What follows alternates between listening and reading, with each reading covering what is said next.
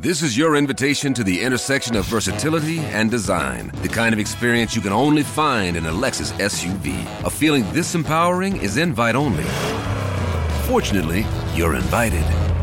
Experience the versatility of the complete line of Lexus SUVs and some of the best offers of the year on select models at the Invitation to Lexus sales event, now through April 1st.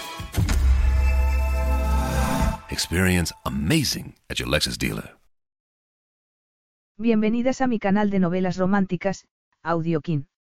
Antes de continuar, regálame un minuto de tu tiempo y comparte esta novela con familiares, amigas y conocidas. Me ayudarías a que otras personas conozcan este hermoso trabajo y cada día seguir creciendo. Estaré infinitamente agradecida por tu apoyo y deseando que una lluvia de bendiciones caigan sobre ti. Comencemos con la narración de la novela cuyo título es Indecente indiscreción. Argumento. Sin darse cuenta, comenzó a desear que su nueva prometida compartiera su cama, en vez de hacérsela. Emma Ayes había pasado de trabajar en uno de los hoteles del magnate Cesare Falconeri a hacer personalmente la cama de su mansión, dirigir el funcionamiento de su casa e, incluso, entregarles los regalos de despedida a sus numerosas conquistas. Sin embargo, cada una de aquellas aventuras de su jefe era un golpe a su corazón. Hasta que, una rara noche de desinhibición, alargó los brazos y tomó lo que siempre había querido. Cesare Falconeri se había jurado que nunca volvería a casarse. Sin embargo, cuando su aventura con Emma tuvo consecuencias, se vio obligado a incumplir sus promesas. Capítulo 1. Un bebé. Emma Ayer se puso la mano sobre el vientre ligeramente abultado, mientras el autobús seguía su camino hacia el centro de Londres, aquella tarde lluviosa. Un bebé. Durante las diez semanas anteriores, había intentado no hacerse ilusiones. Había intentado no pensar en ello. Cuando iba hacia la consulta del médico, aquella misma mañana, se había preparado para recibir la noticia de que había algún problema, de que iban a decirle que tenía que ser valiente. Sin embargo, había visto unos latidos rápidos y constantes durante la prueba de ultrasonido, cuando el médico le había señalado la pantalla. Ve los latidos del corazón. Hola, mamá. ¿De veras estoy embarazada? Había preguntado ella, con los labios resecos. Al médico le brillaban los ojos detrás de las gafas. Totalmente embarazada. Y el bebé está bien. Está perfectamente. Es un embarazo de libro, diría yo, había respondido el doctor, con una gran sonrisa. Creo que ya puede decírselo a su marido, señora Ayes. Su marido. Emma cerró los ojos, apoyándose en el respaldo del asiento del autobús. Su marido. Ojalá existiera esa persona y estuviera esperándola en casa. Un hombre que la besaría con alegría al saber que iban a tener un hijo. Sin embargo, no había ningún marido. Solo un jefe. Un jefe con el que había hecho el amor una noche de pasión hacía casi tres meses, y que había desaparecido al amanecer y la había dejado despertarse sola en su enorme cama. La misma cama que ella había estado haciendo durante los últimos siete años. Sé que podría hacerlo la doncella, pero prefiero que se ocupe usted personalmente. Nadie puede hacerlo como usted, señorita Ayes. Oh, Dios santo. En aquella ocasión, se había ocupado personalmente de verdad. Emma pestañeó y miró por la ventanilla. El autobús estaba recorriendo. Kensington Road. El Royal Albert Hall pasó por delante de sus ojos como un borrón de ladrillo rojo. Se enjugó las lágrimas, no debería estar llorando. Estaba feliz con aquel bebé. De hecho, estaba entusiasmada. Siempre había creído que no podía quedarse embarazada, y aquello era un milagro. Salvo por el hecho de que Cesare nunca sería un verdadero padre para su hijo. Nunca sería su marido, el hombre que la besaría cuando llegara a casa de trabajar y ambos acostaran a su bebé. Por mucho que ella deseara lo contrario. Porque Cesare Falconeri, un mujeriego italiano que había hecho una gran fortuna, tenía dos pasiones en la vida, en primer lugar, expandir su imperio hotelero por todo el mundo, para lo cual trabajaba incansablemente, y, en segundo lugar, seducir a mujeres bellas, cosa que hacía por deporte, como otros hombres jugaban al fútbol o al golf. Su atractivo jefe italiano hacía trizas el corazón de herederas y supermodelos con un encanto despreocupado y egoísta. Ninguna de ellas le importaba lo más mínimo, y Emma lo sabía. Ella era su ama de llaves, y tenía que encargarse de los regalos que él les hacía por las mañanas a sus aventuras de una noche. Normalmente, relojes de Cartier. Comprados en abundancia. El autobús atravesó Mayfair. Emma observó a los peatones que caminaban bajo la llovizna. Era el primer día de noviembre, y acababan de terminar los coletazos del buen tiempo. La ciudad se había puesto melancólica. O quizá fuera solo ella. Desde hacía siete años, desde que había empezado a trabajar como camarera en el hotel de Nueva York de Cesare, a los 21 años, estaba perdidamente enamorada de él, y había tenido un cuidado exquisito en ocultar sus sentimientos. Usted nunca me aburre con sus historias personales, señorita Ayes. Casi no sé nada de usted. Él había sonreído. Gracias. Sin embargo, hacía tres meses, ella había vuelto de Texas, del funeral de su madrastra, y él la había encontrado a solas, a oscuras, en la cocina, con una botella de tequila sin abrir en la mano y con las mejillas llenas de lágrimas. Durante un momento, César se había quedado mirándola fijamente. Entonces, la había tomado bruscamente entre sus brazos. Tal vez solo quisiera consolarla, pero, al final de aquella noche, había tomado su virginidad. La había llevado a su cama y había hecho que su mundo gris y solitario estallara en colores y fuego. Aquel día, ella había experimentado una nueva magia, igual de impresionante e inesperada. Estaba embarazada. Sin embargo, sabía que César nunca iba a aceptar el compromiso de formar una familia. Desde que se había despertado sola en su cama aquella mañana, Emma había mantenido la mansión de Kensington en perfectas condiciones, limpia y brillante, con la esperanza de que él volviera. Sin embargo, por medio de una de las secretarias de Cesare, había averiguado que él había regresado a Londres hacía dos días.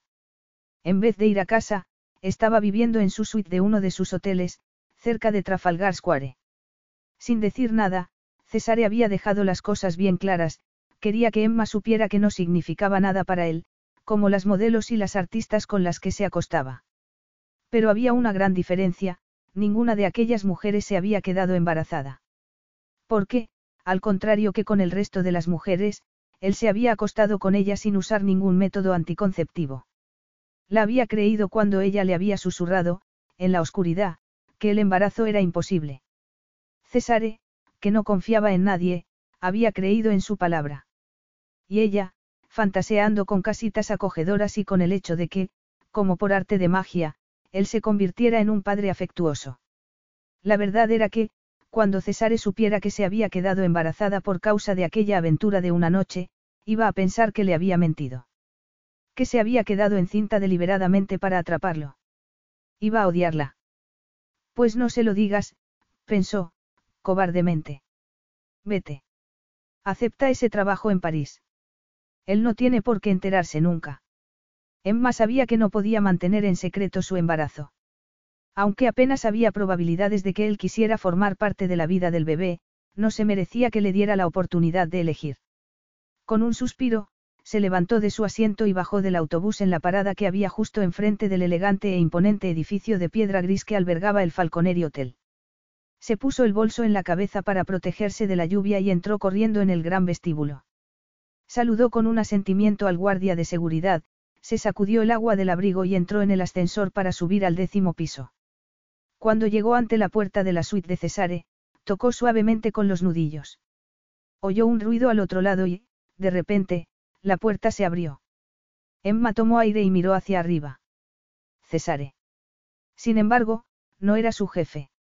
Era una mujer joven, impresionante, en ropa interior. Sí respondió la muchacha apoyándose contra la puerta con naturalidad, como si estuviera en su habitación. Al reconocer a la mujer, a Emma se le encogió el corazón. Era Olga Lukin, la famosa modelo que había salido con César el año anterior. Emma se echó a temblar y preguntó. ¿Está el señor Falconeri? ¿Quién eres tú? Su, su ama de llaves. Ah, dijo la joven, y los hombros se le relajaron. Está en la ducha. En la ducha, repitió Emma. Um. No merece la pena que lo esperes, dijo Olga, y se volvió hacia la cama deshecha del centro de la suite con una sonrisa de petulancia. En cuanto él termine, vamos a salir. Después de darnos otro revolcón, claro. Emma observó el cuerpo esbelto de Olga, y sus pómulos marcados. Era impresionante, el tipo de mujer que iría perfectamente del brazo de cualquier millonario. De repente, ella se sintió insignificante. Era baja, redonda y corriente. Llevaba una gabardina color beige, un vestido de punto y unos zapatos planos. Tenía el pelo largo y negro, y casi siempre lo llevaba recogido en un moño. Hacía años que no iba a la peluquería. Se sintió humillada. ¿Cómo había podido soñar que Cesare quisiera casarse con alguien como ella? ¿Y bien? No, dijo Emma, intentando contener las lágrimas. No tengo ningún recado. Entonces, adiós, dijo Olga maleducadamente. Sin embargo, cuando iba a cerrar la puerta, Cesare salió del baño. A Emma se le paró el corazón al verlo por primera vez desde que habían pasado la noche juntos. Cesare estaba casi desnudo. Solo llevaba una toalla sujeta en las caderas, y otra colocada con descuido sobre los hombros. Llevaba el pecho desnudo, y aún tenía el pelo negro mojado de la ducha. Él se detuvo y miró a Olga con cara de pocos amigos. ¿Qué estás a? Entonces, vio a Emma en la puerta, y se puso muy rígido y muy serio. Señorita Ayes. La llamaba, señorita Ayes, cuando se habían llamado por su nombre de pila durante más de cinco años. Después de haber pasado tantos años disimulando lo que sentía por él, a Emma se le rompió el corazón. Miró a Cesare, miró a Olga y miró la cama deshecha. ¿Es esta tu forma de enseñarme cuál es mi sitio? Preguntó, cabeceando con tristeza. ¿Qué te pasa, Cesare? Él abrió mucho los ojos. Emma se tambaleó hacia atrás. Estaba horrorizada por lo que acababa de decir y destrozada por lo que no había podido decir. Se dio la vuelta y se marchó rápidamente. Señorita Ayes. Emma, gritó él. Sin embargo, Emma no se detuvo. Corrió con todas sus fuerzas hacia el ascensor, donde podría echarse a llorar en privado. Y empezar a planear su viaje a París, donde nunca tendría que verlo, y donde podría olvidar sus estúpidos sueños de formar una familia con Cesare y su hijo. Pero no pudo llegar a la puerta del ascensor, porque él la alcanzó por el pasillo, descalzo, y la agarró del brazo. ¿Qué es lo que quiere, señorita Ayes? Le preguntó. Señorita Ayes. Repitió ella, luchando por zafarse de él. Me estás tomando el pelo con eso. Nos hemos visto desnudos. Entonces, él la soltó. Claramente, se había quedado sorprendido con aquel tono tan cortante. Eso no explica por qué has venido aquí, le dijo. Nunca habías venido a buscarme de esta forma. No, y nunca más volvería a hacerlo. Siento haber interrumpido tu cita. No es una, no tengo ni idea de qué está haciendo Olga en mi habitación. Debe de haber conseguido la llave para colarse. Sí, claro. Rompimos hace meses. Pues parece que habéis vuelto. En lo que a mí respecta, no. Eso puedo creérmelo, replicó ella.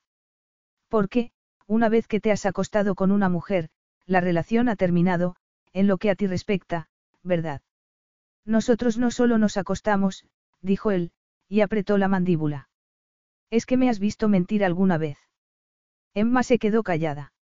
No, susurró. César no mentía nunca. Siempre decía lo que pensaba con sinceridad brutal. Nada de compromiso, ninguna promesa, ningún futuro en común. Y, sin embargo, algunas mujeres se convencían de lo contrario. Creían que eran especiales para él, hasta que se despertaban a solas a la mañana siguiente y se encontraban con ella sirviéndoles el desayuno y terminaban llorando en su hombro. En realidad, no me importa, dijo ella, pasándose una mano por la frente. No es asunto mío. No, no lo es. Emma tomó aire. Solo había venido a, a decirte una cosa. Entonces, los ojos de César se oscurecieron. No, no lo hagas. ¿Cómo? Que no lo hagas. Ni siquiera sabes lo que voy a decir. Me lo imagino. Vas a contarme cuáles son tus sentimientos. Tú siempre has sido muy reservada. Yo me convencí de que no sentías nada, de que yo solo era un trabajo para ti. Emma estuvo a punto de echarse a reír.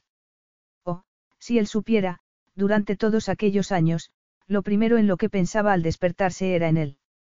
Y también él era quien ocupaba su mente al acostarse. Lo que él necesitaba. Lo que él quería. Cesare siempre había sido algo más que un trabajo para ella. Eso hacía que las cosas fueran mucho más sencillas, continuó él. Por eso nos llevábamos tan bien.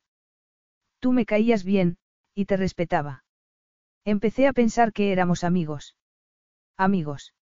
En contra de su voluntad, Emma bajó la vista hasta su pecho musculoso y bronceado.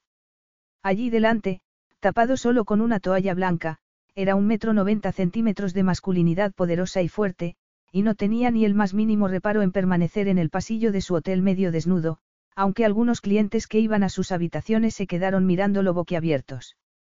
Emma tragó saliva. A cualquier mujer le resultaría difícil apartar los ojos de Cesare. Y ahora, tú lo vas a estropear todo, continuó él. Vas a decirme que te importo. Has venido para decirme que no puedes olvidar la noche que pasamos juntos. Aunque los dos nos prometimos que aquello no iba a cambiar nada, ahora vas a decirme que estás enamorada de mí, dijo, y frunció el ceño. Creía que tú eras especial, pero vas a demostrarme que eres como las demás. Por un momento, Emma se quedó sin respiración. Después, se obligó a mirarlo a los ojos. Sería una estúpida si te quisiera, le dijo, en voz baja. Te conozco demasiado bien. Tú no eres capaz de amar a nadie. César pestañeó. Entonces, no estás enamorada de mí. Tendría que ser la mayor idiota del mundo. La expresión dura de César se suavizó. No quiero perderte, Emma. Eres insustituible. De veras. Él asintió. Eres la única que sabe hacer mi cama como Dios manda. Que sabe mantener mi casa en un orden perfecto. Te necesito. Aquello fue como una puñalada en su corazón susurró Emma. Él solo la quería como empleada. Hacía tres meses, cuando la había tomado entre sus brazos y la había besado apasionadamente, todo su mundo había cambiado para siempre. Sin embargo, para Cesare las cosas no habían cambiado lo más mínimo. Él todavía esperaba que ella siguiera siendo su sirvienta leal y eficiente, alguien que no tenía sentimientos y que solo existía para satisfacer sus necesidades.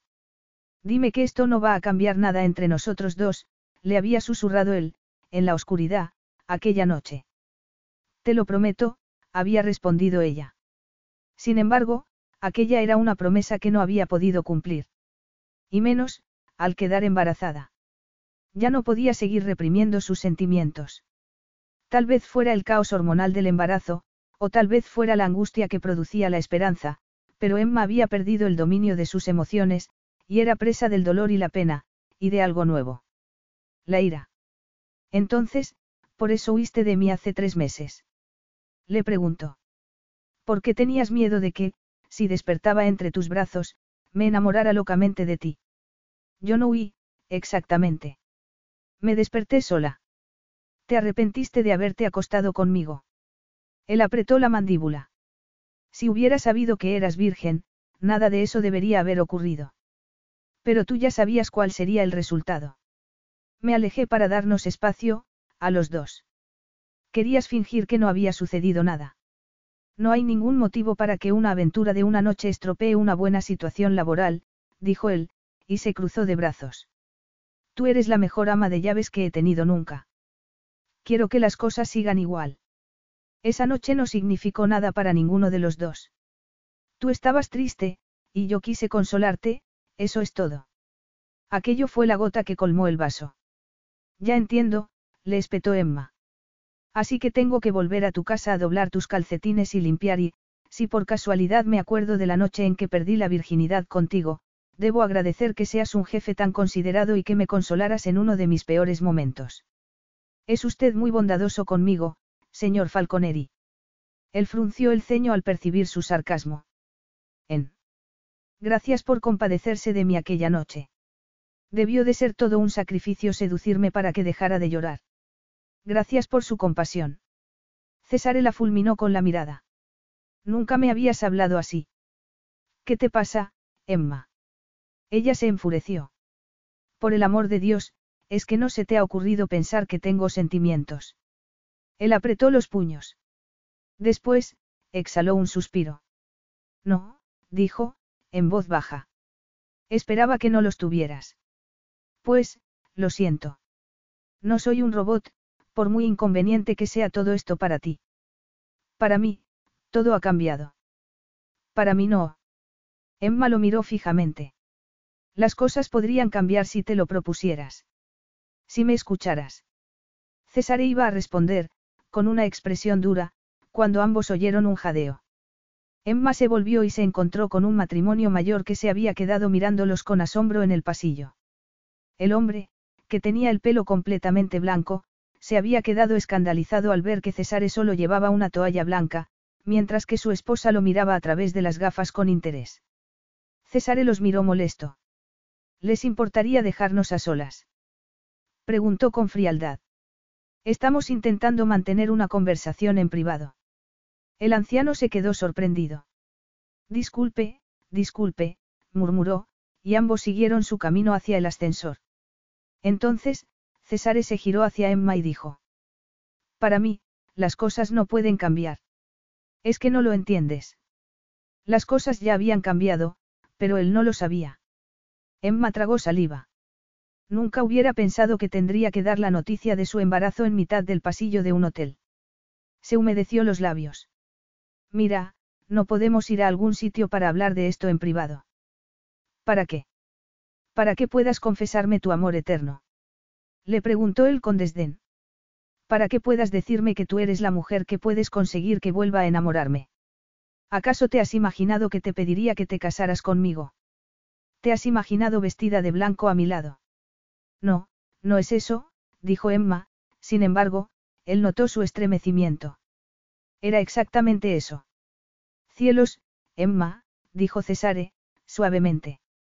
Tú, precisamente, tendrías que haber tenido más sentido común. Yo no voy a cambiar, ni por ti, ni por nadie. Lo único que has conseguido con esto es destrozar nuestra amistad.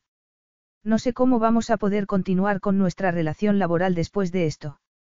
Es que te crees que quiero seguir siendo tu criada. Él abrió los ojos como platos. Después, los entornó. Tus promesas eran falsas, le espetó, con rabia. Emma se estremeció de nuevo, preguntándose qué iba a decirle Cesare cuando se enterara de lo peor, que la promesa de que no podía quedarse embarazada sí era falsa, aunque ella la hubiera hecho sinceramente. Pero ¿cómo iba a decírselo? ¿Cómo iba a darle la noticia de que iban a tener un hijo allí, en mitad de un pasillo, cuando él la estaba mirando con tanto desprecio? Ojalá pudieran volver a su habitación. Sin embargo, en su habitación había una rubia en ropa interior. De repente, Emma lo vio todo muy claro. En la vida de Cesare no había sitio para un bebé. Y el único sitio que Emma podía tener en su vida era fregando el suelo y doblando las sábanas. Cesare la miró con enfado. Si las cosas no pueden ser como antes. ¿Qué? ¿Me vas a despedir? Esa es tu gran amenaza. Al mirar aquella cara arrogante que ella había adorado durante tantos años, Emma se sintió furiosa por haber sido tan estúpida, y por haber malgastado parte de su vida queriendo a aquel hombre. Él suspiró e hizo un esfuerzo por moderar el tono de voz. ¿Y si te ofreciera el doble de tu salario? Ella se quedó asombrada. ¿Quieres pagarme por haber pasado la noche contigo? No, quiero pagarte para que lo olvides. Emma negó con la cabeza. Entonces, ¿Qué quieres de mí? Ella se quedó callada. ¿Qué quería? Un hombre que pudiera amarla y que pudiera amar a su hijo, que fuera protector y leal, y que estuviera presente durante el desayuno todas las mañanas, pensó. Entonces, susurró. Quiero más de lo que tú podrías darme. Inmediatamente, él supo que no estaba hablando de dinero. Con una expresión sombría, dio un paso hacia ella. Emma. Olvídalo, respondió Emma, y retrocedió. Si permitía que él la tocara, tal vez se echara a llorar desconsoladamente sin poder evitarlo. Y su bebé necesitaba que fuera fuerte, empezando por aquel mismo momento. Al final del pasillo oyó el timbre del ascensor. Miró hacia atrás, y vio que la pareja de ancianos seguía allí y que, obviamente, había escuchado su conversación. Se giró hacia Cesare de nuevo y dijo, con la voz entrecortada. Ya no voy a ser más tu esclava. Bien dicho, cariño, dijo la anciana, desde la puerta del ascensor. Por la expresión de Cesare, Emma supo que se había puesto furioso. No esperó más. Corrió hacia el ascensor y metió la mano entre las puertas para evitar que se cerraran por completo. Cuando se abrieron de nuevo, entró a la cabina y se colocó junto al matrimonio. Temblando, miró al hombre al que había amado durante siete años. Su jefe y padre de su hijo, aunque él no lo supiera. César estaba caminando hacia ella, medio desnudo, por el pasillo de su lujoso hotel. Vuelve, le dijo, con una mirada fulminante. No he terminado de hablar contigo. Eso sí que era gracioso. Yo ya he intentado hablar contigo, replicó ella, pero no me lo has permitido. Tenías demasiado miedo a que pronunciara las palabras fatídicas, dijo, con una risa amarga. Así que te diré otra cosa diferente, dejó el trabajo. Y las puertas del ascensor se cerraron entre ellos. Capítulo 2. Ya no voy a ser más tu esclava. Cesare observó furioso cómo se cerraban las puertas del ascensor y la preciosa y desafiante cara de Emma desaparecía de su vista. Todavía podía oír sus palabras llenas de desprecio. Quiero más de lo que tú podrías darme. Y, después, había dejado su puesto de trabajo. Cesare no podía creerlo. Era cierto que, durante aquellos meses, se había planteado varias veces despedir a Emma para no tener que enfrentarse a la situación, pero, finalmente, se había prometido que no iba a hacerlo. No quería perderla, después de todo lo que habían pasado juntos. Nunca se hubiera esperado aquello. Él era quien dejaba a las mujeres, no las mujeres a él. No, desde que. Se apartó de la cabeza aquel pensamiento. Volvió hacia su habitación y, por el camino, se cruzó con una adinerada clienta del hotel. La mujer iba muy enjollada, vestía un traje de Chanel y llevaba en brazos un pequeño perrito pomerania. Iba seguida por un séquito de tres sirvientes. Al ver su aspecto, lo fulminó con la mirada. César frunció los labios con un gesto a la vez de admiración y desdén. Los ricos. Algunas veces, los odiaba, aunque él se hubiera convertido en uno de ellos. Al llegar a la puerta de su habitación, se dio cuenta de que no tenía la llave. Si seguía allí, medio desnudo, no pasaría mucho tiempo hasta que alguien le hiciera una fotografía que se añadiría a la larga lista de sus indiscreciones ya presentes en Internet. Con irritación, llamó con la palma de la mano. Olga abrió la puerta, todavía en ropa interior, con un cigarrillo encendido entre los dedos. No se puede fumar en este hotel, le espetó él, mientras entraba. Apágalo. Ella dio una larga calada y apagó el cigarro en un vaso de agua. ¿Problemas con la servidumbre? Preguntó, con una dulzura fingida. ¿Cómo has entrado aquí? Vaya, parece que no te alegras de verme. Olga hizo un mohín y se acercó a él meciendo las caderas de una manera supuestamente seductora. Y ojalá lo fuera, si él todavía se sintiera atraído por ella, tal vez no hubiera enredado tanto las cosas con Emma. Porque ya no podía considerar a Emma una mera empleada, por mucho que quisiera. Cada vez que cerraba los ojos, se acordaba de cómo era tenerla bajo su cuerpo en mitad de la noche. No te preocupes. No puedo quedarme embarazada, le había dicho ella, poniendo la mano sobre la suya cuando él había alargado el brazo para tomar un preservativo del cajón de la mesilla. Es imposible, te lo prometo. Y él la había creído. Emma Ayes era la primera y la única mujer con la que había hecho el amor sin preservativo en toda su vida. Y las sensaciones que había experimentado con ella. César apretó los dientes. Después de pasar tres meses separados, él se había convencido de que la sensata, fría y eficiente Emma se había olvidado de aquella noche que habían pasado juntos. Sin embargo, ella no la había olvidado. Y él tampoco. Cielos. No te han fotografiado con ninguna mujer desde hace siglos, prosiguió Olga, ronroneando. Y sé que eso solo puede significar una cosa, que me has echado de menos como yo te he echado de menos a ti. César pestañeó y alzó la vista. Se había olvidado de que la muchacha seguía allí. Ella sonrió seductoramente. Estábamos bien juntos, no. No, dijo Cesare. No es cierto. Recogió la ropa y las carísimas botas de cuero que ella había dejado junto a la cama y se las tendió. Por favor, vístete y sal de aquí. Olga frunció los labios rojos. ¿Lo dices en serio? Sí. Pero, no puedes echarme. Todavía estoy enamorada de ti. César puso los ojos en blanco. Ya. Deja que adivine lo que pasa. Estás teniendo una especie de crisis porque tienes poco trabajo. Quieres dejar el difícil mundo de la moda y sentar la cabeza, casarte con alguien rico, tener uno o dos hijos y, después, dedicar el resto de tu vida a ir de compras y coleccionar joyas y pieles. Ella enrojeció, y él supo que estaba en lo cierto. Podía haber sido divertido, pero aquello le había ocurrido muchas veces, y ya no le hacía reír. Nadie te entiende como yo, Cesare. Nadie va a quererte como yo. Él atravesó la suite, abrió la puerta y arrojó la ropa y las botas de la modelo al pasillo. Querida, me estás rompiendo el corazón. Olga pasó del ruego a la ira en un segundo. Pasó por delante de él y se detuvo junto a su ropa. Lo lamentarás. Gritó, y movió el trasero, casi desnudo. Nunca volverás a tener nada de esto. Trágico, respondió él, con frialdad, mientras cerraba la puerta. La suite quedó en silencio. César se quedó inmóvil un momento, se sintió muy cansado, como si el peso de las emociones de aquella pasada hora hubiera caído sobre él de repente. Emma. La había perdido. Ella se había comportado como el resto de las mujeres, así que él la había tratado como a todas. Sin embargo, había un problema, Emma era distinta al resto de las mujeres. Tal vez esto sea lo mejor, pensó. Las cosas habían ido demasiado lejos entre ellos, y la situación se había hecho peligrosa. Se vistió y, con el ceño fruncido, se acercó a la ventana y miró hacia la calle. Las luces del barrio de los teatros de Londres ya estaban empezando a encenderse. A Cesare siempre le había encantado el ambiente de los hoteles, la forma en que cambiaban las caras y la uniformidad de las habitaciones, y el hecho de que un hombre pudiera cambiar de hotel sin cuestionarse su constancia ni pensar que tenía algún defecto. Él había reconocido el valor de Emma y es desde que la había contratado para trabajar en su hotel de Park Avenue, en Nueva York.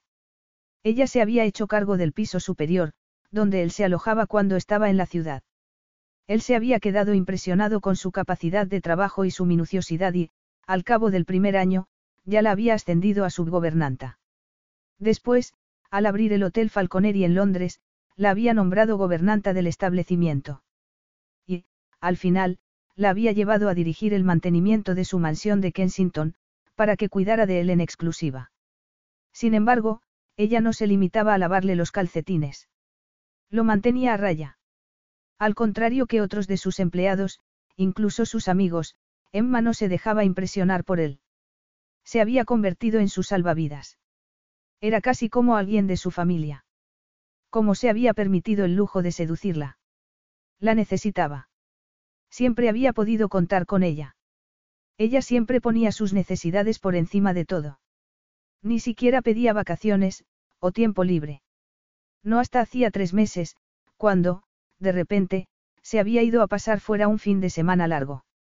La mansión de Kensington se había quedado demasiado silenciosa sin ella, y él había evitado ir a casa.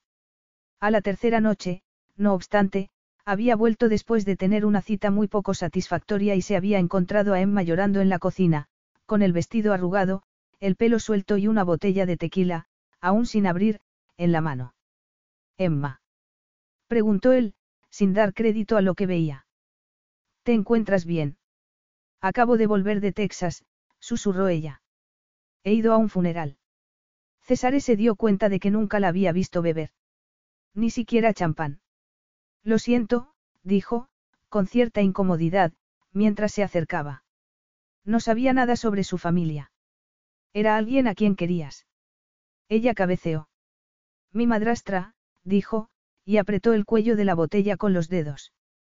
He estado años enviándole dinero para que pudiera pagar las cuentas, pero nunca he conseguido que cambiara de opinión. Marion siempre dijo que yo no era más que una egoísta que destrozaba la vida de los demás. Que nunca iba a llegar a nada. Y tenía razón. ¿Qué estás diciendo? inquirió él, sintiendo un desagrado instintivo por aquella tal Marion. Emma señaló la cocina inmaculada con un gesto del brazo. Mira. César miró a su alrededor. Después, se giró hacia ella. Está perfecta, dijo, porque tú eres la mejor en lo que haces. Limpiar la vida de los demás, respondió ella con amargura. Ser la criada perfecta. Invisible como un fantasma. Él nunca había oído aquel tono de voz tan lleno de enfado y de recriminación hacia sí misma. Emma. Creía que ella iba a perdonarme, pero no me dejó ni un solo mensaje en el testamento. Ni una bendición, ni su perdón. Nada.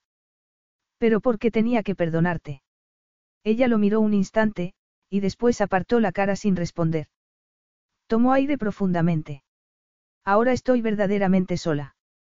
A él se le encogió el estómago. Se acercó a ella, le quitó la botella de las manos y la dejó sobre la encimera. Después posó la mano en su mejilla. No estás sola, dijo, mirándole los labios temblorosos.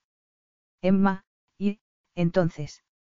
Él solo quería consolarla, pero, sin saber cómo, las cosas se habían mirada verde y profunda cuando él se había tendido sobre su cuerpo desnudo. La impresión y la reverencia que había sentido al darse cuenta de que era su primer amante. Ella era totalmente distinta a cualquier otra mujer con la que se hubiera acostado.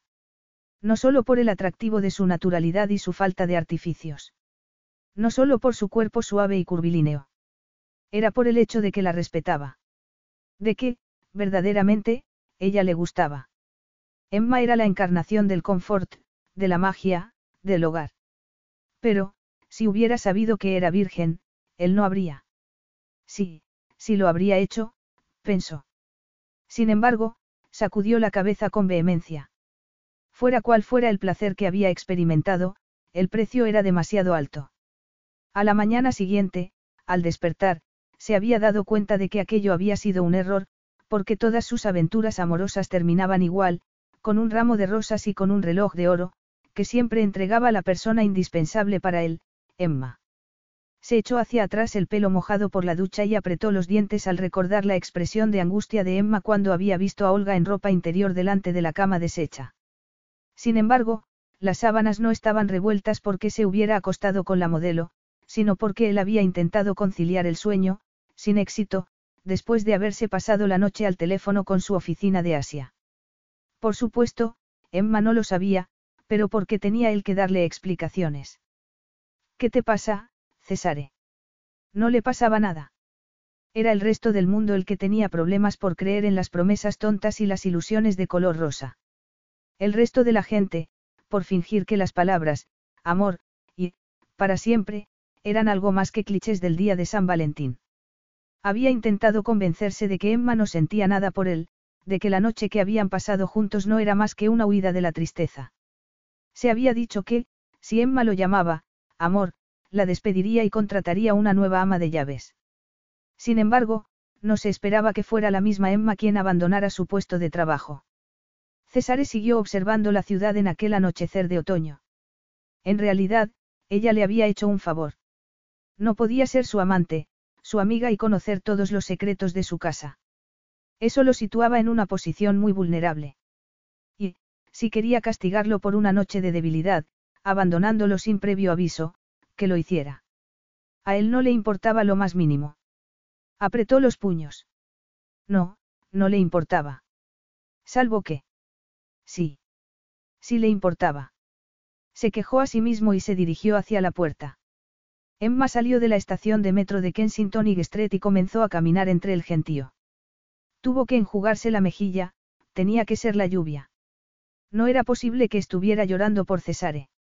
Aunque él no le hubiera permitido decirle que iba a ser padre, aunque ella hubiera visto a su exnovia en su habitación y, aunque se hubiera quedado completamente sola frente al mundo, con un bebé que criar y nadie que pudiera ayudarla, todo iba a salir bien. Exhaló un suspiro e irguió los hombros. Había telefoneado a Alain Bouchard para aceptar el trabajo que él le había ofrecido en París. Él le había dado un horario decente y un buen sueldo, y ella necesitaba ambas cosas, puesto que iba a ser madre. Al pasar por una pastelería, percibió el olor de las empanadas de carne que vendía el establecimiento y recordó las barbacoas que solía hacer su padre, en Texas, cuando ella era niña. Casi podía oír su voz. Voy a decirte una cosa, nena, vas a conseguirlo. Eres más fuerte de lo que piensas. Vas a estar muy bien. Aquello hizo que se sintiera un poco mejor. Miró hacia adelante por la calle. Las luces de las tiendas y los faros de los coches resplandecían entre la lluvia. Casi no recordaba a su madre, que había muerto cuando ella tenía cuatro años, pero su padre siempre había estado a su lado. La había enseñado a pescar, le había contado cuentos, la había ayudado a hacer los deberes, Cuando Emma había enfermado, de adolescente, él había estado con ella todos los días, aunque tuviera que trabajar dos turnos en la fábrica para poder hacer frente a las facturas de su tratamiento médico. Notó una presión dolorosa en la garganta. Aquella era la clase de padre que necesitaba su bebé. No un hombre como Cesare, que había amado a una mujer y la había perdido de una manera trágica, y que ya no podía amar a nadie más salvo a sí mismo. Tal vez lo mejor fuera que él no supiera nunca que iba a ser padre. Ella podía imaginarse cómo afectaría a un niño la falta de compromiso y atención de su padre. Así pues, no iba a hacerse más ilusiones románticas. No le daría a César la oportunidad de que le rompiera el corazón a su hijo, como ya había roto el suyo. Se envolvió bien en la gabardina y apresuró el paso hasta la mansión de Cesare. Era un palacio de ladrillo blanco cuya renovación había costado más de 20 millones de libras. Ella había trabajado allí durante años, esperando a que comenzara su vida de verdad, intentando decidir si verdaderamente se la merecía. Chica egoísta. Emma recordó la voz ronca de su madrastra. Deberías haber muerto tú en su lugar. Aquel recuerdo todavía le provocaba una punzada de dolor. Sin embargo, era Marion la que le había destrozado la vida a su padre, no ella. Aunque, algunas veces, Emma se sentía como si fuera ella la culpable. Tragó saliva. Ojalá su padre siguiera vivo. Él siempre sabía lo que había que hacer. Atravesó la puerta de la verja. Frunció los labios al acordarse de cómo había conocido a Alain Bouchard hacía seis meses, allí mismo, en el jardín delantero de la mansión. Él había aparecido borracho, exigiendo que Cesare saliera de la casa para pelear con él. Cesare era su antiguo cuñado, y Alain Bouchard lo culpaba de la muerte de su hermana. Por suerte, Cesare estaba de viaje de negocios en Berlín. Emma sabía que su jefe nunca se había recuperado de la trágica muerte de Angélique, que había sucedido diez años antes. Emma podía haber llamado a la policía. Eso era lo que le habían recomendado los demás miembros de la servidumbre. Sin embargo, al ver la expresión de dolor de Alain, lo había invitado al interior de la casa para darle un té, y había permitido que hablara y hablara. Al día siguiente, Alain Bouchard le había enviado flores y una elegante nota de disculpa por sus desvaríos de borracho. Esa era la forma correcta de demostrarle agradecimiento y aprecio a alguien, pensó Emma. No enviándole joyas compradas a granel por medio de una sirvienta. Subió las escaleras hasta la puerta de la casa y marcó el código de seguridad. Entró al vestíbulo vacío y oscuro. La mansión estaba silenciosa como una tumba. Ninguno de los otros empleados vivía allí. Cuando Cesare no estaba, cosa que ocurría a menudo, ella se quedaba sola. Había pasado demasiado tiempo sola en aquel mausoleo. Y eso iba a terminar. Subió rápidamente las escaleras hacia su habitación, mientras iba quitándose la gabardina mojada. Cuando entró al dormitorio, a oscuras, se quitó el vestido de punto que había comprado una vez, siguiendo un impulso, con la vana ilusión de impresionar a Cesare. Se lo sacó por la cabeza y lo tiró al suelo. Para el viaje a París en tren se pondría ropa cómoda, unos pantalones negros y una camisa. Llegaría a París en menos de tres horas. Junto a su cama se encendió la lámpara de la mesilla de noche y, con un respingo, ella se giró. Cesare estaba sentado en su butaca antigua, junto a la chimenea de mármol. A ella se le escapó un jadeo, y se cubrió instintivamente el sujetador y las braguitas de encaje. ¿Qué estás haciendo aquí? Vivo aquí. Emma lo miró con dureza. Ah, así que por fin te has acordado, no. Te has marchado antes de que pudiéramos hablar de algo muy importante. ¿Cómo lo has? Emma se contuvo antes de terminar la pregunta. No era posible que él supiera lo del bebé, y no tenía intención de decírselo. César se puso en pie y la miró. He decidido que no voy a aceptar tu despido, le dijo, en voz baja. Quiero que te quedes aquí, conmigo. Se miraron el uno al otro durante un momento. Fuera se oyó un trueno, y una ráfaga de aire y lluvia que golpeó las ventanas. El agua de su pelo goteaba sonoramente hasta el suelo. Emma bajó los brazos. Ya no siguió intentando tapar su cuerpo. ¿Para qué iba a hacerlo? César ya lo había visto entero, y no significaba nada para él. Este no es mi sitio, replicó. No voy a quedarme. Solo porque nos hemos acostado. Preguntó él, mirándola con los ojos entornados. De veras tienes que ser todo un tópico. Tú eres un tópico, no yo. Por una tontería de una noche. No, dijo ella. Para mí no fue una tontería, Cesare. Estoy enamorada de ti. Entonces, él la agarró con furia por los hombros. Tú no me quieres. Lo único que pasa es que tuviste tu primera experiencia sexual conmigo, y todavía no has aprendido la diferencia entre el sexo y el amor. Y tú sí. Cesare no respondió. No tenía que hacerlo. Todo el mundo conocía su trágica historia. Se había casado muy joven y muy enamorado de su esposa, una bella heredera francesa, y ella había muerto tres años después. El corazón de Cesare se había ido a la sepultura con ella. Emma lo sabía, pero se había permitido el lujo de hacerse ilusiones. Se apartó de él y se acercó a su armario. De una de las baldas superiores bajó su vieja maleta, que había sido de su padre. La puso sobre el suelo y comenzó a poner su ropa en ella. Entonces, él posó una mano sobre la suya. Emma. Por favor. Aquella palabra. Unas palabras que él no le había dicho jamás, por favor. Emma tragó saliva y lo miró. Suéltame. Esto es lo mejor para ti, y para mí también. No, no puedo, respondió en voz baja. En mi vida hay muy poca gente en quien pueda confiar. Muy poca gente que me conozca. Tú eres una de ellas. Por eso sé que no puedes quererme de verdad. Aquellas palabras tan sombrías le encogieron el corazón a Emma. Cesare. Tenía razón en una cosa, lo conocía, y sabía que no era el hombre frío y sin emociones que todo el mundo creía. Lo miró a la cara en aquella penumbra. Él la estaba atravesando, abrazándola con los ojos. Y su secreto la quemaba por dentro. Estaba embarazada de él. Su silencio, en aquel momento, era la mayor mentira que podía decirle una mujer a un hombre. Porque creía que no podía quedarse embarazada, señora Ayes. Le había preguntado el médico. El cáncer en la infancia, sobre todo el cáncer de ovarios, puede causar dificultades, es cierto. Pero su enfermedad se curó perfectamente. Entiendo que sea una sorpresa para usted, pero confío en que este fuera un hijo deseado, ¿no es así? Por supuesto que sí, dijo ella. Sí. Emma llevaba mucho tiempo creyendo que era estéril. Su madre había padecido la misma enfermedad y no había podido tener más hijos. Había muerto cuando ella tenía cuatro años, a los 29. Solo un poco mayor de lo que Emma era en aquel momento. Querida, dijo Cesare, y se rió suavemente. ¿Cuántas veces hemos bromeado sobre ello? ¿Cuántas veces hemos comentado que yo no me merecía el amor de una mujer? Emma pestañeó. Muchas veces. Entonces, debes entenderlo. Lo que tú sientes no es amor. Solo es atracción sexual. A ella se le llenaron los ojos de lágrimas. Eso será para ti. Es así para los dos. Todavía no tienes experiencia suficiente como para darte cuenta, pero, algún día, muy pronto, lo sabrás. Emma se puso rígida. Él ya se la estaba imaginando manteniendo una relación con otro hombre.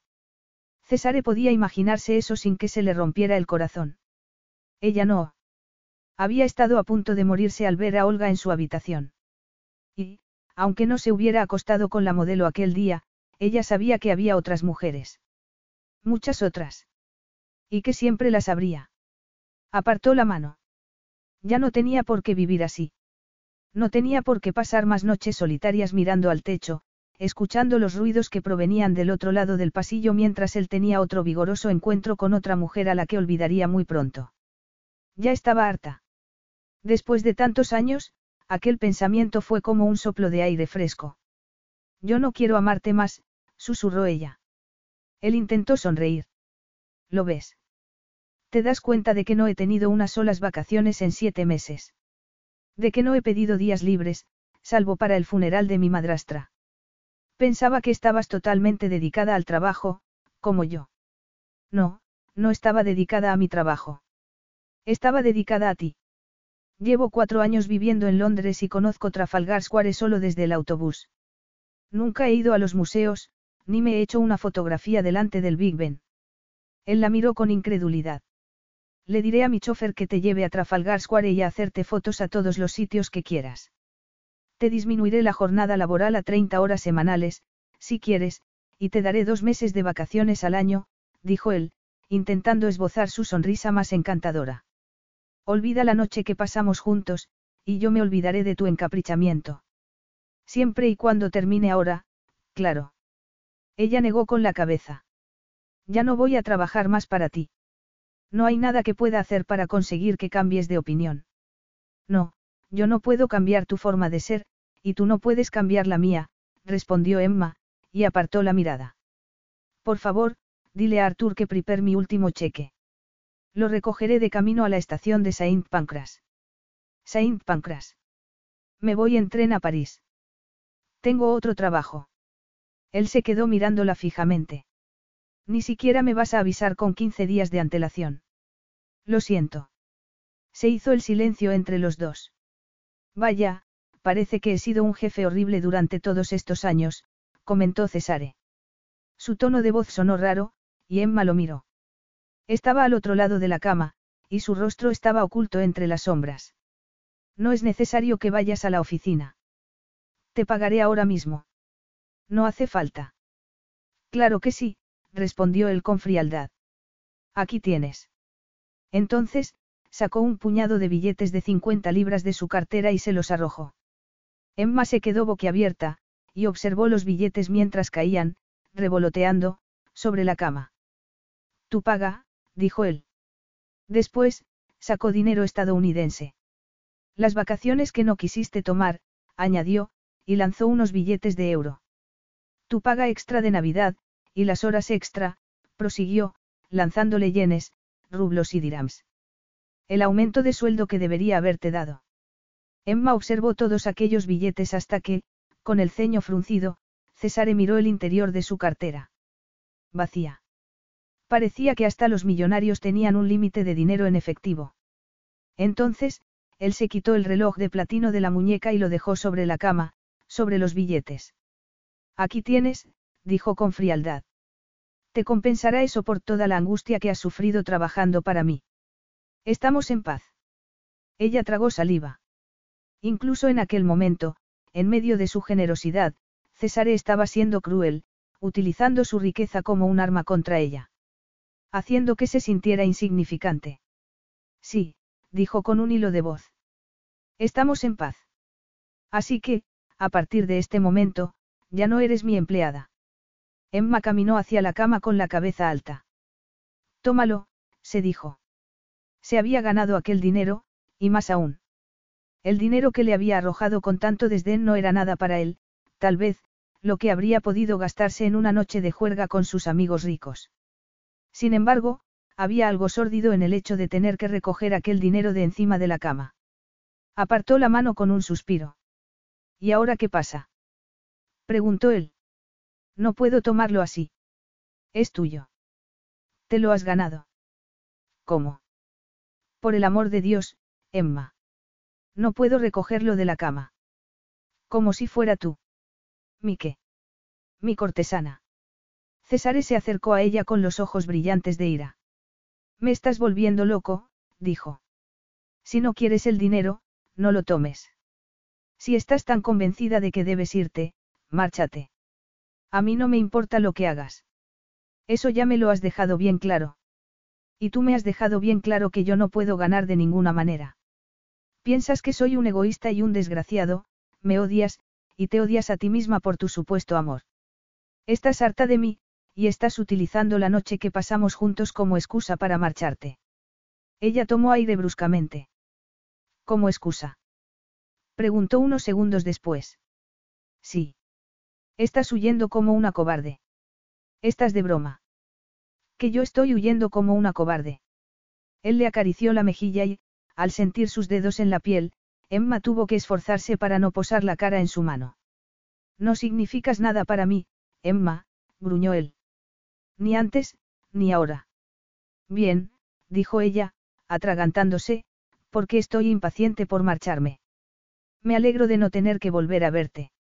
Entonces, él la tomó por los brazos, con rudeza, y la besó. Capítulo 3. El beso de Cesare fue abrasador, furioso. Emma notó que le aplastaba los labios, y toda su ira y su dolor explotaron bajo aquel contacto de fuego, como si estuviera en el infierno. Él le rodeó la cintura con un brazo y la estrechó contra sí. Con la otra mano, le acarició la espalda desnuda. Emma, sin poder evitarlo, emitió un gemido. Le ardía la piel allí donde él la acariciaba, y deseó desesperadamente tenerlo más cerca.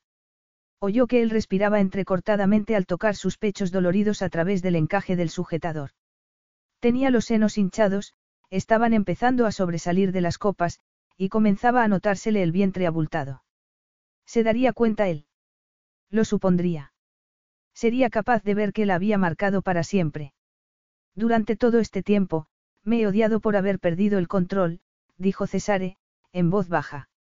Y ahora no entiendo cómo he podido contenerme, añadió, y la miró a los ojos mientras la acariciaba. No puedo creer que haya esperado tanto tiempo. Desde aquella noche, no ha vuelto a interesarme ninguna mujer. A ella se le separaron los labios. No, no podía querer decir que. Con sus cuerpos tan cerca, junto a su cama, ella sintió su fuerza y su calor, inhaló su olor masculino y sintió la electricidad de sus caricias y sus palabras, la sensualidad abrumadora de su completa atención. Y su única defensa, la ira, se desvaneció. Cesare la besó suavemente las mejillas y las comisuras de los labios, y Emma sintió que la esperanza comenzaba a brotar en su interior. Emma casi no podía creer su asombrosa confesión. Le había sido fiel. ¿De veras no has estado con ninguna otra mujer desde aquella noche? Le preguntó en un susurro. Él negó con la cabeza. No, ha habido alguien para ti. Aquella pregunta hizo que a ella se le escapara una carcajada. ¿Cómo iba a verlo? Eso significa que no. Por supuesto que no. Bien. Aquella repentina petulancia masculina irritó a Emma. Tú también has admitido algo, dijo con aspereza. ¿Qué? Que no me sedujiste solo porque estuviera llorando. No solo estabas intentando consolarme. Él se quedó mirándola y respondió. No. Ella se entusiasmó al oír aquella respuesta. Se deleitó con ella. Tú también me deseabas. Sí. ¿Durante cuánto tiempo? Desde hacía años, respondió él, de mala gana. ¿Y por qué no me lo dijiste? ¿Por qué me daba miedo que hicieras, exactamente, lo que has hecho hoy? Que te empeñaras en que me quieres, y que yo tuviera que despedirte. Yo estoy enamorada de ti. Él soltó un resoplido. Si realmente me quisieras, no estarías rogándome que me quedara. Claro, porque rogar funciona muy bien contigo. Lentamente, Cesare bajó la cabeza hasta que estuvo a centímetros de sus labios. Es solo lujuria, querida, le susurró. No amor. Entonces, la besó, aferrándose a ella como si fuera su tabla de salvación, lentamente, y comenzó a descender por su cuello mientras le acariciaba el pecho. Ella jadeó de placer y de necesidad. Finalmente, perdieron el equilibrio y cayeron sobre la cama, sus cuerpos se entrelazaron. Ella tuvo la sensación de que la cama era de plumas, pero, de repente, sintió algo frío bajo el muslo. Palpó la colcha y sacó una esfera de platino. Tu reloj, murmuró. Olvídate de eso. Él se lo quitó de la mano y lo arrojó al otro lado del dormitorio. Sin embargo, ella se dio cuenta de que las plumas no eran otra cosa que los billetes que Cesare había dejado caer sobre la cama. Todo sigue en la cama. No me importa, respondió él, y la besó hasta que ella se olvidó del dinero. Entonces, se quitó la camisa con un movimiento brusco, y a Emma se le formó un nudo en la garganta al ver el torso musculoso y bronceado de aquel hombre a quien había deseado y querido durante tanto tiempo. Le acarició el estómago mientras él la despojaba del sujetador e iba bajándole, suavemente, las bragas por las piernas. Pronto, Emma estuvo desnuda bajo él, sobre una cama de dinero, y pensó que no debería estar haciendo aquello. Pero pronto dejó de pensar, porque Cesare comenzó a besarle el cuerpo, y a lamer y succionar sus pezones. Le acarició el vientre y le separó las piernas con una rodilla, descendió lentamente y le acarició los muslos con la nariz. Ella notó su respiración caliente. Y jadeó cuando Cesare, sujetándole las caderas con firmeza contra el colchón, abrió su cuerpo y la saboreó. Emma se retorció y se movió debajo de él. El placer fue demasiado agudo, demasiado explosivo. Bajo la implacable insistencia de su lengua, ella tembló y se agitó, jadeando. Cada vez que se movía, el dinero saltaba por los aires, dólares, pesos y libras, que volaban a su alrededor como la nieve. Lujuria, dijo Cesare en voz baja. Ella negó con la cabeza. Amor. Con un gruñido, él volvió a bajar la cabeza, y ella volvió a sentir su lengua en el cuerpo. Él la acarició con delicados giros hasta que ella no pudo respirar y tuvo que agarrarse a la colcha con los puños, entre los euros y los yenes. Lujuria, susurró él, contra su piel. No. Él introdujo la lengua en su cuerpo y recorrió sus pechos, su cintura y sus caderas con las manos de una manera posesiva. Después pasó las manos por sus caderas y le alzó el cuerpo, de modo que pudo atravesarla más profundamente con la lengua. Entonces, comenzó a succionar, y ella gritó al llegar al orgasmo. Segundos después, Cesare se tendió a su lado y la tomó entre sus brazos. Emma lo miró con los ojos llenos de lágrimas. Lo que acababa de ocurrir no podía ser solo lujuria. No lo era. Amor, susurró contra sus labios. Y, de repente, se colocó sobre Cesare, y él la miró con sorpresa. Ella sonrió de alegría. Si él no le permitía hablarle de amor. Ella se lo demostraría. Cesare miró a la mujer que acababa de hacerlo rodar por la cama para tenderse sobre él. Sintió que las manos de Emma le acariciaban el pecho mientras ella se sentaba a horcajadas en sus caderas. Era tan increíblemente bella, se quedó embobado observando su piel blanca y rosada y el brillo esmeralda de sus ojos. Ella lo estaba mirando con fiereza, como una guerrera, y el poder emanaba de su cuerpo curvilíneo como si fueran haces de luz. Un poder que él nunca había visto en ella. Emma, ¿qué te ha pasado? Es que todavía no lo entiendes. Preguntó ella. Tú eres lo que me ha pasado. Emma lo besó, y él sintió que ella había cambiado en algo, en algo que él no entendía. Parecía una persona diferente, nueva. Sus caricias creaban chispas que le recorrían el cuerpo, creaban un fuego que le abrasaba la sangre y los huesos. La había deseado durante años, pero nunca de aquel modo. Su cuerpo temblaba de deseo. Ella nunca, nunca había dado el primer paso antes. No podía creer que alguna vez hubiera pensado que Emma no sentía nada. Así era ella en realidad, una seductora diosa del sexo, inocente y atrevida, gloriosa y llena de poder. Mientras Emma lo besaba, su pelo largo y oscuro le acariciaba el cuerpo, y sus senos abundantes se le aplastaban contra el pecho. Con un gemido, él los tomó con ambas manos e interrumpió el beso para succionar uno de sus pezones rosados y endurecidos. Lo lamió y lo tomó en la boca, ella gimió y apretó sus caderas con las piernas. César notó el centro de su feminidad, contra el miembro, cuando ella se meció sobre su cuerpo, torturándolo de una forma inocente e irresistible. Con un jadeo entrecortado, se giró para tomar su cartera de la chaqueta, que estaba colgada en el respaldo de una silla, y sacar un preservativo del bolsillo, pero ella lo detuvo. No es necesario, dijo ella, y vaciló. Después, añadió lentamente, en esta ocasión, ¿por qué estoy? ¿Sigues tomando la píldora? Preguntó él, y exhaló un suspiro de alivio. Gracias a Dios. Ella se puso tensa, y César se preguntó si habría dicho algo inadecuado, aunque no entendía qué podía ser. Las mujeres podían llegar a ser muy sensibles, aunque Emma era la persona más racional que conocía. Pasó suavemente la mano por su pecho, que estaba más lleno aún de lo que él recordaba, y la miró con los párpados entrecerrados. Me encanta que siempre esté preparada, señorita Ayes. Ella se inclinó hacia adelante. Emma. Emma, gruñó él, mientras ella pasaba las yemas de los dedos por su pecho. Oh, Dios, Emma. César se incorporó y la besó, y ya no pudo esperar más. La estrechó contra sí y embistió hacia arriba con las caderas para entrar en ella. Oyó que Emma jadeaba mientras él llenaba su cuerpo cálido. Dios santo, nunca había sentido nada como aquello. Acometió con fuerza una y otra vez, y sintió que su cuerpo comenzaba a tensarse. No, no. Era demasiado pronto. La intensidad de su placer era demasiado grande. Pero estar dentro de ella, piel con piel. La agarró por los hombros. No sé cuánto tiempo más voy a poder aguantar, dijo, con la voz ronca. Da, dame un minuto para. Sin embargo, parecía que los días de obediencia de Emma habían terminado. Siguió deslizándose contra él, y él alzó la vista para protestar.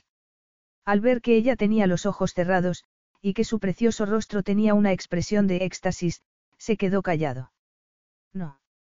Él también cerró los ojos. No podía verla así, cuando, en cualquier momento, iba, sin embargo, incluso con los ojos cerrados, podía ver su rostro brillante, sus pechos balanceándose suavemente sobre él, estaba a punto de explotar. Eres tan maravilloso, susurró ella. Sentirte es tan, maravilloso. Oh, Dios santo, para. Ella se agarró a sus hombros y se inclinó hacia adelante, y él notó el roce de sus labios en la oreja. Amor, le susurró Emma, al oído. Aquello era lo único que podía enfriar su cuerpo. Lujuria, respondió Cesare con un gruñido. Entonces, hizo rodar sus cuerpos y se tendió sobre ella en el colchón, y le acarició y le besó hasta el último centímetro de la piel. La besó profundamente en la boca y se meció contra ella, controlando el ritmo y la velocidad hasta que, finalmente, ella jadeó de placer y cerró los ojos con un grito. Cesare no pudo contenerse más. Se dejó llevar mientras embestía su cuerpo profundamente, con dureza, y explotó. Subió al cielo, tan alto, que solo pudo ver estrellas. Solo pudo verla a ella. Después, con una exhalación, se desplomó sobre Emma. Cesare tardó unos largos instantes en volver a la habitación. Lentamente, percibió el tic-tac del reloj de la mesilla. Pestañeó en la penumbra y vio la luz de la luna, que entraba por la ventana. Sintió la mejilla de Emma en el pecho. Sobre el corazón. La miró, y Emma sonrió con una expresión somnolienta mientras observaba la cama. Vaya desastre que hemos hecho. Él miró hacia abajo, y vio que el edredón y las sábanas estaban arrugados a sus pies, y que había dinero por todas partes. César siempre se había enorgullecido de su disciplina. Había intentado ser sensato con respecto a Emma, conseguir que ambos olvidaran la noche que habían pasado juntos y recuperaran la relación laboral entre jefe y empleada. Había fracasado por completo. Y se alegraba. De ese modo, los dos podían tener lo que querían. Emma bostezó y cerró los ojos. César la besó suavemente en la sien. También a él se le cerraban los párpados, y se quedó dormido con una sonrisa en los labios, con un sentimiento de calidez en el pecho. Cuando despertó, las sombras de la habitación habían cambiado, y la luz suave y grisácea del amanecer entraba por la ventana. Emma se estaba moviendo entre sus brazos. Entonces, se dio cuenta de que ella lo estaba mirando fijamente con sus ojos enormes y claros. Buenos días, dijo ella, con timidez. César le acarició la mejilla con una sonrisa. Buenos días. Ella se mordió el labio. Eh, si quieres irte a dormir a tu habitación, lo entiendo, él puso un dedo sobre sus labios y la calló. No, no quiero. Entonces, ella esbozó una sonrisa resplandeciente. No. Cesare no la culpaba por haberse sorprendido. Él también estaba extrañado. Normalmente, por las mañanas siempre estaba impaciente por huir de la cama de sus amantes. De hecho, siempre se marchaba mucho antes del amanecer. Sin embargo, se sentía cómodo con Emma. No tenía que fingir con ella, ni ser amable. Podía ser él mismo, sin tener que ocultar sus defectos. ¿Cómo iba a ocultarlos, si ella los conocía todos. Tengo hambre, dijo Emma, y se incorporó. No puedo dejar de pensar en unos huevos revueltos con bacon y un zumo de naranja. César le besó el hombro. Él no estaba pensando en la comida. Si quieres, podemos bajar a la cocina, dijo mientras pasaba las yemas de los dedos por su pecho. Oh, también, podríamos tomar un pequeño desayuno en la cama, primero. Sí, susurró ella, alzando la cara hacia la de él para besarlo, mientras Cesare le apartaba el pelo hacia atrás. Me alegro mucho de que hayas recuperado el sentido común, murmuró él, mientras la besaba. Ella se retiró con el ceño fruncido. ¿En qué sentido? Él sonrió. Vas a ser un equipaje muy agradable. Ah, de veras. Entonces, ahora soy un equipaje. He llegado a la conclusión de que tenías razón. De repente, a ella le brillaron los ojos. De verdad. Me alegro de que hayas dejado el trabajo. Yo tengo que estar en Asia mañana, y el viernes, en Berlín. Entonces, Emma arqueó una de sus cejas oscuras y dijo. Y yo tengo que empezar con ese trabajo en París. ¿Estás pensando en tu trabajo? Le preguntó él con un resoplido. Yo quiero que vengas conmigo. Y que sacrifique mi trabajo. ¿A cambio de qué? De acostarme contigo. ¿Es que se te ocurre algo mejor? Me gusta mi trabajo, dijo ella con cierta tensión. Se me da bien. Por supuesto que se te da bien. Eres la mejor. Pero yo cubriré tus gastos mientras estés conmigo. Podemos pasarlo bien juntos, y disfrutar durante el tiempo que dure. ¿Estás bromeando? Le preguntó ella, casi con enfado. Cesare había pensado que ella iba a ponerse eufórica con su ofrecimiento, pero no parecía que Emma sintiera, precisamente, alegría. Es que no entiendes lo que te estoy ofreciendo, Emma. Debe de ser que no, respondió ella. ¿Por qué me parece que me estás pidiendo que lo deje todo por ti, cuando lo único que quieres es sexo? Sexo contigo, replicó él, como si fuera algo evidente. Y amistad. Será muy, divertido. Divertido. Sí, divertido. ¿Qué tiene de malo?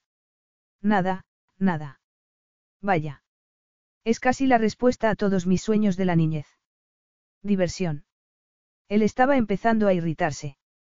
Podrás dejar de limpiar. No tendrás que aguantar más a un jefe idiota durante las 24 horas del día. Viajarás conmigo, y verás el mundo. Emma se apartó de él por completo y lo miró fijamente. ¿Cuánto tiempo? ¿Y cómo voy a saberlo yo? preguntó él. Se apoyó en el cabecero de la cama y se cruzó de brazos. Hasta que dejemos de disfrutar. Y tú me pagarás, amablemente, a cambio de mi tiempo. Él apretó la mandíbula. Lo estás retorciendo todo, Emma. Parece que quiero insultarte. ¿Por qué no estás contenta? Deberías estarlo. Yo nunca le había ofrecido tanto a una mujer. Entonces, ella lo atravesó con la mirada. Los dos sabemos que eso no es cierto.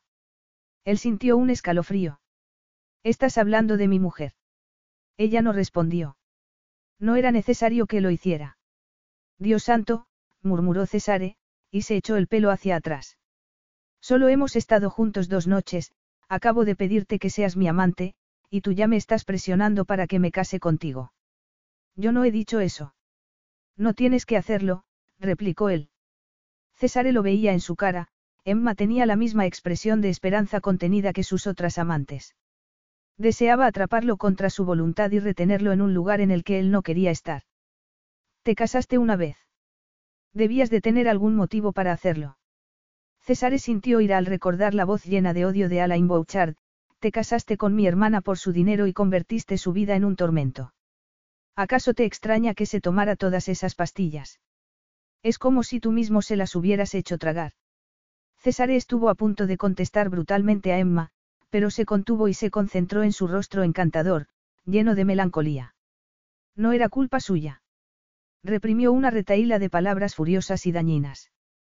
Una vez me casé por amor, dijo, pero nunca volveré a hacerlo. Porque todavía estás enamorado de ella, susurró Emma. De tu mujer. Cesare entendió lo que pensaba Emma, que él había amado tanto a Angélique que, después de una década, no había sido capaz de superar su pérdida. No trató de sacarla de su error, y lo dejó pasar, como siempre. Aquella bonita mentira era mucho mejor que la verdad.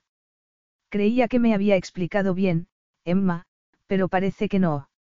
Así que, escúchame, nunca voy a quererte. Nunca voy a casarme contigo. Nunca voy a tener hijos contigo. Mis sentimientos al respecto no van a cambiar. Pensaba que lo entendías, y que sentías lo mismo por mí, dijo, e intentó tomarla de la mano. Lujuria.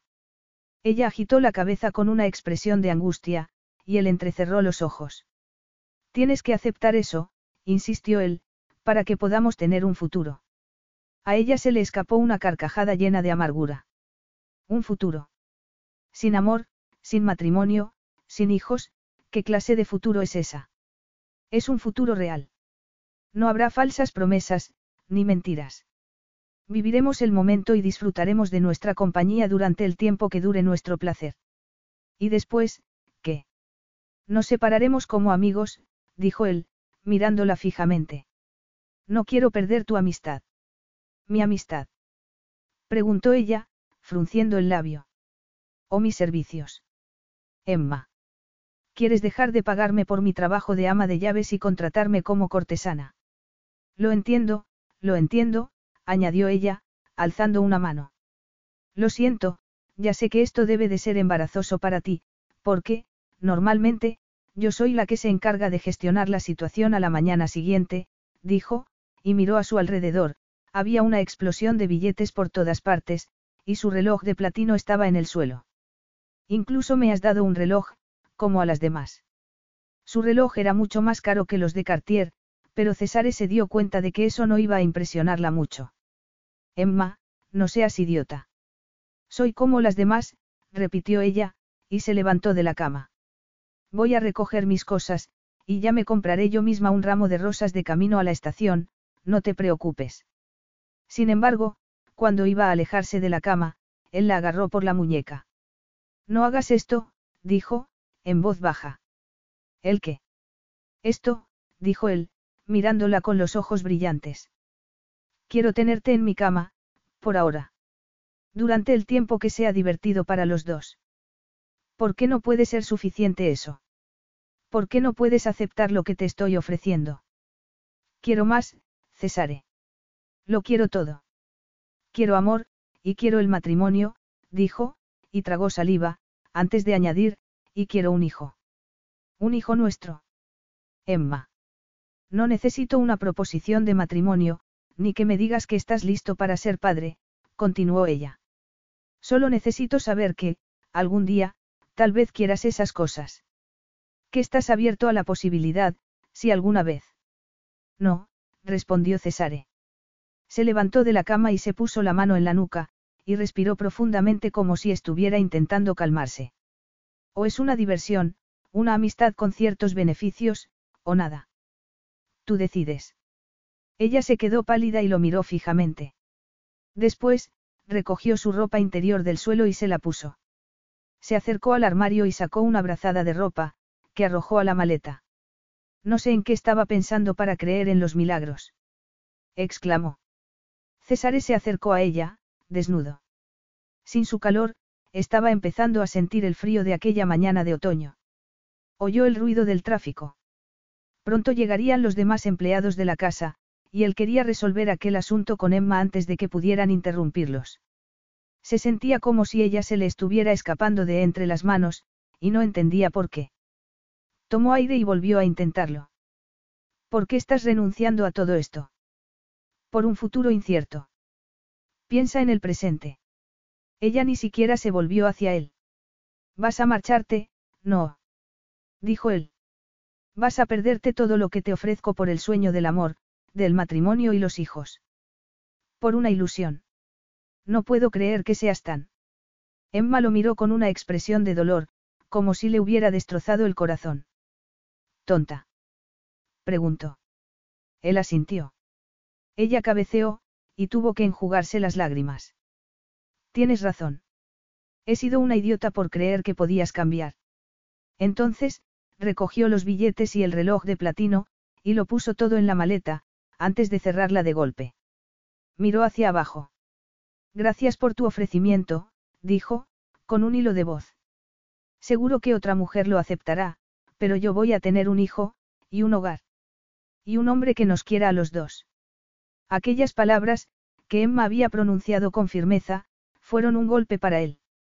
Le había ofrecido a Emma más de lo que nunca le había ofrecido a otra mujer durante los últimos diez años, y aquel era el premio por haberse permitido ser vulnerable. Aunque estaba frente a ella en cuerpo y alma, Emma lo estaba rechazando por un ridículo sueño de amor y familia. César sintió algo que llevaba muchos años sin sentir, dolor. Dio un paso atrás. Está bien, dijo. Márchate. Ella se puso unos pantalones vaqueros y una camisa, recogió algunos billetes más del suelo y se los metió al bolsillo. Después, alzó la barbilla. No te preocupes, no voy a volver a molestarte. Te dejo para que puedas tener la vida que quieres. Te lo prometo, dijo, y le tendió la mano como si fueran extraños. Adiós, Cesare. Él frunció los labios, pero le estrechó la mano. Adiós, señorita Ayes. Espero que encuentre lo que está buscando. Ella se dio la vuelta, con los ojos llenos de lágrimas, sin decir una palabra. Tomó la maleta, su abrigo y su bolso, y salió de la habitación. César la oyó bajar las escaleras y abrir y cerrar la puerta. Se había ido de verdad, y él no podía creerlo. Se acercó a la ventana y miró hacia la calle. La vio caminando por Kensington y Street bajo la lluvia. Vio su figura pequeña y triste, tirando de una maleta vieja, con un abrigo beige, y notó una punzada de dolor en el pecho. Es lo mejor, se dijo. Era mejor que ella se fuera, antes de que el pequeño agujero que tenía en el corazón se hiciera más grande. Emma se fue alejando poco a poco, hasta que él la perdió de vista. Vete, dijo en voz alta, en el silencio de la habitación. No significas nada para mí. Sin embargo, tenía los puños apretados a ambos lados del cuerpo. Volverá, pensó de repente. Ninguna mujer había sido capaz de resistirse a él durante mucho tiempo. Y las relaciones sexuales habían sido demasiado buenas entre ellos. Emma no iba a poder mantenerse apartada de él. Volvería pronto, rogándole que negociaran las condiciones de su rendición. Cesare exhaló un suspiro y notó que sus hombros se relajaban. Sonrió. Ella volvería, y él lo sabía. Dentro de una semana, si no volvía aquel mismo día. Capítulo 4. Diez meses más tarde. Cesare miró por la ventanilla de su Rolls Royce, entre el tráfico de la calle White después de dejar atrás el puente del alma. El sol de septiembre hacía brillar el Sena como si fuera de diamantes. París no era la ciudad favorita de Cesare, porque, pese a su belleza, también era una ciudad distante y orgullosa. Como una estrella fría. Como su difunta esposa, Angélique, que había nacido allí, y que había comenzado una relación extramarital allí, al año de haberse casado con él. Sí, ese era el principal motivo por el que no le agradaba París, y por el que había evitado aquella ciudad desde la muerte de su esposa, diez años antes. Sin embargo, en aquel momento estaba montando un hotel Falconeri allí por petición de sus accionistas. Pero París había cambiado desde su última visita. La ciudad le estaba produciendo una sensación, distinta. Alzó la vista y admiró la arquitectura clásica de los edificios color crema. El sol brillaba en el cielo e iluminaba los colores rojizos de las hojas de los árboles. La ciudad tenía una calidez y un encanto que él nunca había percibido.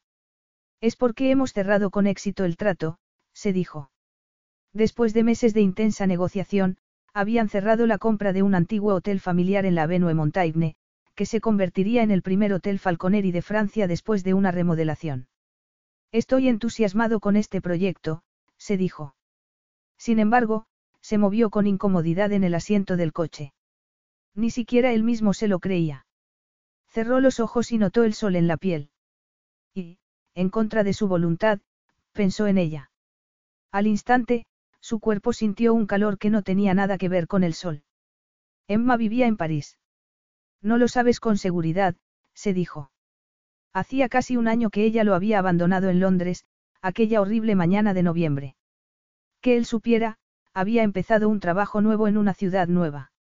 O, tal vez, hubiera cambiado de opinión y no hubiera aceptado el puesto en París. Tal vez hubiera conocido a otro hombre, a un hombre que pudiera quererla, y se hubiera casado con él, y tuviera un hijo con él, tal y como ella quería. Cesare apretó los puños sin darse cuenta. Durante aquellos diez meses, se había propuesto no saber nada de Emma. Había intentado convencerse de que no le importaba dónde estaba, ni con quién.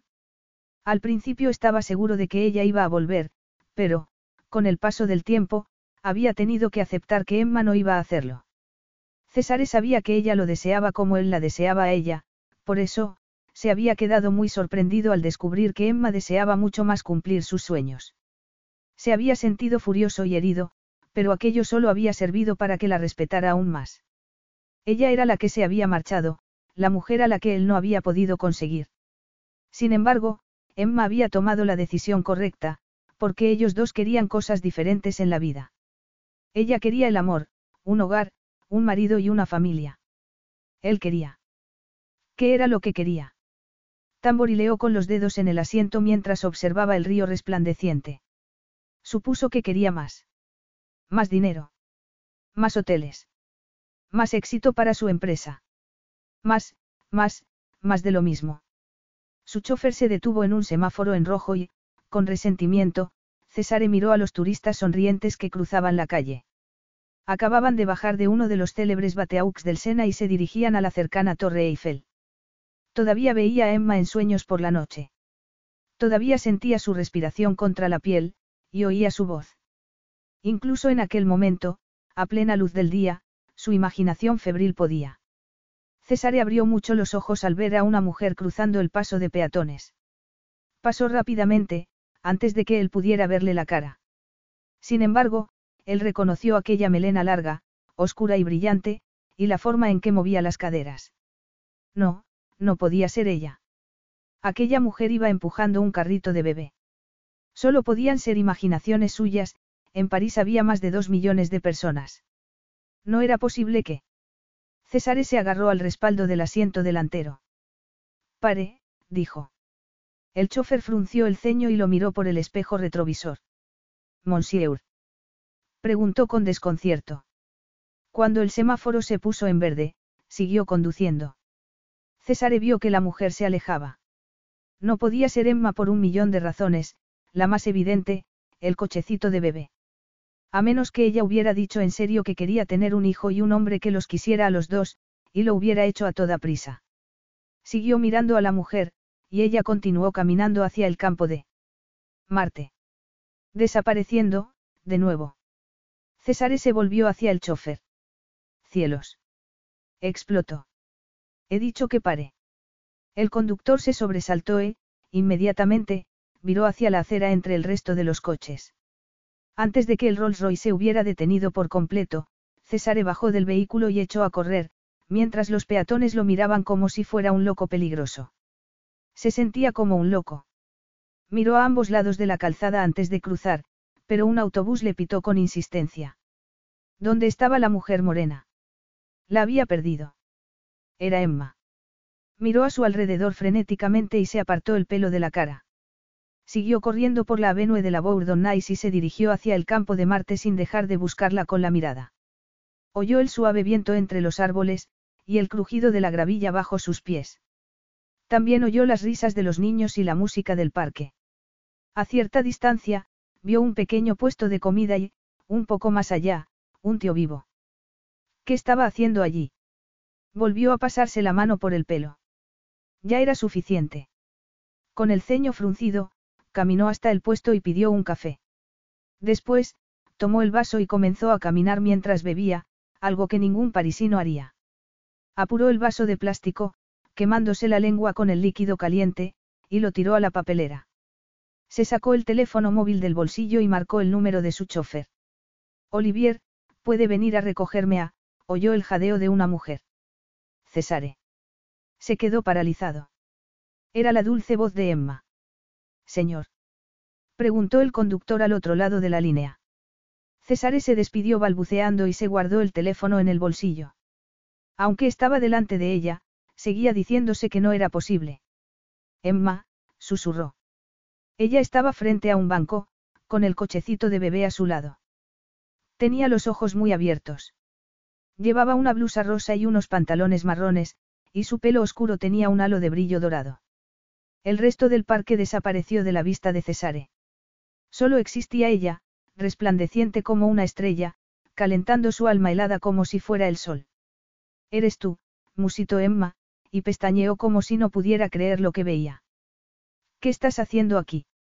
He venido a París, respondió él, con la voz ronca, y tuvo que carraspear antes de seguir, por negocios. Pero si tú odias esta ciudad. Lo has dicho muchas veces. He comprado un antiguo hotel en la Avenue Montaigne esta misma mañana. Sin darse cuenta, Cesare caminó hasta ella. Se embebió de su imagen con avidez. Ella tenía las mejillas más redondas y la piel pálida y rosada. Llevaba el pelo suelto por los hombros. Había engordado un poco, y le sentaba bien. Aquella redondez femenina la hacía incluso más bella que antes, cosa que él no hubiera creído posible. ¡Qué sorpresa, verte! murmuró Emma. Sí, dijo él. Entonces, miró al bebé moreno que estaba durmiendo en el cochecito. ¿Quién era? Sería el hijo de sus jefes, o era suyo. Rápidamente, Cesare miró la mano de Emma, ella no llevaba alianza. Así pues, el bebé no podía ser suyo. Ella le había especificado lo que quería, un marido, un hogar, un hijo. Y no se habría conformado con menos después de haberlo dejado a él para conseguir aquellos sueños. Emma se sonrojó. No has venido a buscarme. Por orgullo, él quiso decir que se había encontrado con ella por pura coincidencia en aquel parque, pero no pudo hacerlo. He venido a París para cerrar el trato, respondió, pero cuando ya iba a salir de la ciudad, te vi cruzando la calle, y no podía marcharme sin saber si realmente eras tú. Permanecieron uno frente al otro, a pocos centímetros de distancia, pero sin tocarse. Él oyó el canto de los pájaros y el ruido del tráfico, y la música del tío vivo. Estaba completamente seguro de que volverías a mi lado, dijo, en voz baja. Pero no lo hiciste. Ella le clavó los ojos verdes. Yo, no podía. Lo sé, respondió Eli, antes de darse cuenta, le acarició la mejilla. Su piel era tan suave como recordaba. Sintió que ella se estremecía, y su cuerpo se encendió súbitamente. Quiso abrazarla y estrecharla contra sí, besarla con fuerza y no volver a soltarla nunca más. Unos momentos antes, la había admirado por haber sido capaz de sacrificar todo el placer que habrían podido conseguir juntos con tal de hacer realidad sus sueños. Sin embargo, en aquel momento, Cesare olvidó todos aquellos argumentos lógicos y la miró a los ojos. Nunca te has preguntado qué podríamos haber tenido juntos. A ella se le ensombreció la expresión. Por supuesto que sí. Cesare apenas oía ya los ruidos, el suave gorjeo del bebé, la charla de la gente que los rodeaba y los diferentes lenguajes de los turistas. La había echado de menos. No solo por su capacidad como ama de llaves de su casa. Ni siquiera por su cuerpo sensual. Emma Ayes era la única mujer en la que había confiado. La única que le había importado desde su matrimonio. En aquel momento, en aquel parque del centro de París, habría dado un millón de euros con tal de verla sonreír.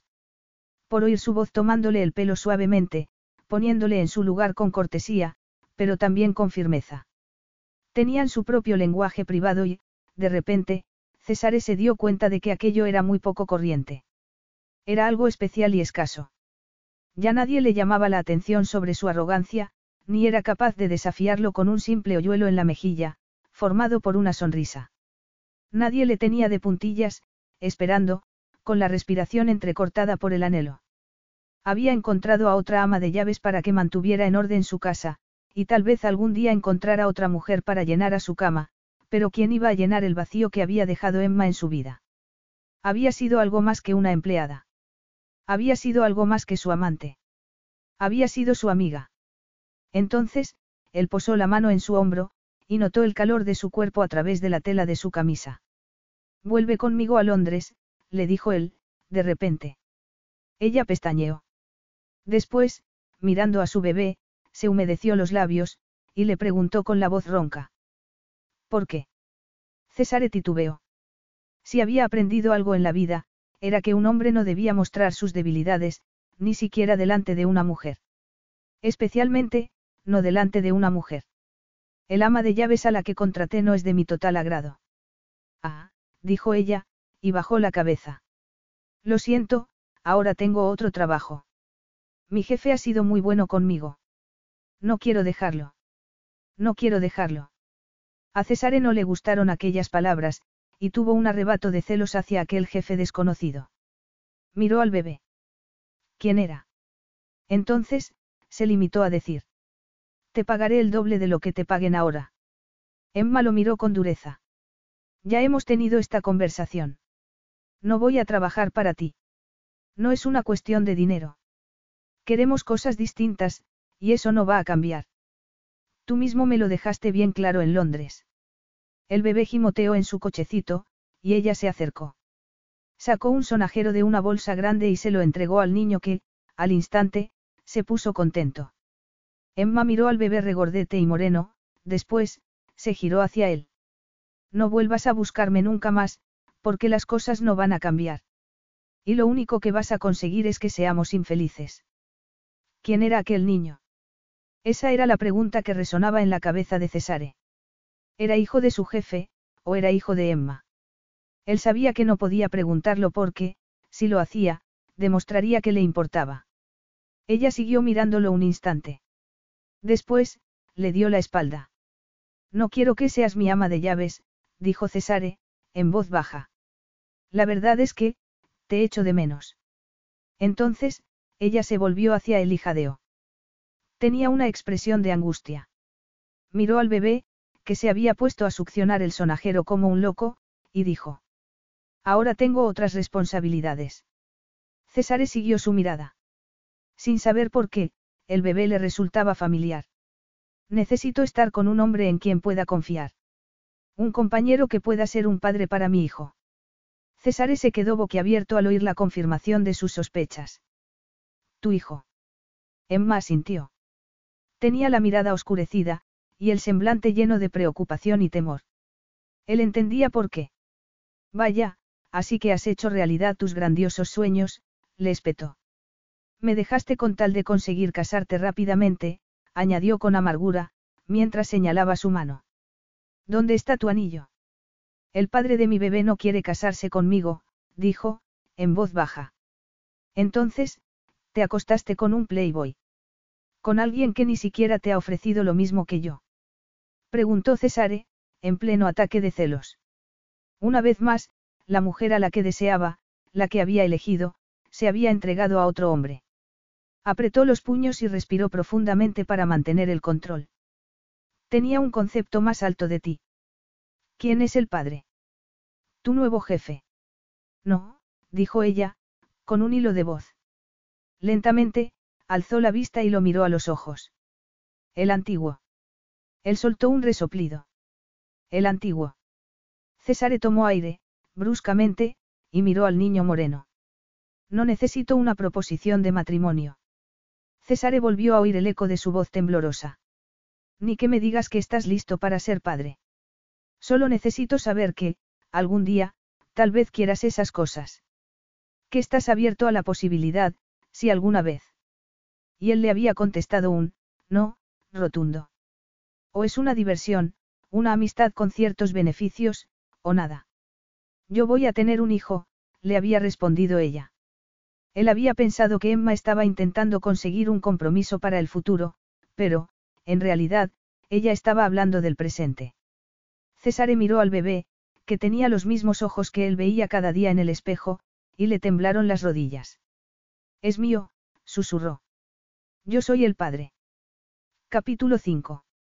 Mientras esperaba para conocer la reacción de Cesare, a Emma le latía el corazón desbocadamente. No podía creer que estuviera ocurriendo aquello. Había estado soñando con aquel momento durante aquellos diez pasados meses. Había estado pensando constantemente en Cesare mientras el bebé crecía en su vientre. El día que había nacido Sam. Y todos los días, desde entonces. Sin embargo, en aquel momento tenía miedo.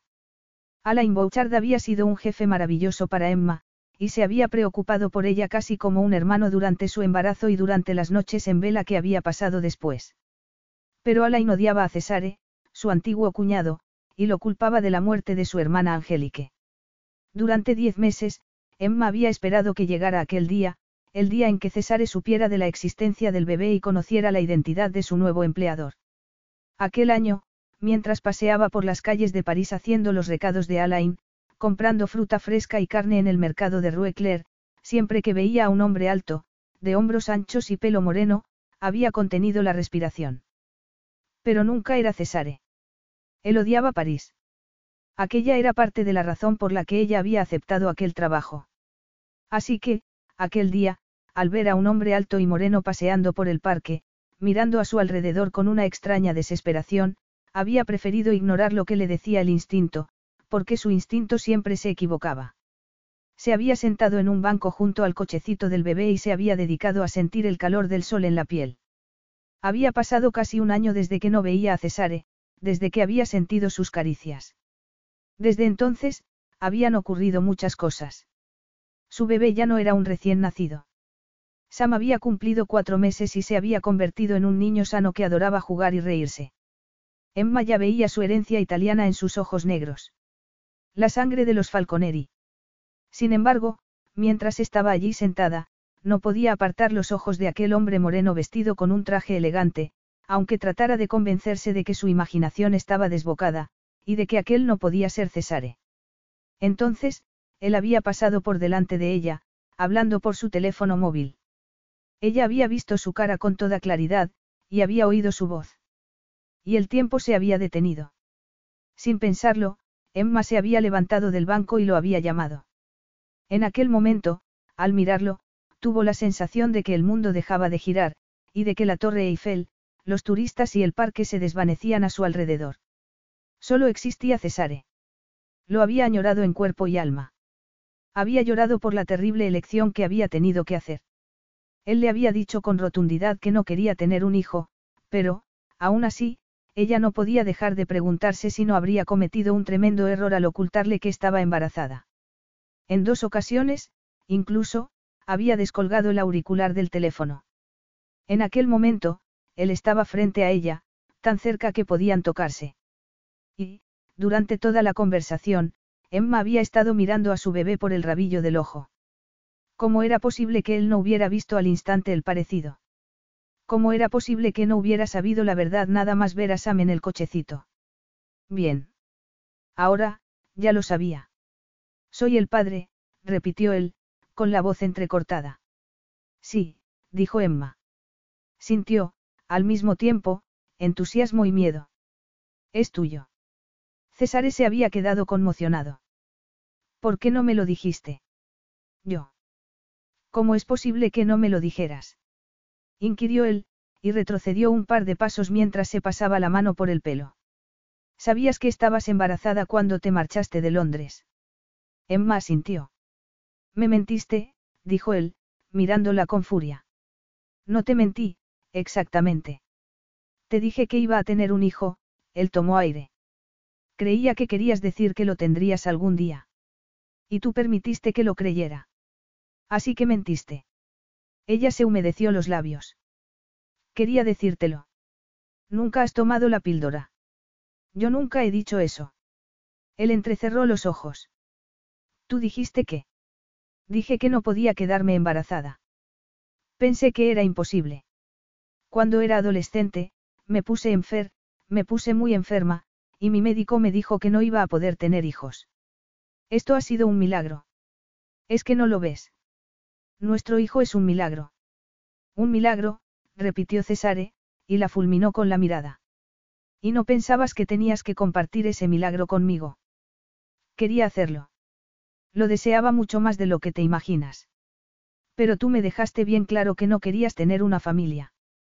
Te quedaste embarazada a propósito. Inquirió él. Lo hiciste para obligarme a que me casara contigo. Emma se echó a reír sin poder evitarlo. ¿Por qué te ríes? Le preguntó él. Oh, lo siento. Pensaba que era una broma. Esto no tiene nada de gracia. No, claro que no. Pero tú sí, le espetó ella perdiendo la paciencia. Él pestañeó y se quedó boquiabierto. Ella respiró profundamente para calmarse. No creo que puedas decir que he intentado atraparte. Estoy criando a mi hijo completamente sola.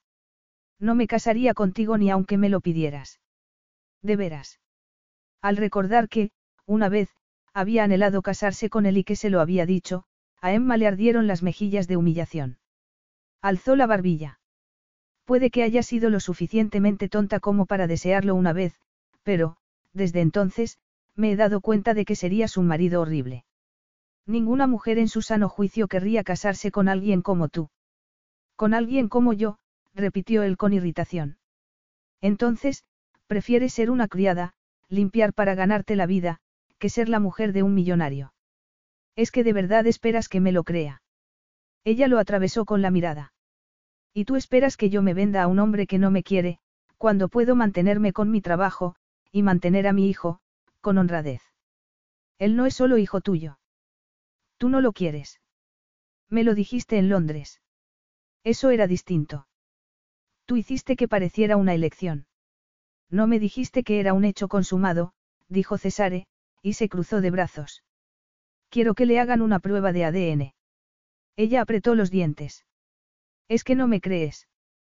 ¿Cómo voy a creer a la mujer que me prometió que no podía quedarse embarazada? No, no te creo. Emma sintió tanta rabia que dio una patada en el suelo. No voy a permitir que pinchen a Sam con una aguja para hacerle una prueba estúpida.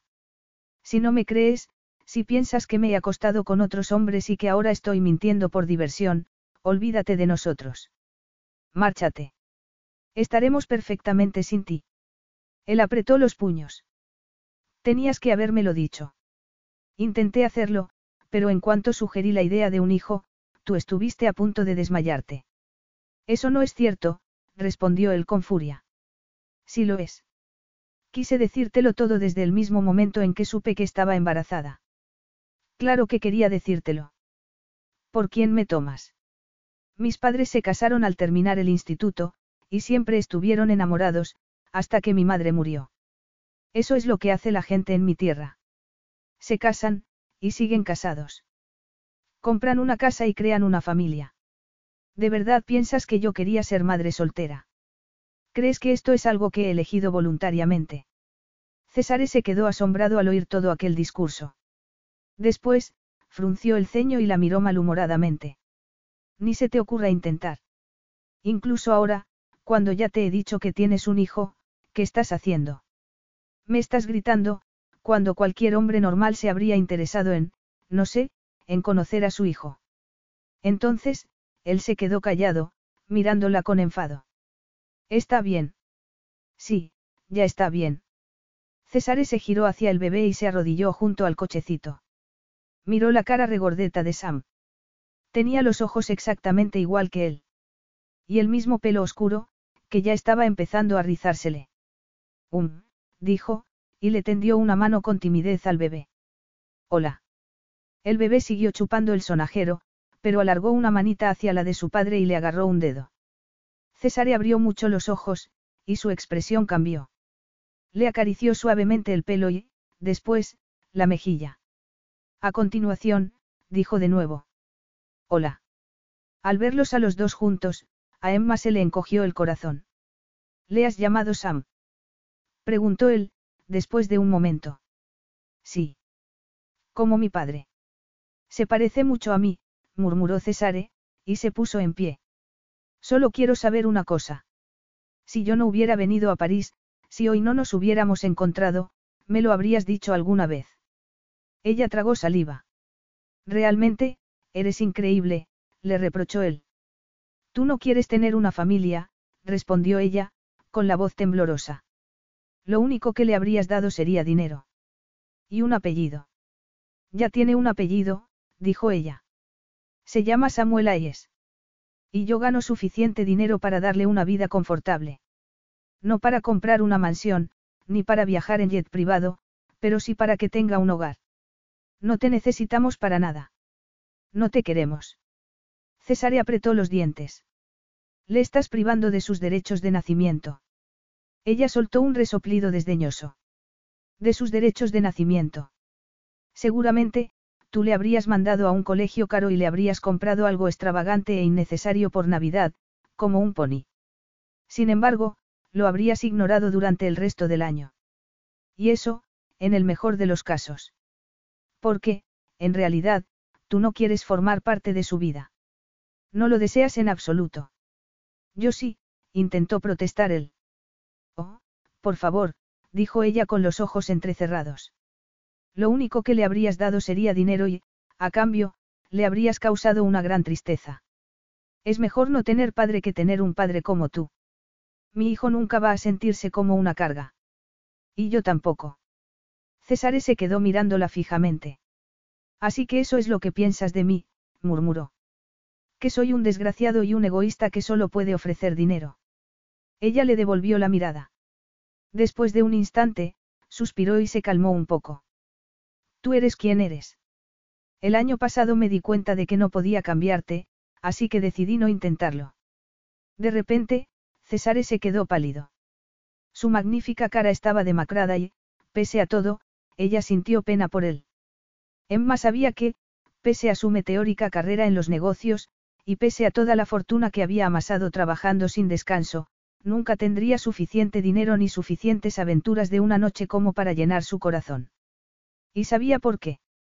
Había perdido a la mujer a la que amaba, y nunca podría amar a otra mujer de nuevo. Y, sin amor, ¿qué otra cosa podía tener, salvo el alma vacía? No es culpa tuya, le dijo. Entiendo el motivo por el que no puedes dejar que nadie vuelva a ocupar tu corazón. La querías tanto, y la perdiste. Creo que tu corazón se fue a la tumba con tu mujer. César se estremeció. Emma. No, no pasa nada, dijo ella, e intentó sonreír. Estamos bien, de verdad. Tu hijo es feliz y está muy bien. Yo tengo un buen trabajo. Mi jefe es buena persona y nos cuida. Su tono de voz hizo que él la mirara con desconfianza. ¿Quién es ese nuevo jefe tuyo? Ella se humedeció los labios. Es que no lo sabes. Él negó con la cabeza. No, después de que te marcharas, intenté olvidarte con todas mis fuerzas. No sé nada de ti. Aquello no debería haberle hecho daño, pero lo hizo. Emma puso las manos en el asidor del carrito. Eso es lo que deberías hacer ahora, Cesare. Olvidarnos a los dos, pero él puso la mano sobre la suya, en la barra del carrito. No, en esta ocasión, no voy a dejar que te vayas. Con mi hijo, no. Ella tragó saliva. Solo quieres tenernos porque sabes que no puedes. Él, no, es una novedad para ti. Pero yo sé que, si alguna vez me permitiera contar contigo, te marcharías. No voy a permitir que nadie le haga daño a Sam, ni siquiera tú. Ella intentó apartarse, pero él la sujetó. Es mi hijo. Déjanos en paz, susurró ella. Por favor. En algún lugar hay un hombre que nos querrá con todo su corazón. Un hombre que será un buen padre para Sam. Los dos sabemos que tú no eres ese hombre.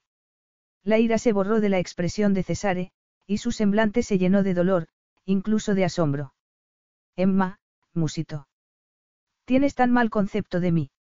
Ya la has oído, gruñó alguien a sus espaldas. Suéltala, canalla.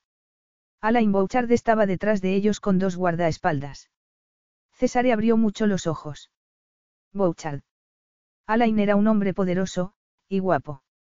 Tenía 45 años, era 10 años mayor que Cesare. Tenía el pelo canoso e iba muy bien vestido. Era presidente de una empresa de artículos de lujo que había creado, generaciones atrás, la propia familia Bouchard. En aquel momento, Alain estaba mirando a Cesare con odio. Suéltala, le dijo. Emma vio que sus dos fornidos guardaespaldas, Gustave y Marcel, daban un paso hacia adelante para hacer una amenaza silenciosa, y supo que tenía que calmar la situación. Suéltame, Cesare. Por favor, susurró. Él la miró con furia, como si sintiera completamente traicionado. ¿Qué está haciendo él aquí? Es mi jefe, admitió ella. Trabajas para el hermano de Angélique. Emma se estremeció. Aquello podía parecer una venganza por su parte. Me ofreció trabajo cuando más lo necesitaba. Eso es todo. Estás criando a mi hijo en casa de un hombre que me odia. Nunca he permitido que dijera una sola palabra contra ti, y menos delante de Sam. Vaya, qué detalle, respondió él con frialdad. Por el rabillo del ojo, Emma vio que Gustave y Marcel se acercaban. Por favor, susurró. Tienes que soltarme. César retiró la mano. Emma se dio la vuelta con un nudo en la garganta, y se dirigió hacia Alain empujando el carrito. ¿Estás bien, Emma? Le preguntó Alain. No te habrá hecho daño, ¿verdad? Por supuesto que estoy bien. Solo estábamos hablando, dijo ella, y miró hacia atrás. Pero ya hemos terminado. No, esto no ha terminado, dijo Cesare. Ella tomó aire profundamente. Lo sé, dijo con tristeza. Vamos, dijo Alain, y puso la mano sobre el asidor del carrito, justo donde había estado la de Cesare. Caminaron juntos por el camino de salida del parque, a cada paso que daba, Emma sentía la mirada de Cesare clavada en su espalda. No pudo respirar bien hasta que salieron del campo de Marte y estuvieron en la calle. ¿Te encuentras bien? Le preguntó, de nuevo, Alain. Sí, perfectamente, respondió ella. Sin embargo, no era cierto. Sabía que se avecinaba una guerra por la custodia de su hijo. Ya sentía la cercanía de aquella tormenta. Intentó apartarse el miedo de la cabeza y preguntó. ¿Qué estabas haciendo en el parque? ¿Cómo sabías que estábamos allí? Me llamó Gustave. Ella frunció el ceño. ¿Y cómo lo sabía Gustave? Alain se ruborizó. Algunas veces hago que mis guardaespaldas te vigilen a distancia. París puede ser una ciudad peligrosa y... Alain se quedó callado al ver pasar a dos mujeres elegantes y enjolladas, vestidas de Hermes. ¿Este barrio? Preguntó ella, con incredulidad. Él se encogió de hombros. Nunca se sabe, dijo. Después, su expresión se volvió sombría. Además, parece que he hecho lo correcto. Ese Falconeri es el padre de Sam, no. Emma estaba segura de que Bouchard quería protegerla, pero se sintió.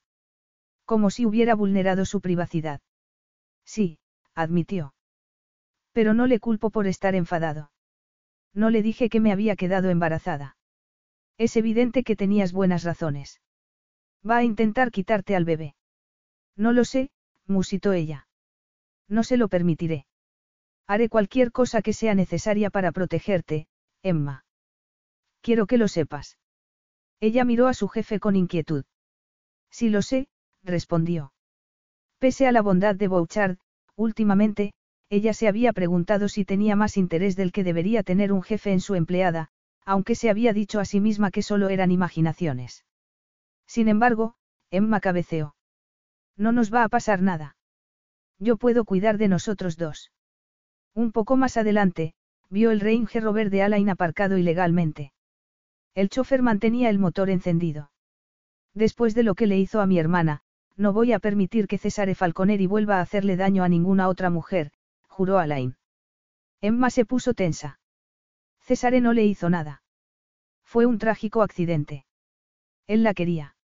Ah. Tú siempre piensas lo mejor de todo el mundo, dijo él. Incluso de él. Pero ese canalla no te merece. Algún día, tendrá lo que se merece, sí. Emma lo miró con el corazón encogido, preguntándose si había hecho bien en aceptar el trabajo que le había ofrecido Alain. Él estaba convencido de que la muerte de su hermana había sido provocada por algo más que una sobredosis accidental. Sin embargo, Cesare era inocente. Nunca lo habían acusado de ningún crimen, y ella sabía perfectamente que amaba a su esposa. Respiró profundamente y cambió de conversación. Sam y yo vamos a estar perfectamente, dijo. Cesare no quiere tener una familia que lo ate. Pronto volverá a Londres y se olvidará de nosotros.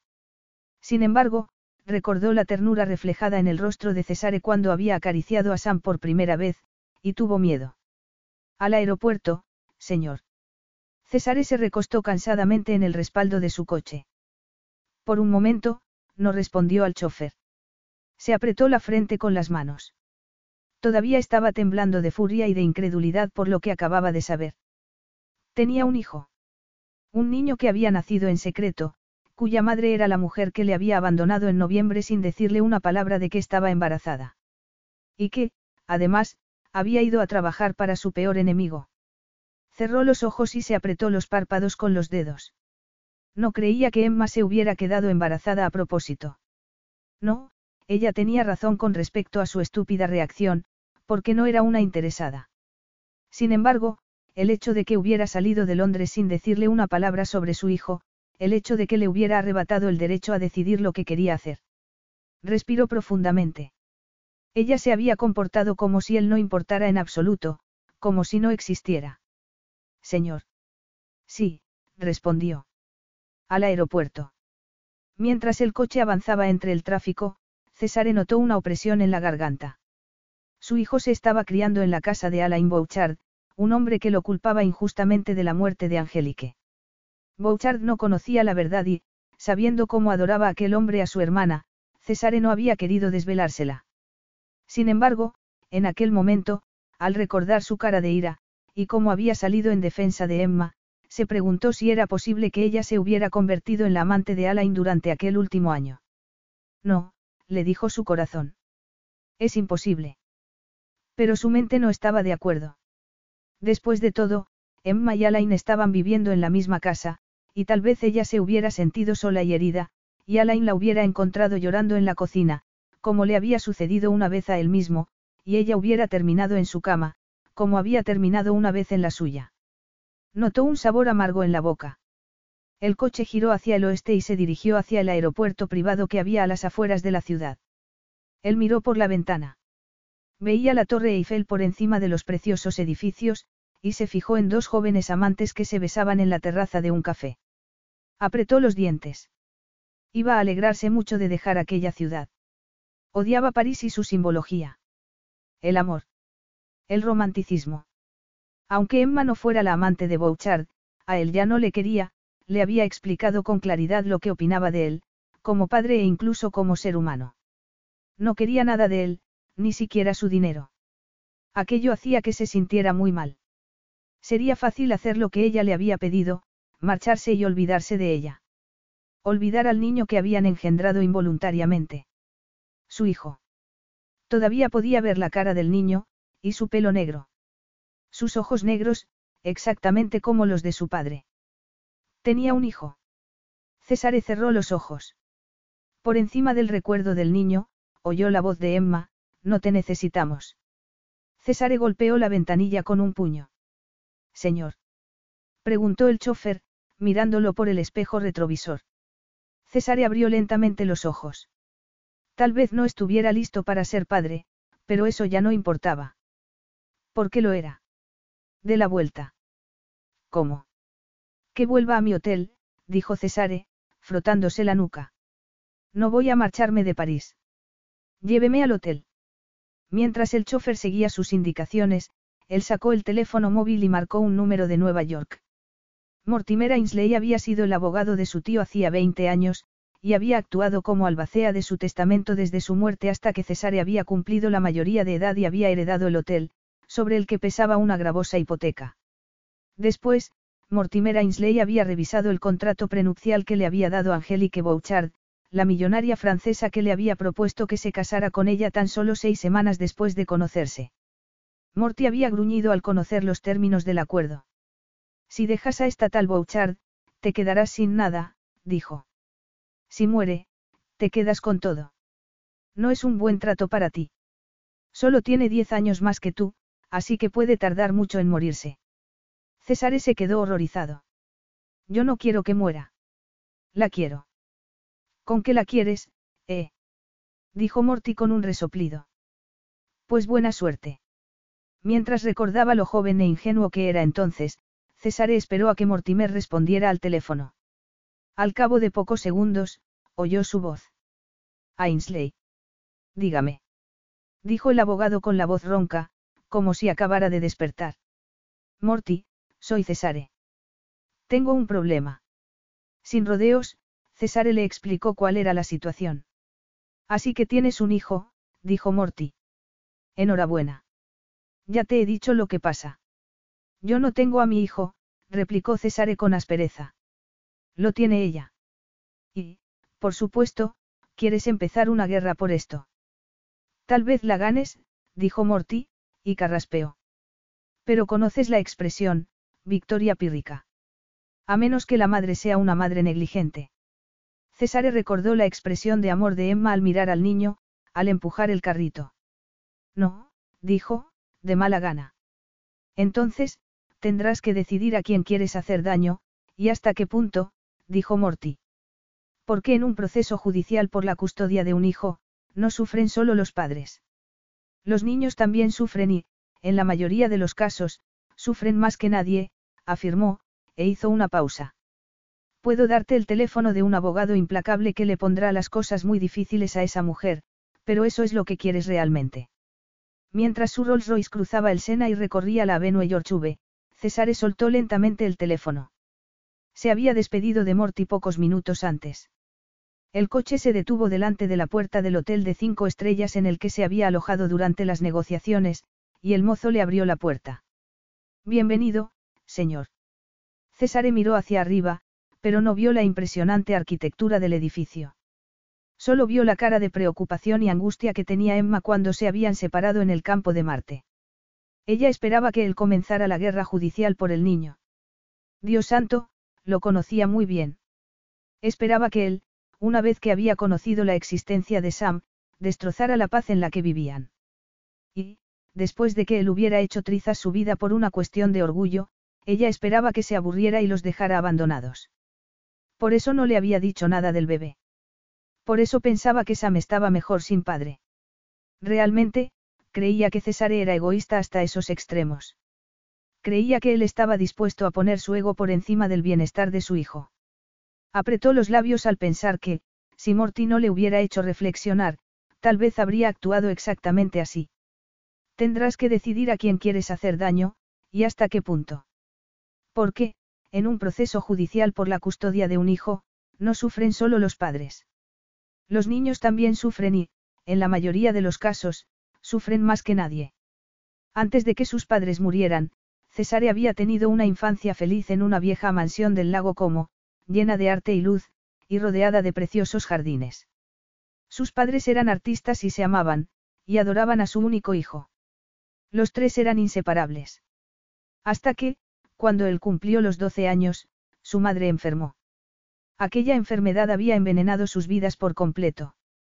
La muerte de su padre había sido más rápida.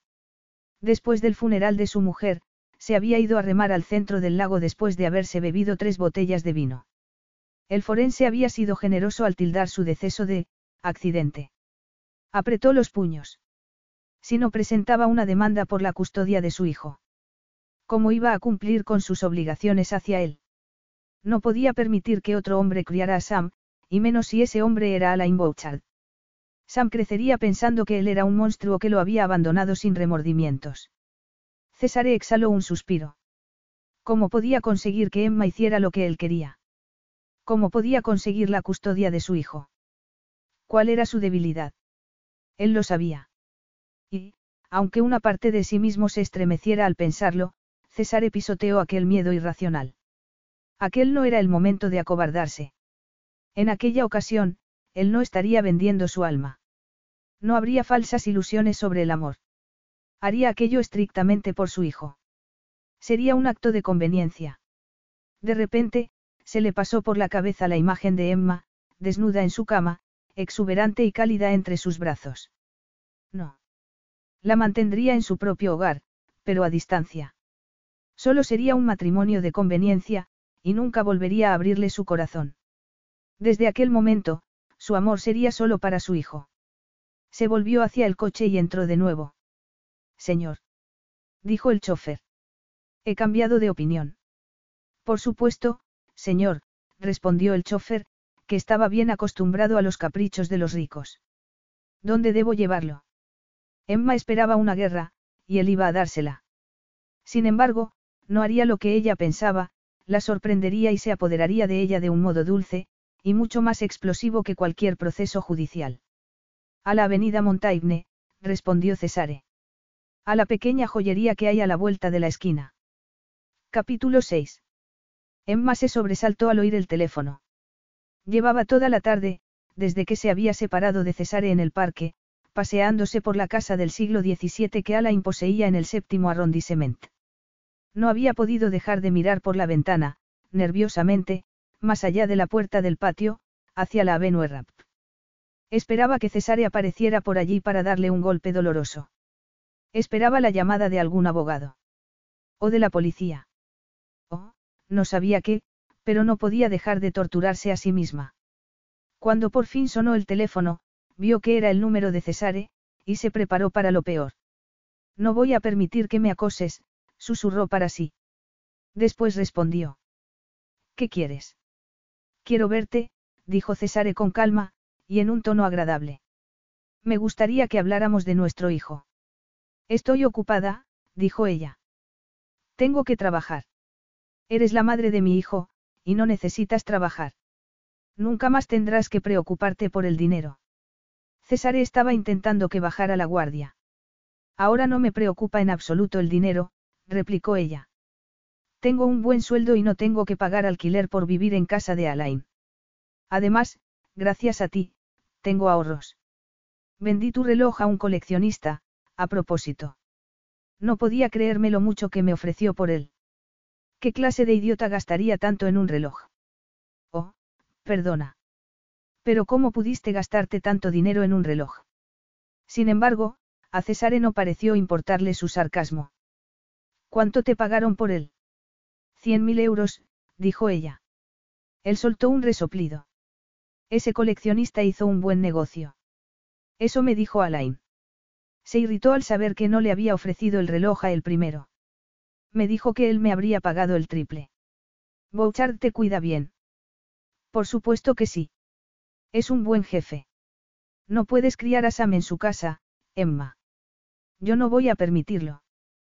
Que tú no vas a permitirlo. Mira, te dije que Sam es hijo tuyo porque era lo que debía hacer. Me lo dijiste porque no tuviste otro remedio. Pero tú no puedes darme órdenes. Por si no te habías dado cuenta, ya no eres mi jefe. Soy el padre de Sam. Vaya, de repente estás muy seguro de ello, no. Emma. No puedo creer que me hayas pedido la prueba de paternidad de Sam, cuando sabes perfectamente que eres el único hombre con el que me he acostado en toda mi vida. Incluso ahora. Su tono de voz era tenso. ¿Acaso a César le preocupaba que se hubiera acostado con otros hombres durante aquel último año? Emma se quedó asombrada.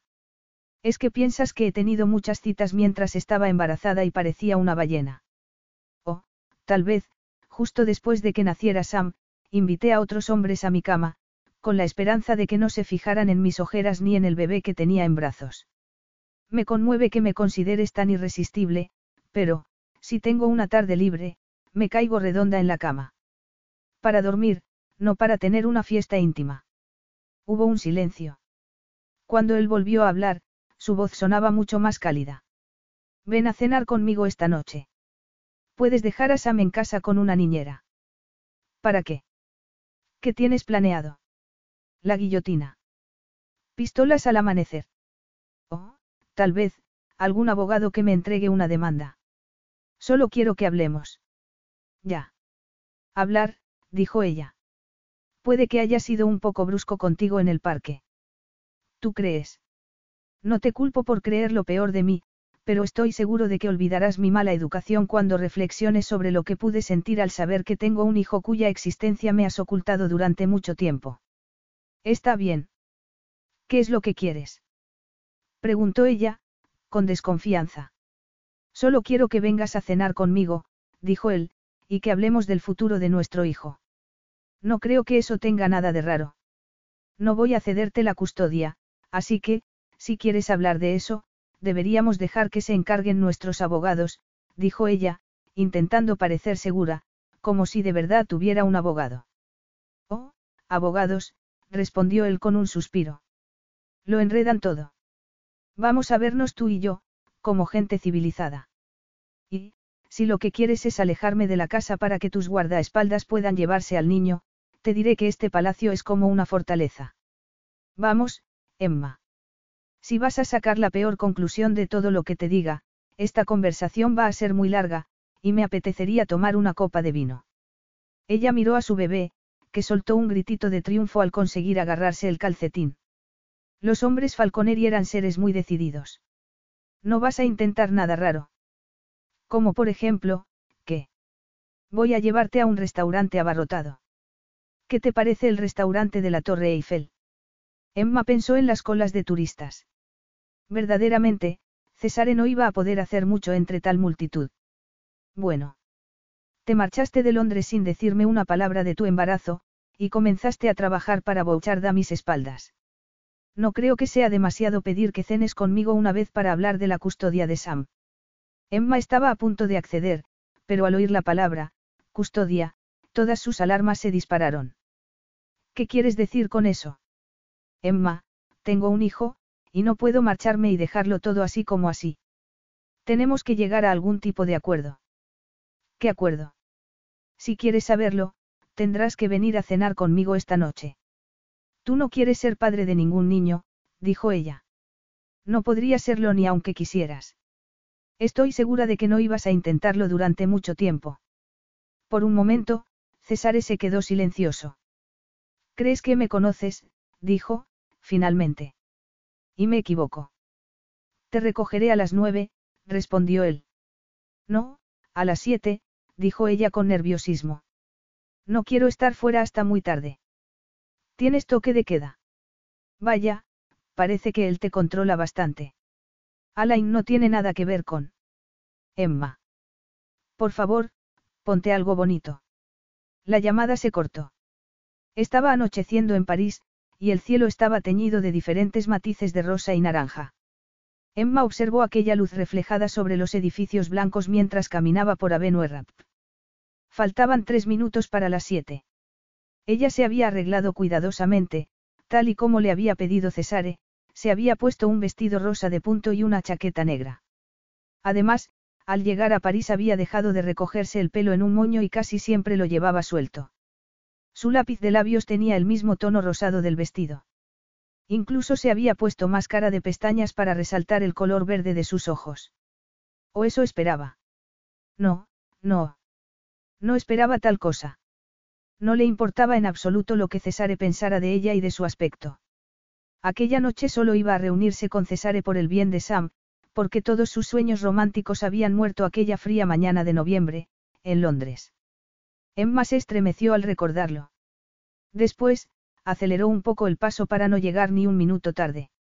Había acostado al niño y lo había dejado al cuidado de Irene Taylor, una jovencita muy responsable que había trabajado de niñera para el embajador de Bulgaria.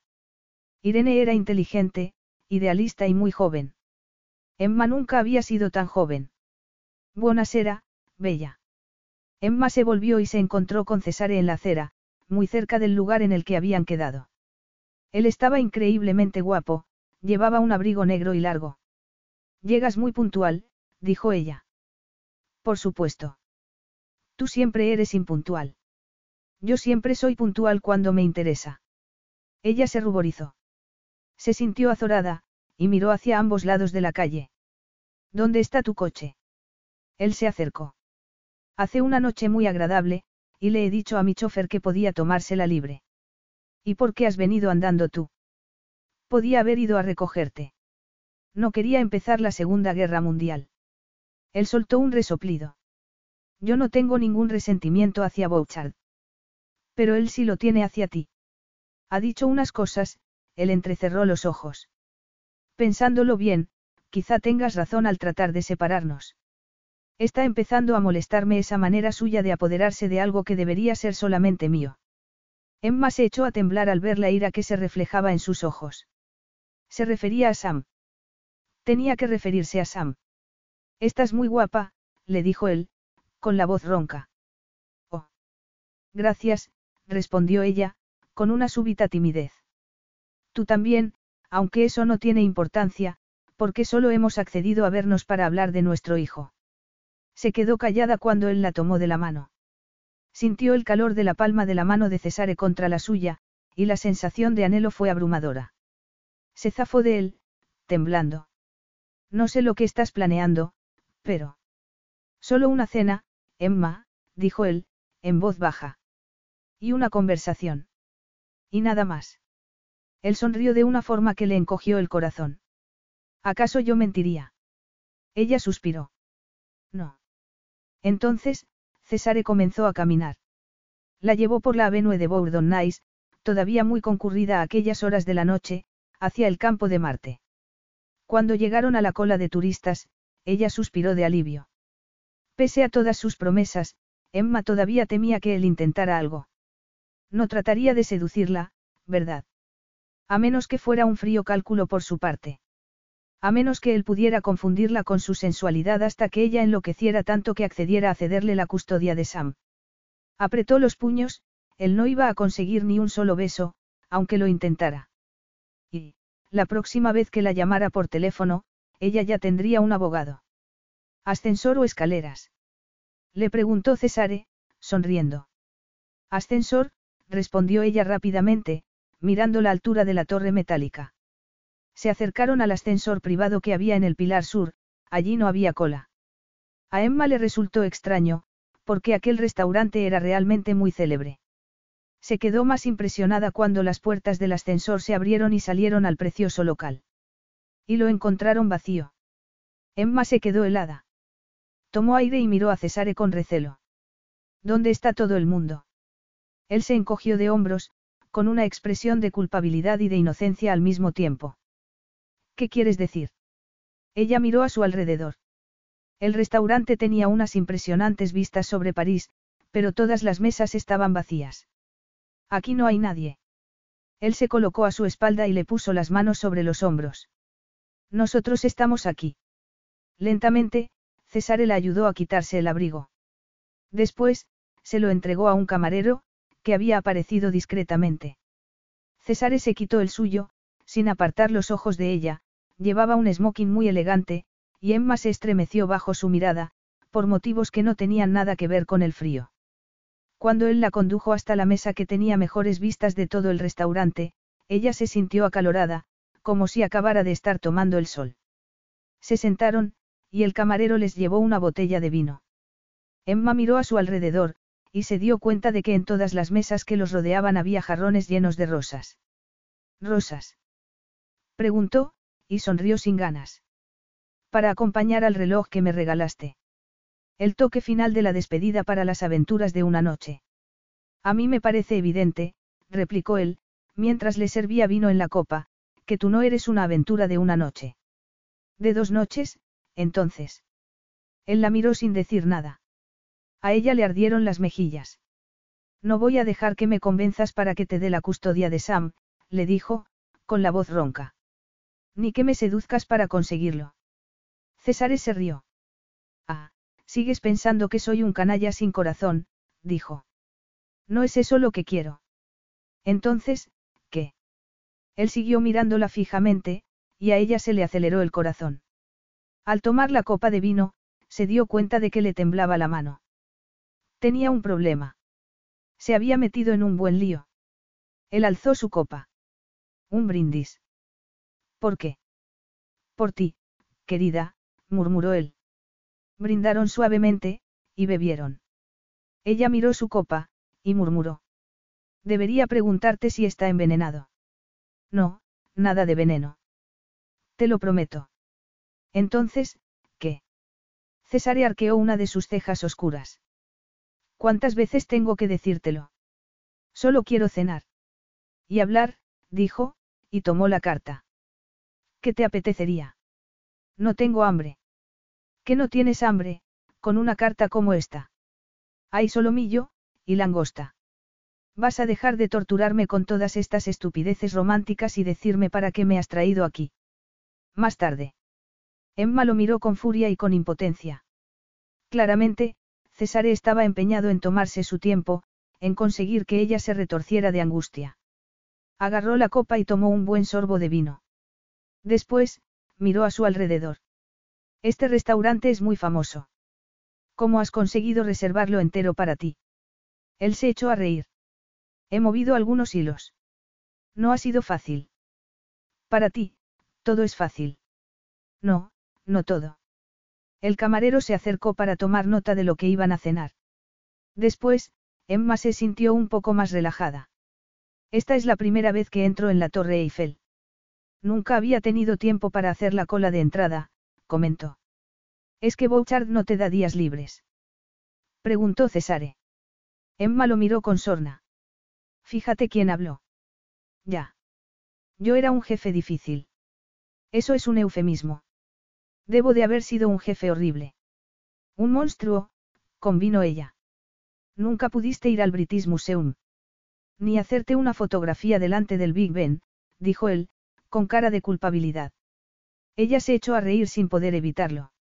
Después, suspiró. Tal vez no tuvieras tú toda la culpa, admitió. César se animó. No. Te culpé de no haber tenido tiempo para ver Londres, y me juré que, en París, sería diferente. Sin embargo, aunque Alain es un maravilloso jefe. La expresión de César se volvió sombría. No he tenido tiempo para ver mucho de la ciudad. Al principio, estaba muy ocupada familiarizándome con el trabajo.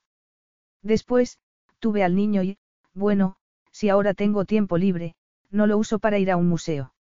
Me quedo dormida en el sofá, explicó, con un suspiro. Parece que tengo excusa para todo. Podía haber venido a la Torre Eiffel con Sam, si hubiera querido, pero no tenía ganas de esperar la cola ni de pagar la entrada. ¿Y si yo te prometiera que no tendrías que hacer ninguna de las dos cosas para ver los monumentos y los museos de Londres?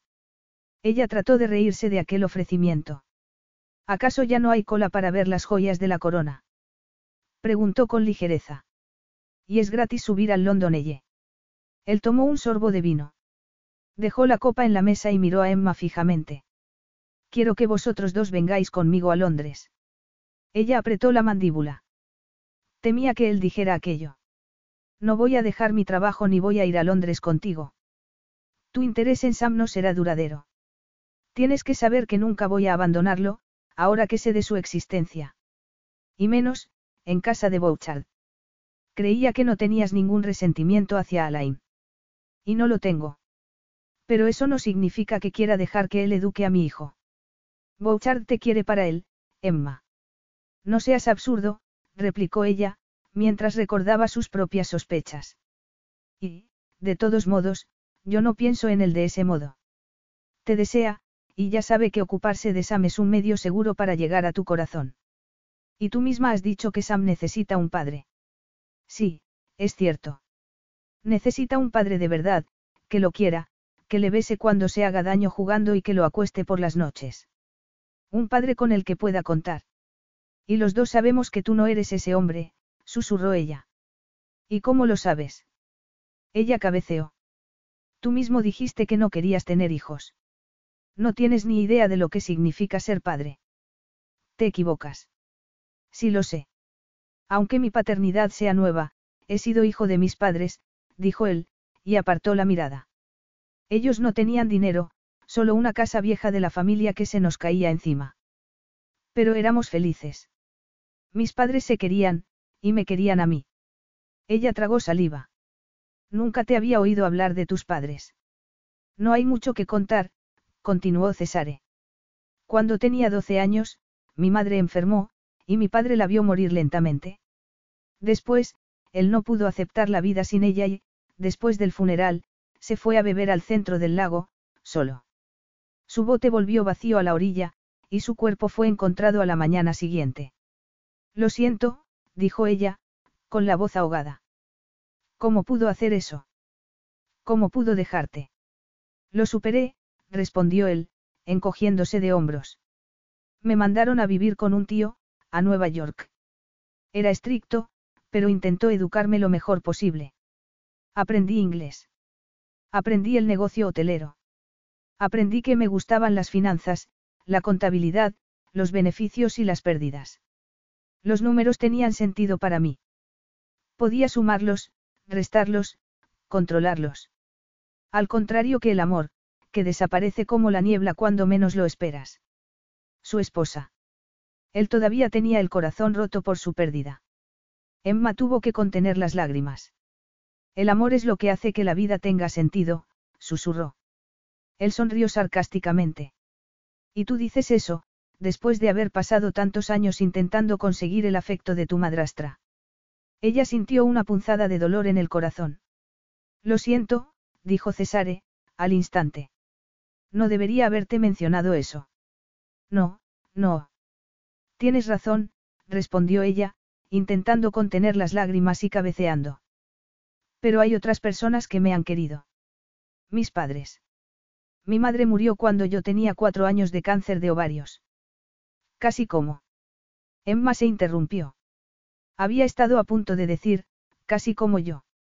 Lo siento. No te preocupes. Fue hace mucho tiempo. Y mi padre era un hombre increíble.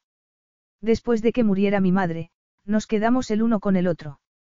Él me enseñó la ética del trabajo, el sentido del honor, todo. Con el paso del tiempo, se enamoró de una de sus compañeras de la fábrica. La madrastra cruel. No, nunca fue cruel. Por lo menos, no al principio. Y yo me alegré mucho de ver feliz a mi padre. Sin embargo, comencé a sentir que sobraba. Me sentía como la tercera en discordia en su luna de miel. El camarero le sirvió la cena, y ella le dio las gracias con una sonrisa. Cuando se quedaron a solas de nuevo, Cesare continuó con la conversación. Entonces, te marchaste de casa.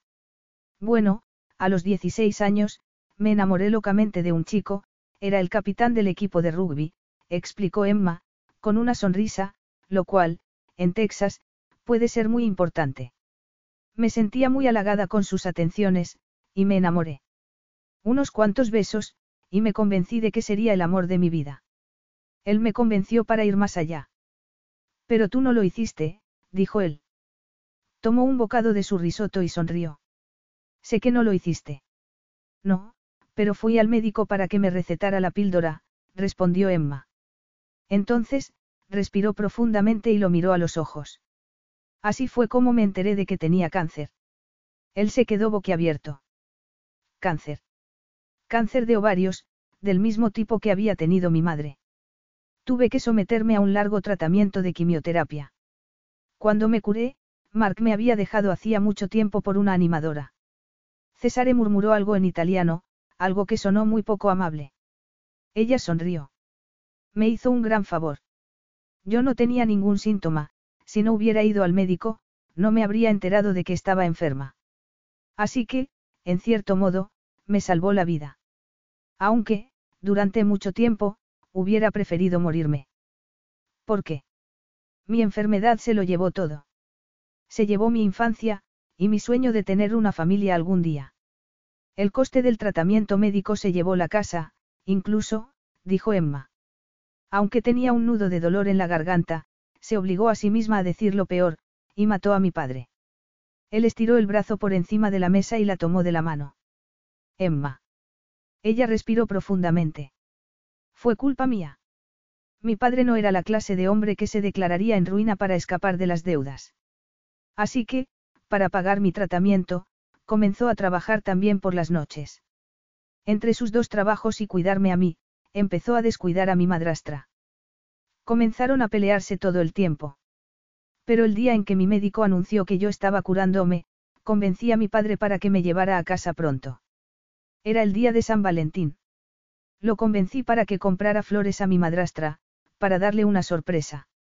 Y Marion se sorprendió, pero por otro motivo.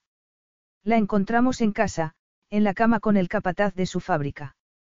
César tomó aire. Y.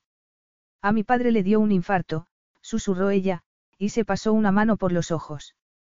Ya estaba muy cansado por todo el trabajo y por tener que cuidarme a mí, y Marion me culpó de todo. Y tenía razón. No, no es cierto, dijo él con gentileza. Tú no tuviste la culpa de nada. Te equivocas. Si no hubiera luchado tanto por vivir, no habría sido una carga. Mi padre no habría tenido que trabajar en dos sitios a la vez, mi madrastra no se habría sentido sola y abandonada, y todavía estarían juntos. Es culpa mía. Yo destrocé su vida. Tu madrastra te dijo eso. Ella asintió con tristeza. Después del funeral, me echó de casa. Yo tenía 18 años. Ella no tenía ninguna obligación legal de cuidar de mí. Una amiga mía me acogió en su casa hasta que me gradué en el instituto y, después, me marché de Texas a Nueva York. Quería llegar a algo, quería demostrarle a Marion que estaba equivocada. Sin embargo, a pesar de todas las cosas que hice después, de todo el dinero que le envié, no conseguí que me perdonara. César se puso en pie y rodeó la mesa. Suavemente, levantó a Emma de la silla y la abrazó. Así que por eso estabas tan angustiada, murmuró, la primera noche que, la noche que volviste del funeral. Sí. Además, Emma tragó saliva. Era hora de decirle lo peor. De contárselo todo. Alzó la vista, con los ojos llenos de lágrimas, y prosiguió, te dije que me había enamorado de ti, y tú intentaste convencerme de que no era amor, sino solo lujuria. Pero hay un motivo por el que yo sabía que no era así, dijo ella. Tomó aire y confesó, te he querido durante años, Cesare. Él, que había estado acariciándole la espalda con ternura, bajó las manos de repente y la miró. Años. Sí, años. Es que no te habías dado cuenta. Él negó con la cabeza. Te quise desde el primer día que nos conocimos, añadió ella, y se rió forzadamente. Creo que desde el momento en que me dijiste que te alegrabas de haberme contratado porque parecía una chica lista, y la anterior ama de llaves había sido despedida por haber sido tan tonta como para enamorarse de ti. Él se quedó desconcertado. Y por eso te enamoraste de mí.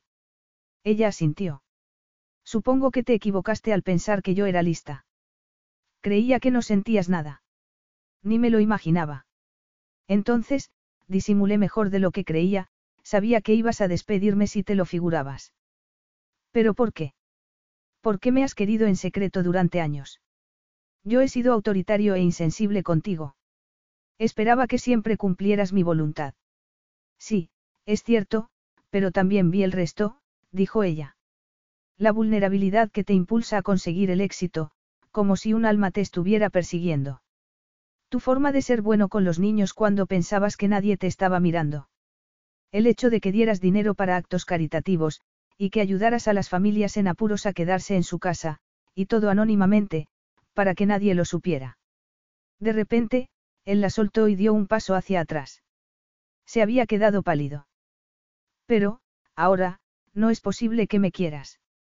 Emma vio el miedo reflejado en sus ojos. No te preocupes, le dijo, suavemente. Dejé de quererte el día en que me marché de Londres. Sabía que no podíamos tener un futuro en común. Tuve que sobreponerme a todo eso para poder comenzar una nueva vida con mi bebé. Durante un momento, él no contestó. Después, apretó los labios. Nuestro bebé. Sí, dijo ella, con un suspiro, y volvió a mirarlo a los ojos. Pero no por mucho tiempo. ¿A qué te refieres? No durarás mucho. Él dio un paso hacia ella. ¿De veras piensas que lo abandonaría, después de todo lo que te he dicho? No quiero ser una carga, ni quiero que Sam lo sea tampoco, ni se pregunte por qué no puede pasar tiempo con su padre. Tú no eres mala persona, Cesare, pero intentar criar a Sam entre los dos, separados, no iba a funcionar. Así, tú podrías encontrar a otro hombre que eduque a mi hijo. Tú no puedes prometerme nada, lo sé. Así que, si tienes algo de piedad, si realmente te importa Sam, por favor, déjanos. La expresión de Cesare cambió. Tomó aire temblorosamente. Todo lo que estás diciendo son tonterías, afirmó con brusquedad. A ella se le escapó un jadeo de asombro, y él la fulminó con la mirada. Tú no has mantenido en secreto lo del bebé porque estuvieras intentando ahorrarme el hecho de tener que tomar esta decisión. Y tampoco lo hiciste para proteger a Sam. Lo hiciste solo por una persona, por ti misma. ¿Cómo puedes decir eso? ¿De verdad quieres que me crea que Sam iba a estar mejor pensando que su padre lo había abandonado? Sí, es cierto que soy egoísta, y que trabajo mucho. Y es posible que le compre un pony. Tal vez no sea un padre perfecto, pero tú ni siquiera estás dispuesta a darme la oportunidad de comprobarlo. No temes que Sam sea una carga, temes ser una carga tú. Tienes miedo de que yo me responsabilice de él y tú te quedes aparte. Tienes miedo por ti misma, solo por ti misma. No. No es cierto. No quieres perderlo, gruñó él. Ni yo tampoco. Desde este momento, las necesidades del niño deben ir en primer lugar, añadió, e hizo una pausa. Pensé en demandarte por la custodia. Aquellas palabras le atravesaron el corazón a Emma, y gimió de dolor. No. Pero una batalla en los tribunales le haría daño a mi hijo. Sin embargo, tampoco voy a permitir que crezca en casa de Alain Bouchard, ni voy a abandonarlo. Y no voy a obligarlo a que tenga que viajar entre dos continentes para vivir dos vidas distintas. Eso solo me deja una opción, sentenció. Entonces, se sacó una cajita del bolsillo de la chaqueta y la abrió. En su interior había un anillo con un gran diamante. Emma Ayes, dijo, con solemnidad, ¿quieres casarte conmigo? Capítulo 7. César estaba delante de Emma, esperando su respuesta. Le temblaban las piernas, aunque no le hubiera temblado la voz al formular la pregunta. Las palabras le habían parecido como canicas dentro de su boca. Oyó un suave jadeo y miró hacia atrás. Había cinco empleados del restaurante mirando desde la puerta de la cocina, sonriendo, esperando a que Emma respondiera. En aquel instante, Cesare recordó la cara destrozada de su padre después de que su mujer hubiera muerto en sus brazos. La misma expresión desesperada que Angélique tenía cuando él había llegado a casa y la había encontrado muerta, con un frasco de somníferos vacío en el suelo, a su lado. No, no iba a permitirse recordar aquello. Las cosas eran muy diferentes ahora. Alzó un poco más la cajita, para disimular el temblor de su mano. ¿Casarme contigo? Preguntó Emma con espanto. Es una broma. ¿Acaso te parece que iba a bromear con esto? Pero, si tú nunca has querido casarte. Además, no me quieres. No es una cuestión de amor. Es una cuestión de darle a nuestro hijo el mejor futuro posible. Entonces, Emma dio un paso atrás. Lo siento, Cesare. Mi respuesta es no. Él se quedó tan sorprendido que cerró la cajita de golpe. Había pensado que ella le diría que sí, al instante, y con agradecimiento. Oyó exclamaciones ahogadas a su espalda, y se giró. Vio que los empleados estaban escondiéndose de nuevo en la cocina. Entonces, se volvió de nuevo hacia Emma. ¿Y puedo preguntarte por qué? Ella tragó saliva. Estaba muy pálida, y César se dio cuenta de que aquello también era muy difícil para ella. Ya te lo he dicho. No quiero ser una carga. Y, creas lo que creas ahora, tú tampoco quieres soportar la carga de una esposa y un hijo. Los dos lo sabemos. Tú no entiendes lo que significa el matrimonio. Los dos sabemos que sí, replicó él, en voz baja. Pero tú, no me quieres, musitó ella, con los ojos llenos de lágrimas de angustia. Y tú no me quieres a mí, repuso él. ¿O sí? Ella no respondió. Se limitó a negar con la cabeza. César exhaló un suspiro. Este matrimonio no tiene nada que ver con el romanticismo. A Emma se le escapó una carcajada seca, y señaló con un movimiento del brazo el restaurante vacío, las rosas sobre las mesas y las impresionantes vistas de París. ¿Y cómo llamas a todo esto? Él sonrió. Lo llamo, estrategia de negociación. Emma volvió a reírse, pero su sonrisa se apagó al instante. Un matrimonio sin amor. Sin complicaciones, señaló él. Los dos querremos a nuestro hijo, pero, entre nosotros, el matrimonio será de conveniencia. De conveniencia. Entonces, no esperarías que. Él negó con la cabeza. El sexo solo sirve para complicar las cosas. Es mejor que mantengamos esta relación. Como algo profesional. Iba a decir, cordial. Ella tomó aire. ¿Y por qué iba a renunciar yo a cualquier posibilidad de conseguir el amor? Por algo que deseas más que el amor. A cambio de una familia, y de Sam. Sam. Yo voy a quererlo. Estaré a su lado durante todo el camino, todos los días. ¿No es eso mucho mejor que tenerlo entre dos vidas, de manera que nunca sepa cuál es verdaderamente su sitio? Los ojos verdes de Emma se llenaron de puro anhelo. Pestañeó, y se giró hacia la vista oscura y chispeante de París. Me he preocupado mucho por lo que pudiera ocurrirle a Sam si yo, volviera a ponerme enferma, dijo. Miró a Cesare y añadió, llevo mucho tiempo sin dar señales de la enfermedad, pero, si alguna vez se reprodujera el cáncer, he sido egoísta. Tal vez tengas razón. Tal vez, dos padres imperfectos sean mejor que uno solo. Yo seré el mejor padre posible. De veras. Oh, si yo cometiera la locura de aceptar este trato, te entraría el pánico en un mes y saldrías corriendo con alguna modelo. Él se acercó a ella y le tomó ambas manos. Te juro por mi vida que seré para Sam todo lo que tu padre fue para ti. Entonces, sintió que las manos de Emma temblaban entre las suyas. No permitiré que le rompas el corazón, susurró ella. Yo no miento, y no hago promesas. Tú lo sabes. Sí. No hago promesas porque me siento obligado a cumplirlas, dijo Cesare y, lentamente, le puso la cajita negra en la palma de la mano. Ahora voy a hacerte una promesa. Por favor. Tú eres la madre de mi hijo. Cásate conmigo. Sé mi esposa, Emma. Eran solo sus manos las que temblaban, o las de él también. Cesare, no tenemos por qué casarnos. Podemos vivir separados y, aún así, criar a Sam entre los dos.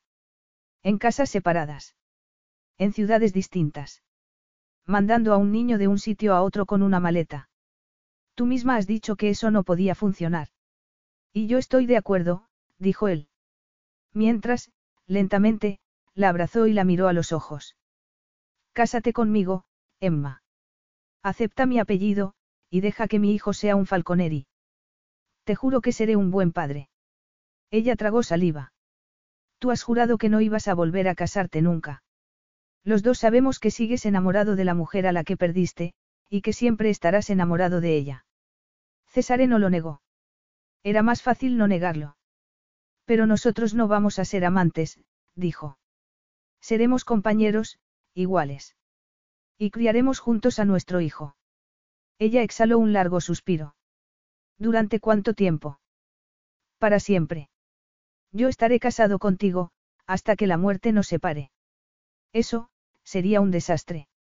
El único desastre sería permitir que nuestro egoísmo, el tuyo o el mío, destruyera las posibilidades de que nuestro hijo tenga un hogar, dijo él, y le acarició suavemente la mejilla. Vamos, Emma, di que vas a casarte conmigo, le pidió con la voz ronca. Dilo. De repente, a ella se le cayeron las lágrimas. No puedo luchar contra ti, dijo ella, atragantándose con un sollozo. Estás usando mi propio corazón contra mí. Mi bebé necesita un padre. Es todo lo que he querido desde que supe que estaba embarazada. Los luminosos ojos de Emma estaban llenos de emoción, y su cuerpo, tenso entre los brazos de Cesare. Todas las luces de París estaban bajo ellos, a los pies de la torre Eiffel. Tú ganas, dijo en voz baja. Me casaré contigo, Cesare. ¿Quieres que suba contigo? Emma negó con la cabeza, aunque no se soltó de la mano de Cesare. No se había soltado de él durante todo el camino de vuelta a casa desde la Torre Eiffel. Todavía le temblaban las rodillas. Y, en aquel momento, junto a la verja del patio de Alain, le temblaba todo el cuerpo, seguramente, por el peso del diamante que llevaba en el dedo. O, tal vez, porque sabía que acababa de renunciar a su sueño de ser amada, a cambio de conseguir un padre para alguien a quien quería más que a sí misma, para su hijo.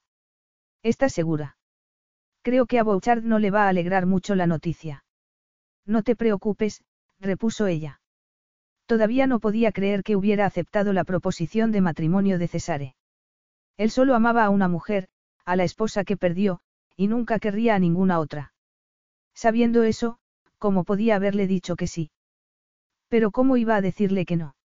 Él le había ofrecido todo lo que ella quería para Sam, una familia y un hogar. Y un padre de verdad, como el suyo. ¿Cómo no iba a sacrificar algo tan insignificante como su propio corazón a cambio de cosas tan importantes para Sam? Por lo menos, no tendría que preocuparse por si volvía a enamorarse de Cesare. Eso lo había suprimido de su alma. Sí, lo había conseguido. No cambiarás de opinión en cuanto nos separemos. Le preguntó él. Ella negó con la cabeza. Yo preferiría que permaneciéramos juntos, solo por si acaso, dijo Cesare. Tal vez Bouchard intente convencerte de que no te cases conmigo. Aunque ya no lo quería, tener a Cesare tan cerca le producía una emoción extraña por dentro. Emma respiró profundamente para calmarse, no podía permitirse sentir nada. Ni amor, ni siquiera lujuria. Iba a convertirse en su esposa, pero solo en una esposa de conveniencia. Tendría que mantener las distancias, aunque vivieran en la misma casa. De veras, no es necesario que vengas, dijo, y miró hacia la mansión de Bouchard. Será mejor que le dé la noticia a Alain yo sola. César sonrió de un modo que a ella le encogió el corazón. Está bien. Entonces, iré a buscar el coche. Quedamos en este mismo lugar, dentro de diez minutos. Diez. Preguntó Emma con incredulidad. Veinte. Dentro de una hora, mejor. Recoger todas las cosas de un bebé lleva tanto tiempo que no te lo creerías. De verdad. Parece muy pequeño.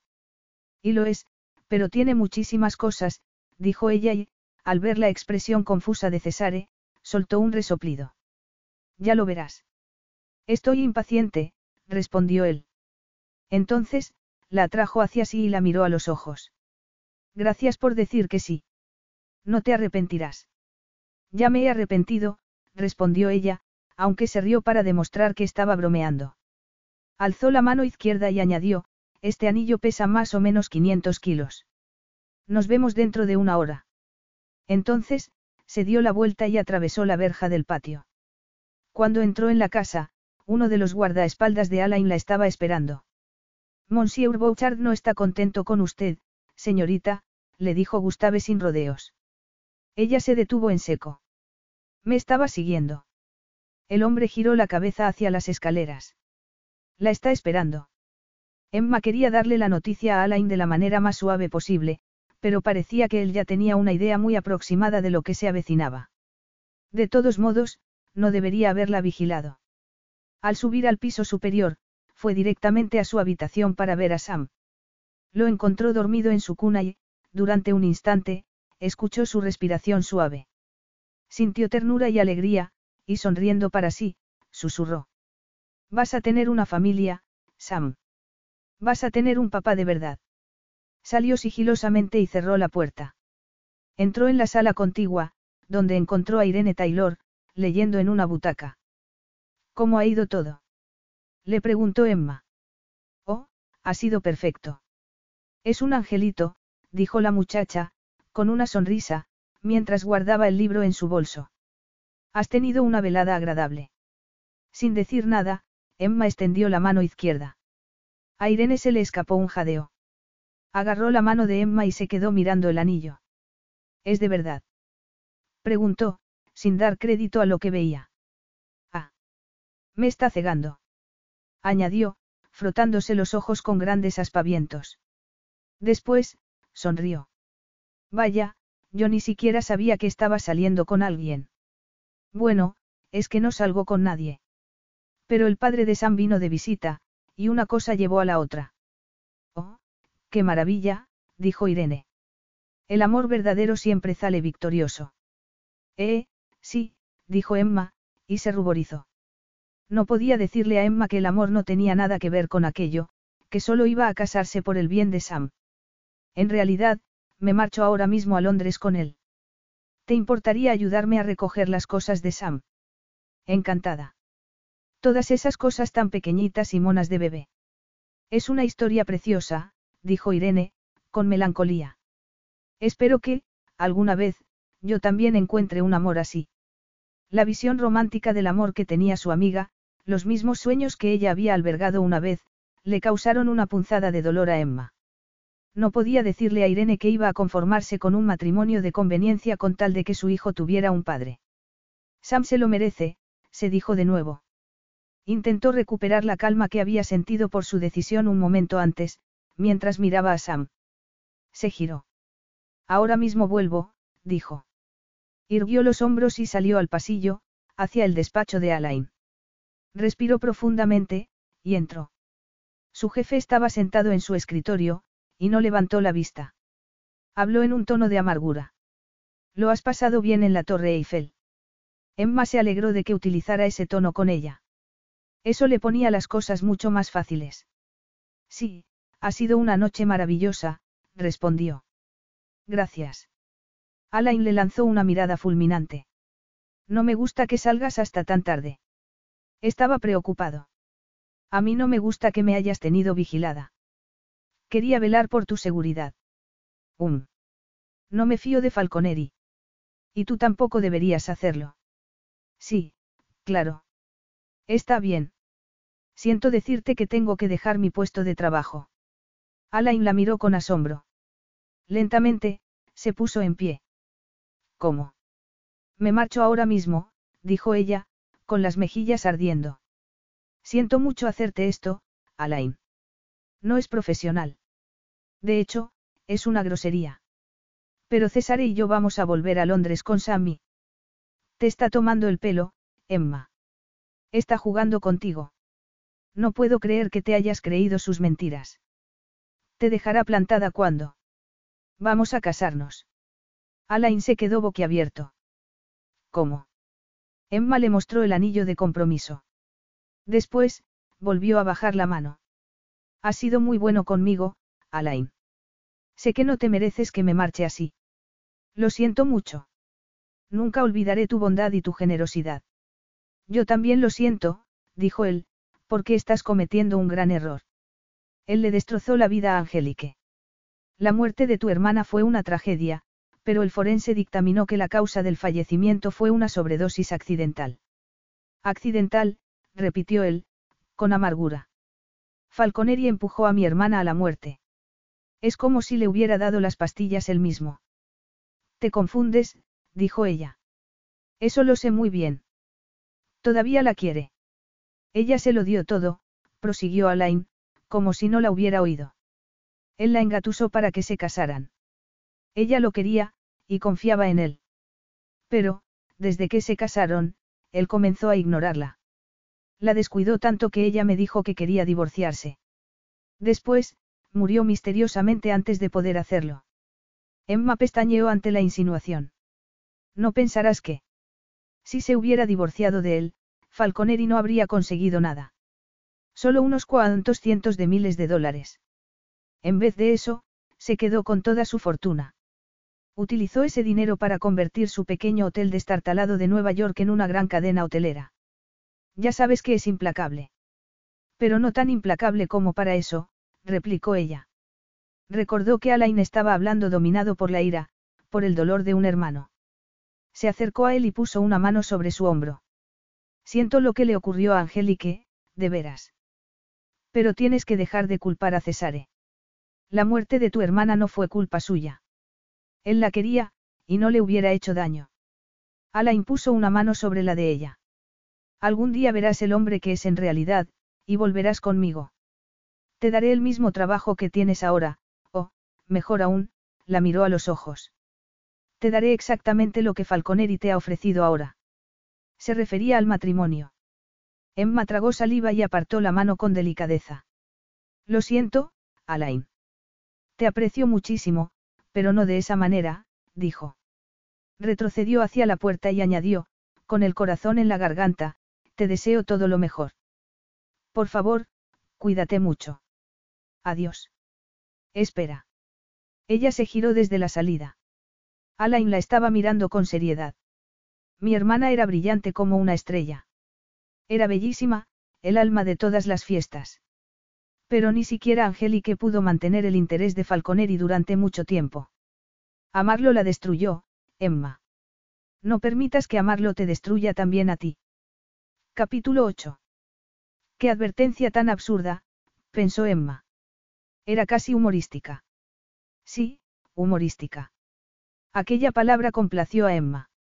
No sabía que le resultaba más ridículo, que Cesare hubiera provocado la muerte de su esposa, la única mujer a la que había querido, o que ella misma fuera lo suficientemente tonta como para volver a enamorarse de Cesare. ¿Por qué no iba a permitir que sucediera? Nunca más. Aunque Cesare hubiera sido tan maravilloso durante aquellas dos semanas que llevaban en Londres. Se había tomado algunos días libres del trabajo para estar con ellos, pasear por la ciudad y empujar el carrito de Sam, como si fueran una familia normal. Sin embargo, ella no iba a enamorarse de él otra vez solo porque hubieran tomado champán en el Londonelle, ni porque la hubiera llevado a comer el típico pescado con patatas fritas al pub Sherlock Holmes. No le importaba que hubieran ido a Trafalgar Square para mostrarle a Sam los leones de piedra, y que Cesare les hubiera sacado cientos de fotografías. Todos aquellos recuerdos no tenían importancia. Su corazón se había vuelto de piedra. Habían visitado la National Gallery. El British Museum. Habían hecho un tour por el Globe Theatre, y habían comprado pan y queso en el mercado al aire libre de Borough. Sin embargo, su corazón estaba a salvo. Cesare no estaba haciendo nada de aquello por ella, sino por Sam, para ser un buen padre de su hijo. Aunque estuviera cumpliendo aquella promesa más allá de los mejores sueños de Emma.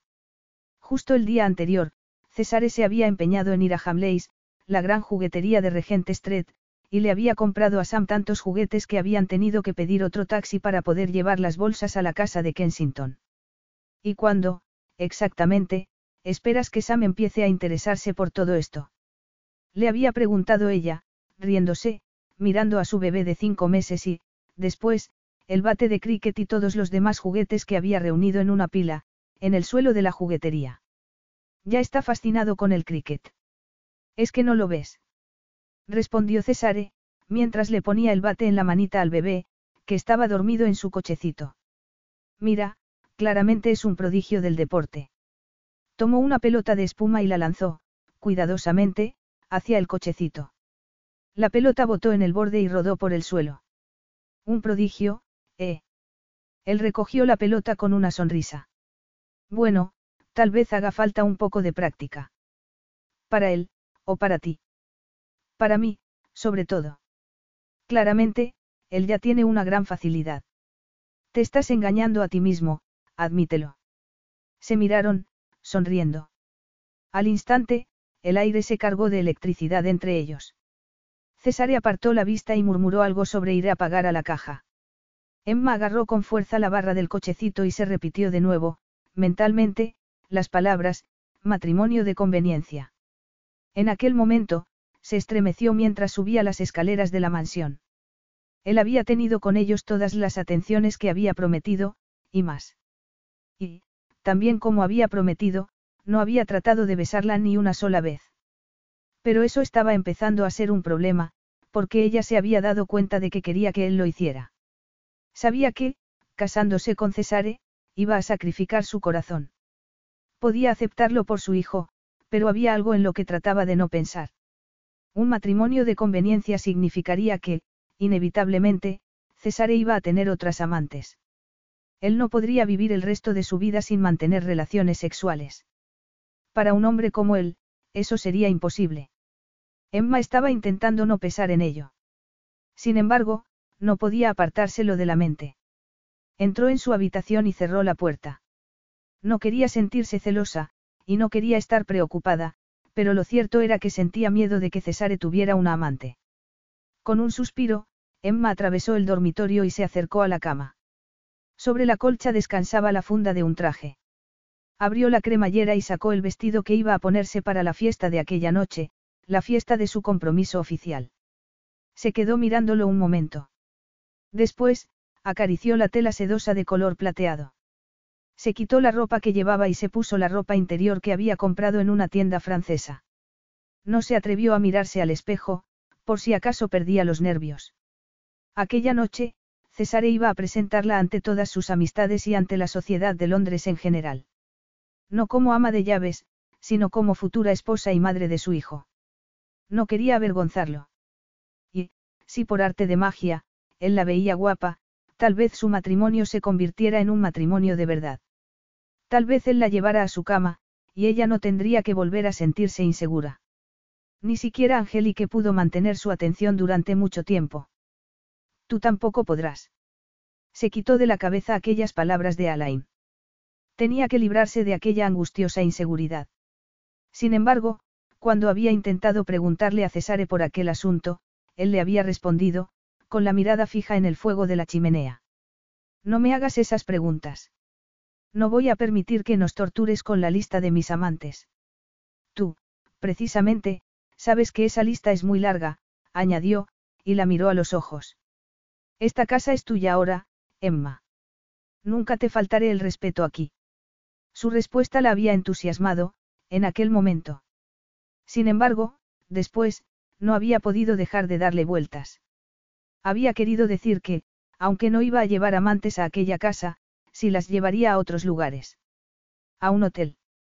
Se inclinó para tomar el vestido plateado, que era largo y glamuroso como el de una estrella de cine de los años 30. Dejó que se le deslizara por el cuerpo. No quería estar celosa. No quería preocuparse. Quería que César la deseara a ella.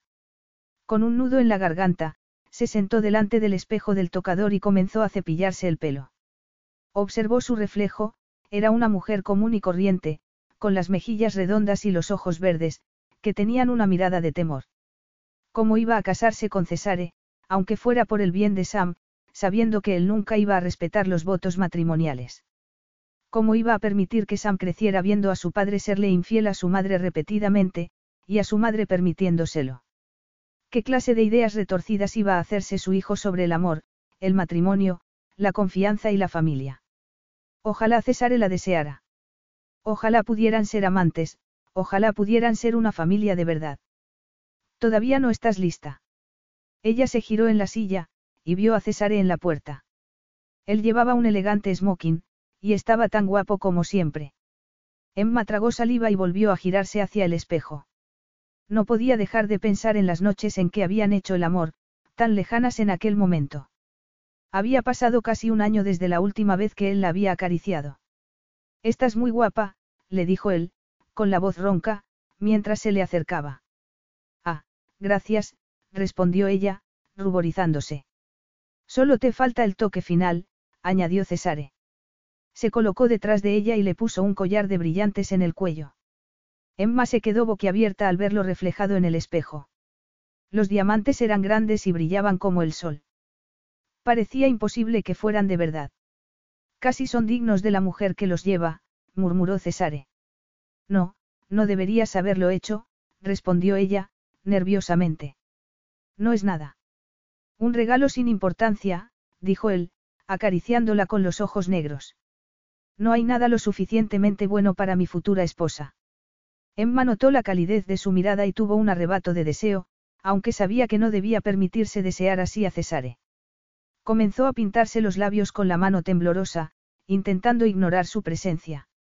Después, se levantó del tocador y se acercó a la cama para ponerse los zapatos de tacón, y se puso delante del espejo. Estaba completamente transformada.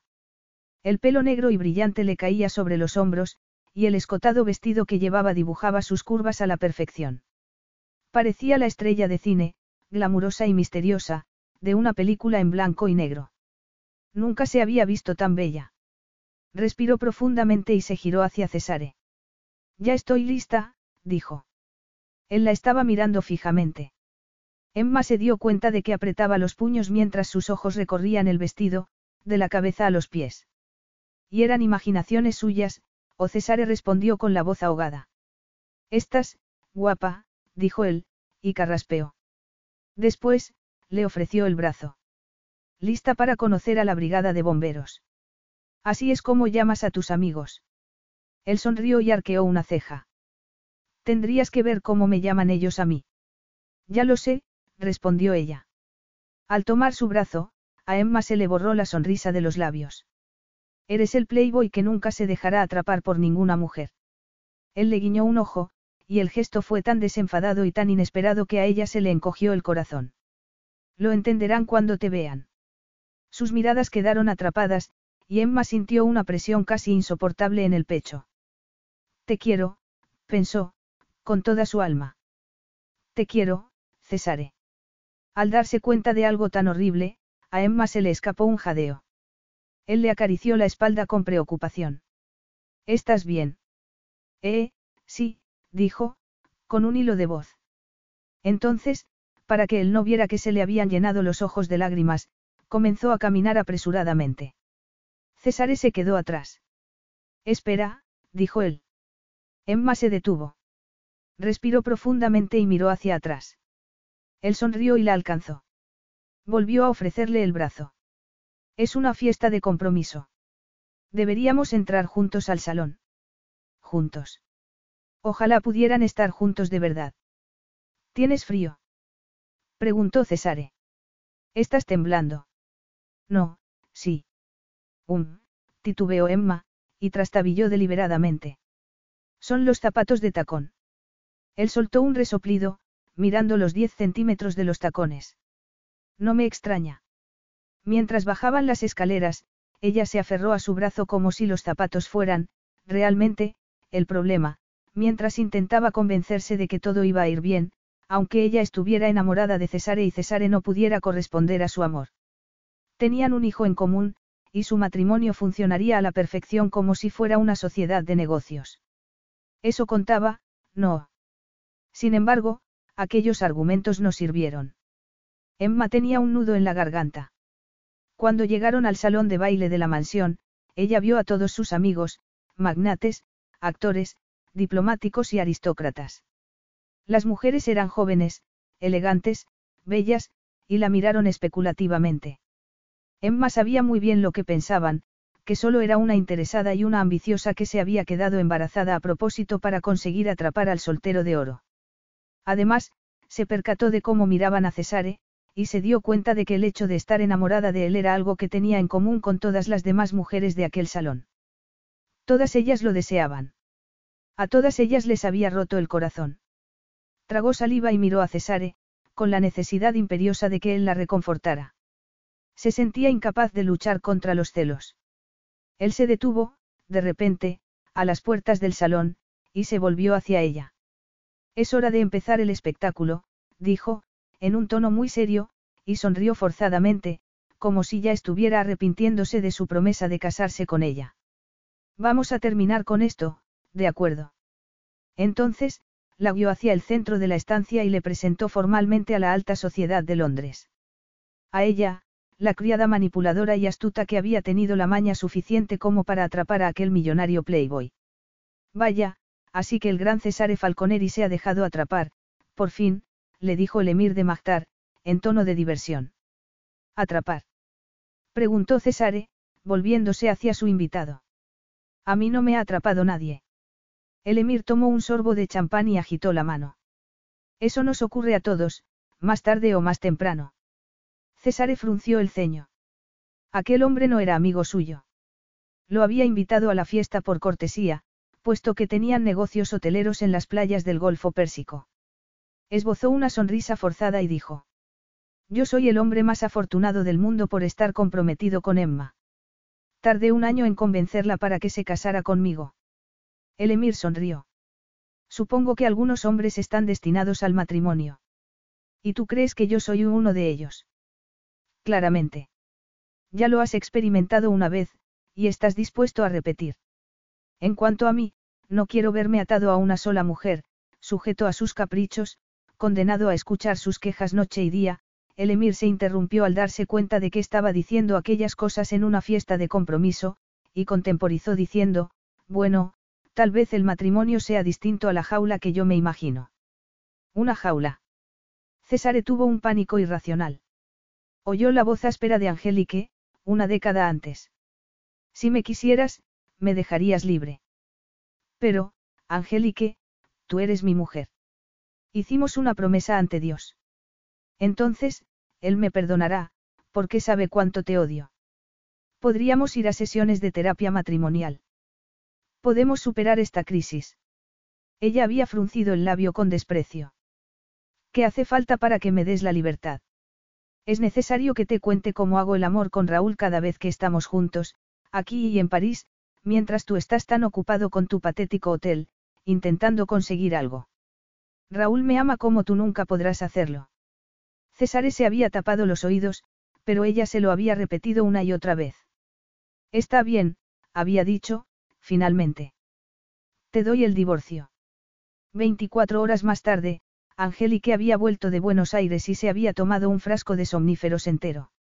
Él mismo había encontrado su cuerpo sin vida y, más tarde, había averiguado que Raúl Menéndez ya estaba casado, y que se había reído de Angélique cuando ella había ido a buscarlo. El amor era una farsa. Dios santo. Césare comenzó a sudar. El emir tenía razón. El matrimonio solo era una jaula. Por supuesto, tu prometida es muy bella, murmuró el emir. Es una tentación para cualquier hombre. Césare miró a Emma, que bailaba por el salón en brazos de Leonidas, uno de sus mejores amigos.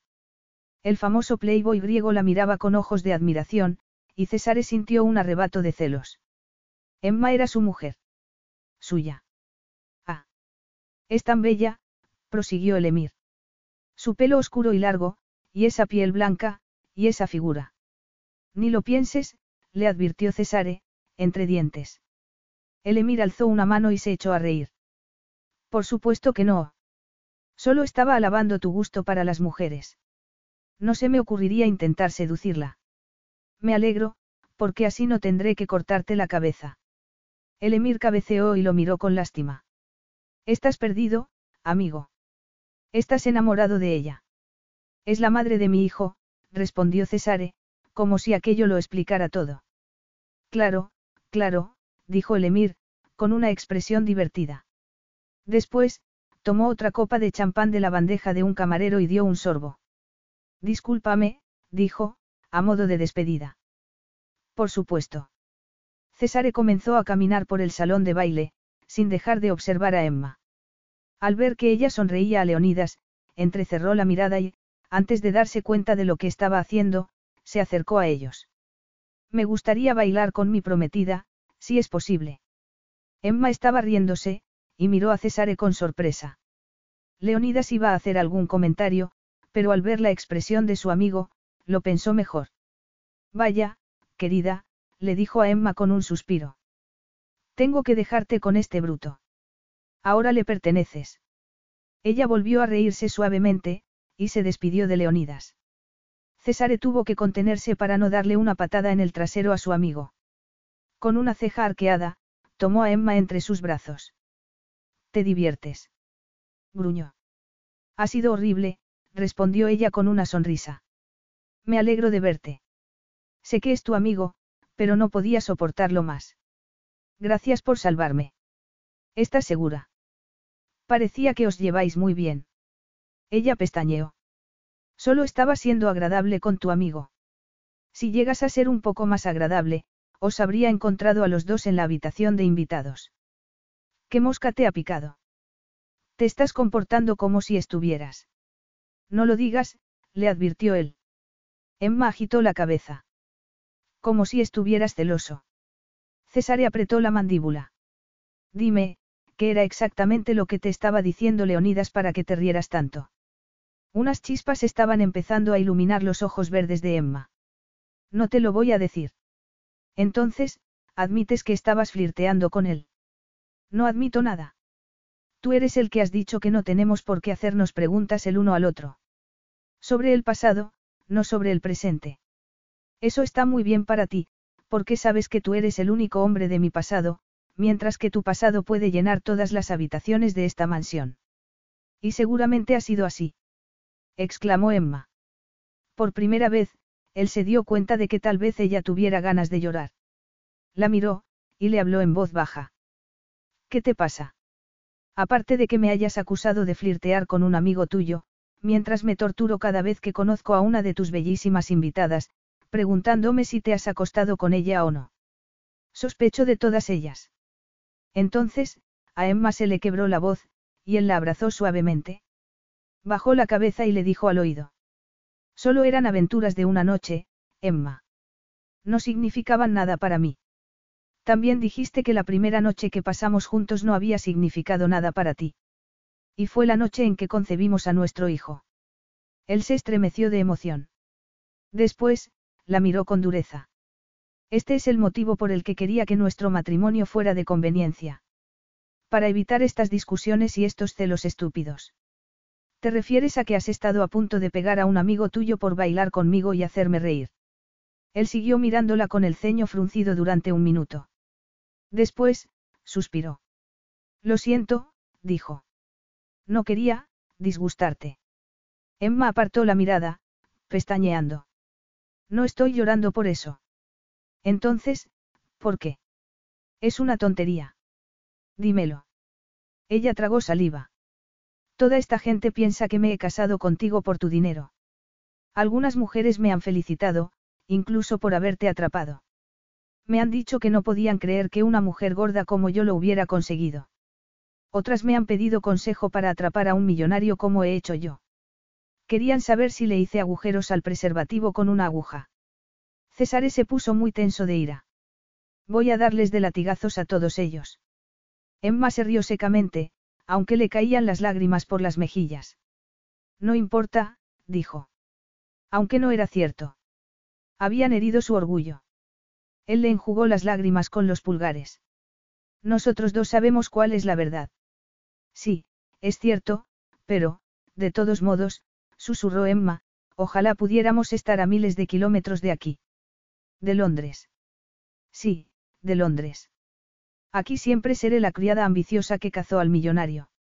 Y tú siempre serás el playboy que se ha acostado con todas las mujeres de la ciudad. Ojalá pudiéramos irnos a algún lugar donde no tuviera que preguntarme, cada vez que veo a otra mujer, si te has acostado con ella. Desde que nosotros estuvimos juntos, no he tocado a ninguna otra. Ella se quedó boquiabierta. ¿Qué? César se había quedado tan sorprendido como ella por habérselo confesado, pero cómo no iba a decírselo. No soportaba verla sufrir. Es la verdad. ¿Pero por qué? ¿Por qué no quería? No lo entiendo, dijo Emma. Si es así, ¿por qué dices que solo quieres un matrimonio de conveniencia? Porque todas mis relaciones sentimentales han terminado muy mal. Ella tragó saliva. Las mías también. Nuestro matrimonio es demasiado importante. No puedo permitir que termine con peleas, lágrimas y recriminaciones. El único modo de conseguir que nuestra relación no termine nunca es, no comenzarla. No va a salir bien. Míranos.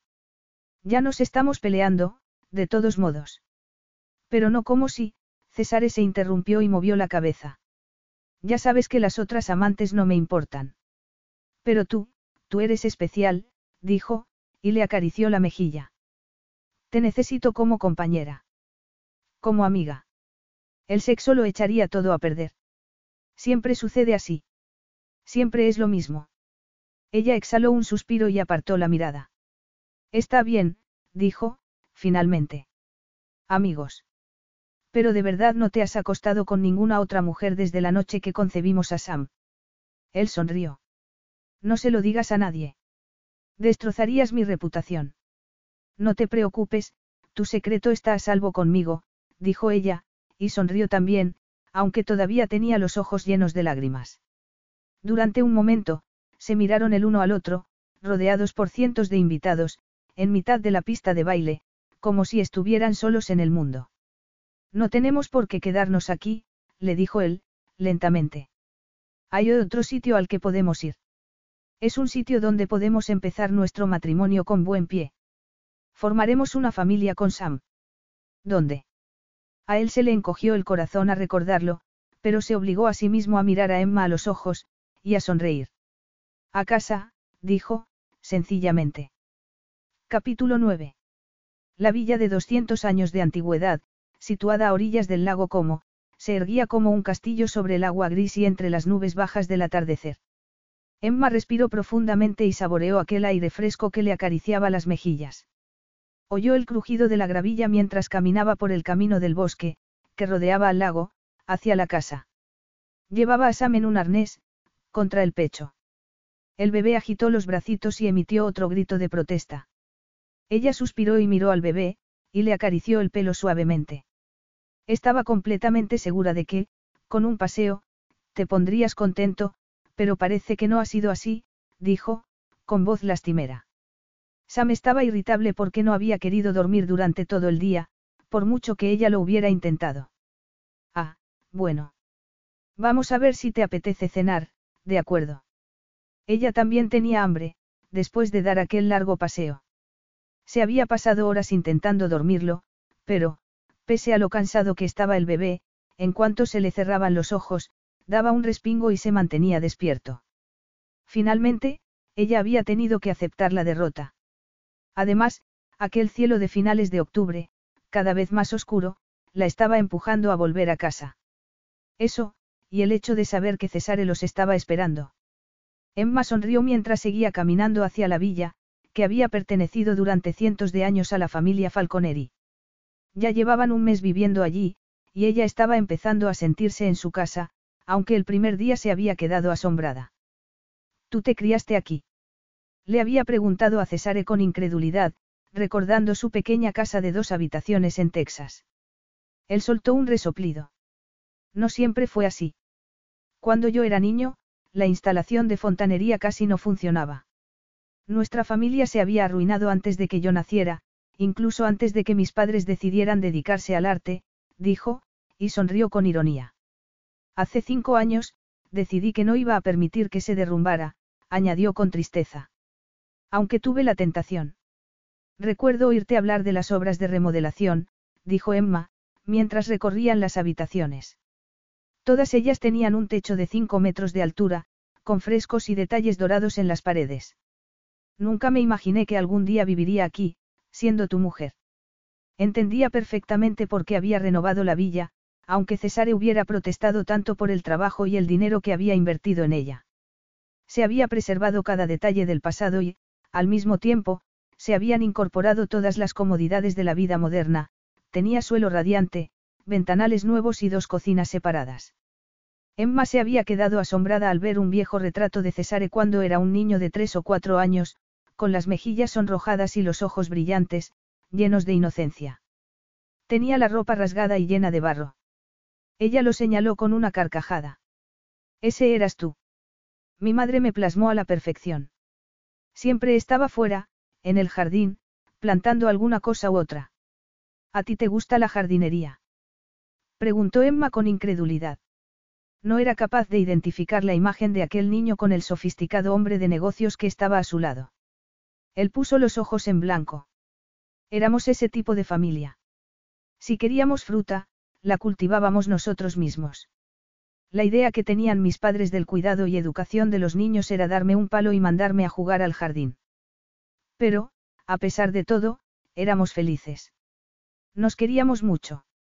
Lo siento, susurró ella, al ver el dolor que se le reflejaba en los ojos, y lo abrazó suavemente, pero ahora estamos aquí. Por un instante, Cesare le había permitido que lo abrazara y lo reconfortara. Después, se había apartado de ella. Sí, al final todo salió bien, dijo con aspereza.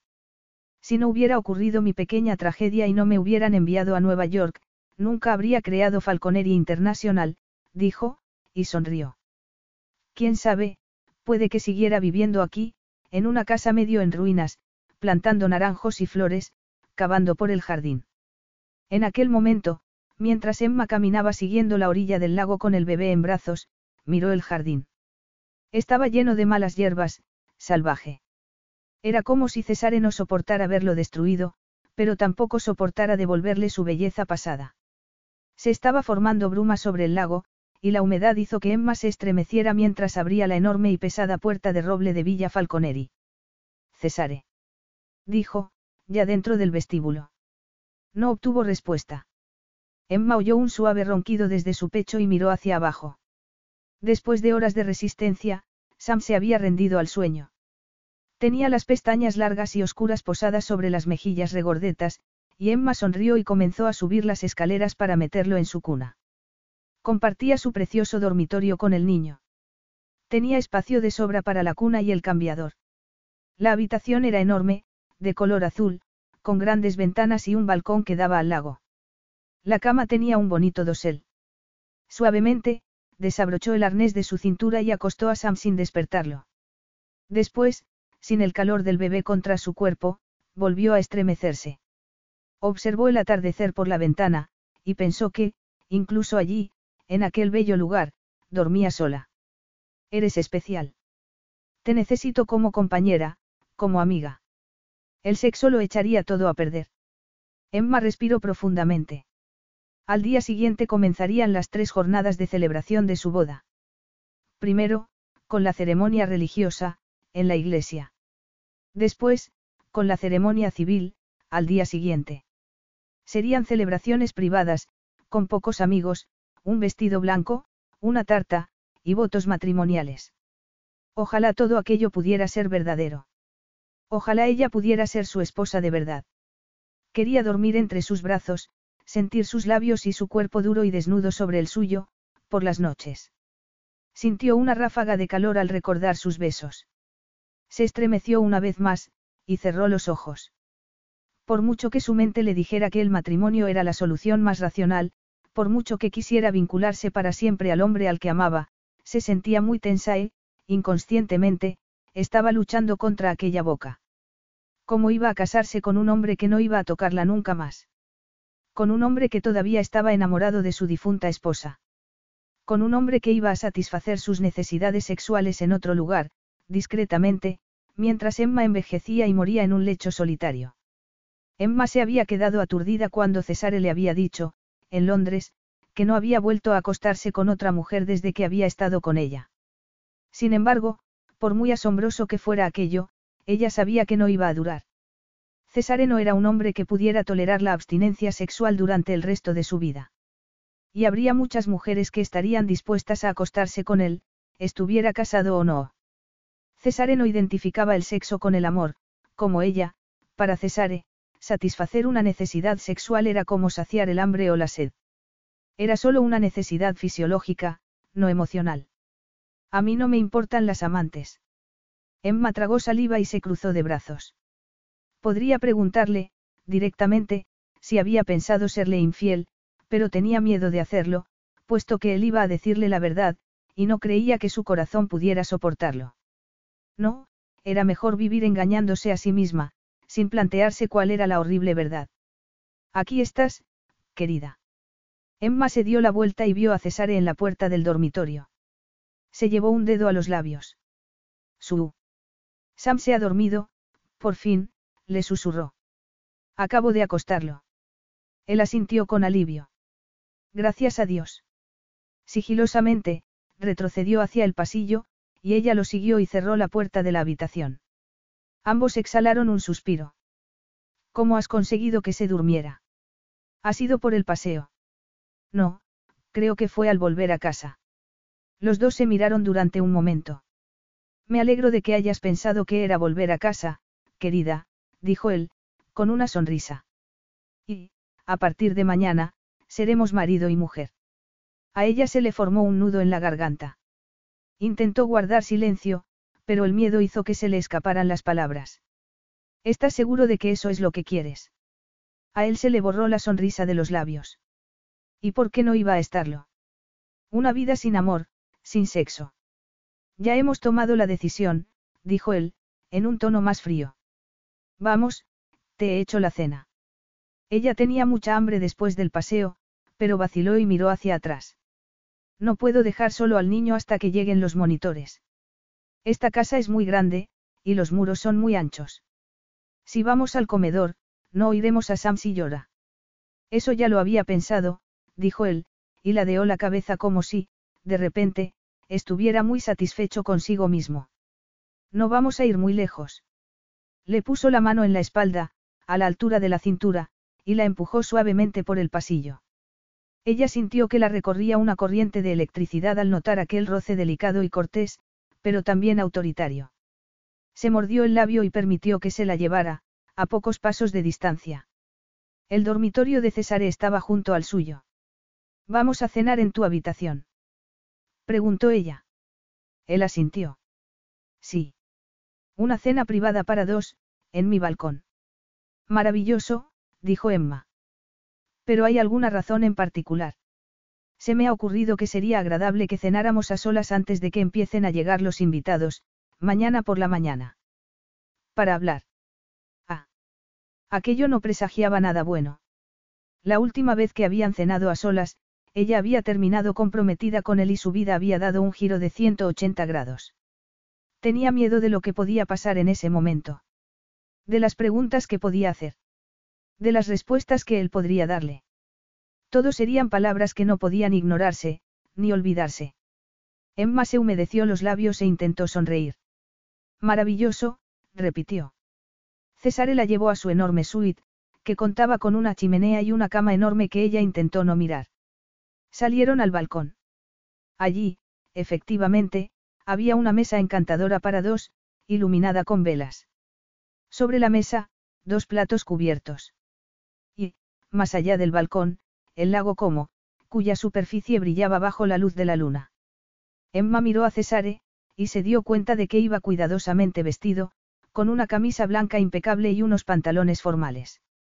Con su pelo y sus ojos negros, y sus rasgos marcados, era increíblemente guapo. Era el hombre al que todas las mujeres desearían. Mientras que ella, bueno. Se tocó el pelo, lo tenía despeinado después de haber dado el paseo con Sam, y llevaba una sencilla blusa blanca y unos pantalones vaqueros. No voy bien arreglada para esto, dijo. Eh, no debería ir a cambiarme. Volver a tu habitación y arriesgarte a despertar a nuestro hijo. Ni se te ocurra. Además, estás perfecta, dijo él, y apartó una silla de la mesa para que ella se sentara, con un gesto cortés y una sonrisa sensual. Signorina, per favore. Emma se sentó nerviosamente, y él se puso frente a ella. Sirvió vino en las copas y levantó las tapas de plata de ambos platos. Ella olisqueó la pasta, el pollo y la ensalada. También había pan recién hecho. Se puso la servilleta en el regazo y tomó el tenedor, también de plata.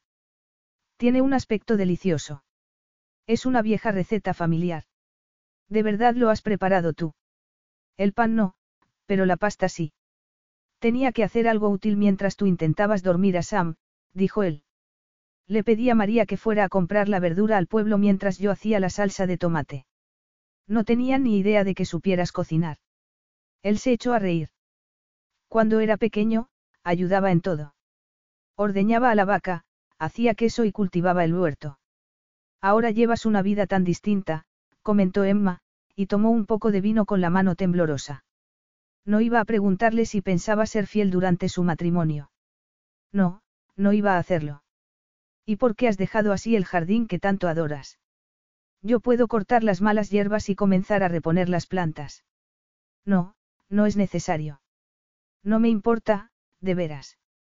Después de todo, ahora también vivo aquí, y, la brisa hizo temblar la llama de la vela. No. Aquella negativa cortante hizo el silencio en la mesa. Mientras se miraban, a Emma se le partió el corazón, por todas las cosas que ninguno de los dos iba a decir. Así iba a ser su matrimonio. Cortés, pero desconectado.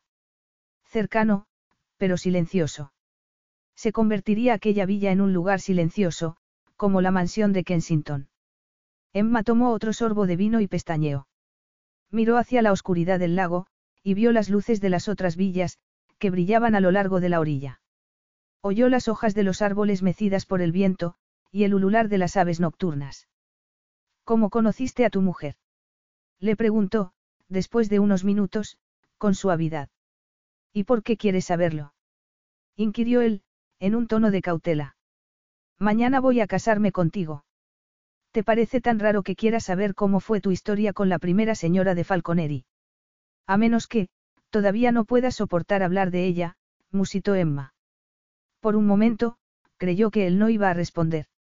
Entonces, Cesare exhaló un suspiro. Yo tenía 23 años. Había heredado el hotel de mi tío. No el hotel en el que tú trabajaste, el de Park Avenue, sino un edificio destartalado de Mulberry Street. Me las veía y me las deseaba para mantenerlo a flote, y tenía que trabajar de la mañana a la noche. Hacía de todo, llevar el equipaje, hacer las reservas, servir el desayuno, hizo una pausa, y añadió, Angélique apareció por allí una noche. Había una gran tormenta, y necesitaba refugiarse en algún sitio.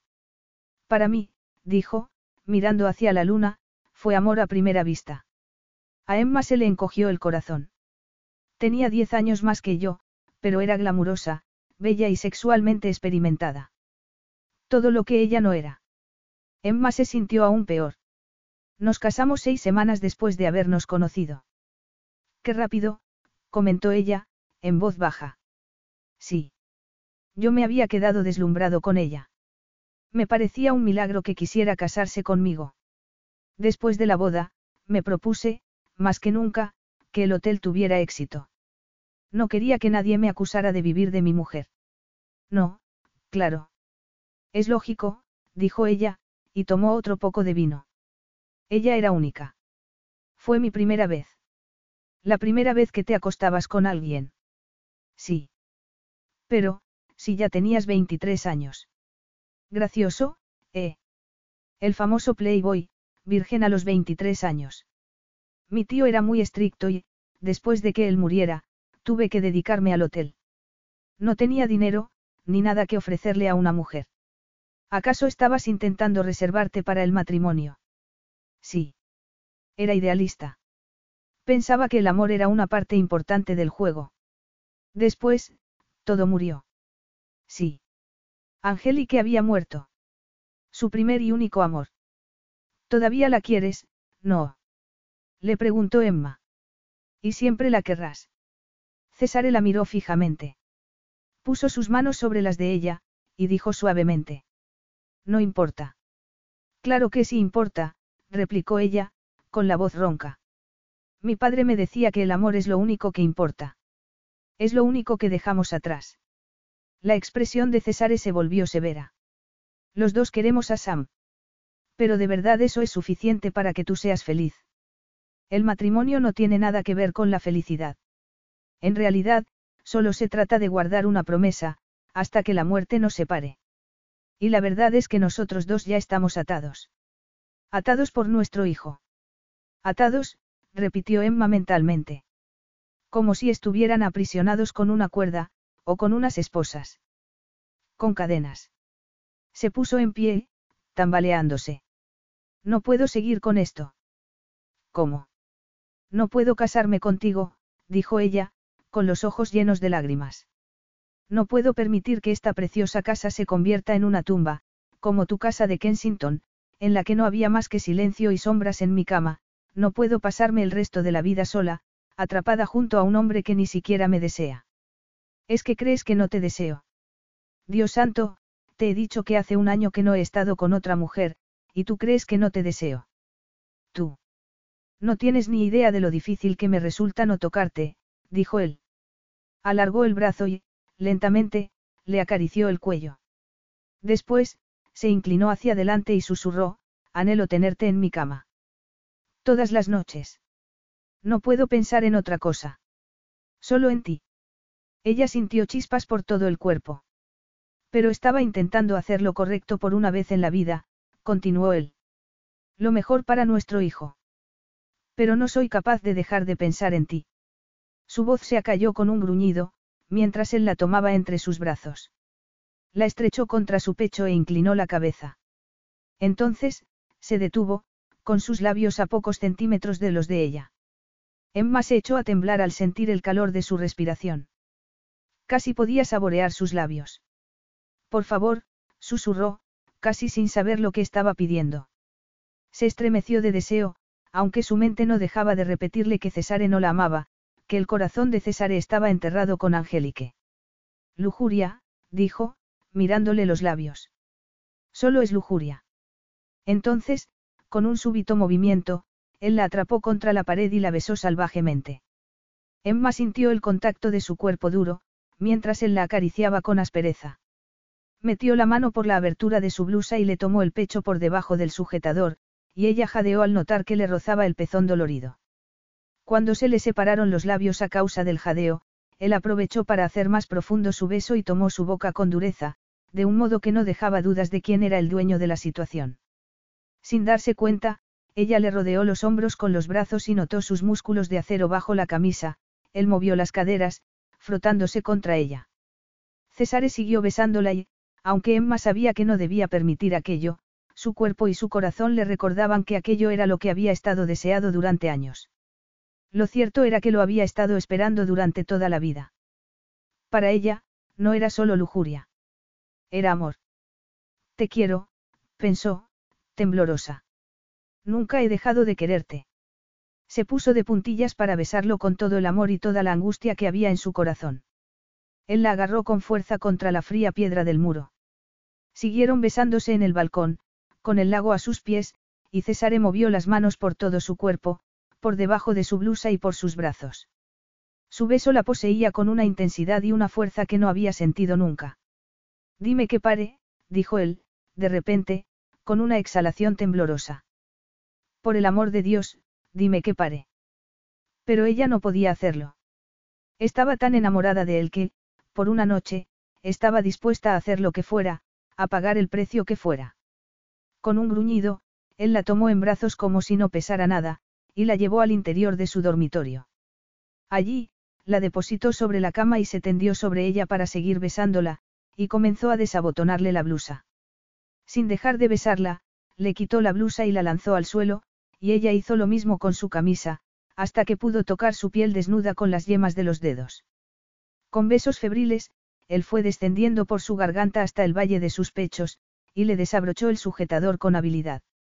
Entonces, tomó sus pechos desnudos con ambas manos, y ella se estremeció con las sensaciones. Pero él continuó su viaje hacia abajo, pasándole la lengua por el ombligo y agarrándole las caderas. Le desabotonó los pantalones vaqueros, se los quitó y los arrojó al suelo, junto a la blusa y la camisa. Ella notó sus hombros entre las piernas, el calor de su boca en la piel más sensible del cuerpo, entre sus muslos. Tuvo que aferrarse a sus hombros con un sentimiento de agonía cuando él deslizó la lengua por su lugar más secreto, y, cuando introdujo dos dedos en su cuerpo, lentamente, muy lentamente, se puso tan tensa que no podía respirar. Espera, le rogó, entre jadeos. Pero él se negó a obedecer. Sin piedad, siguió llevándola hasta el límite, hasta que Emma explotó con un gemido a causa del placer que le estaba provocando su lengua entre las piernas. En cuanto ella gritó de éxtasis y le clavó las uñas en la carne, él se liberó del resto de su ropa y penetró de una acometida en su cuerpo.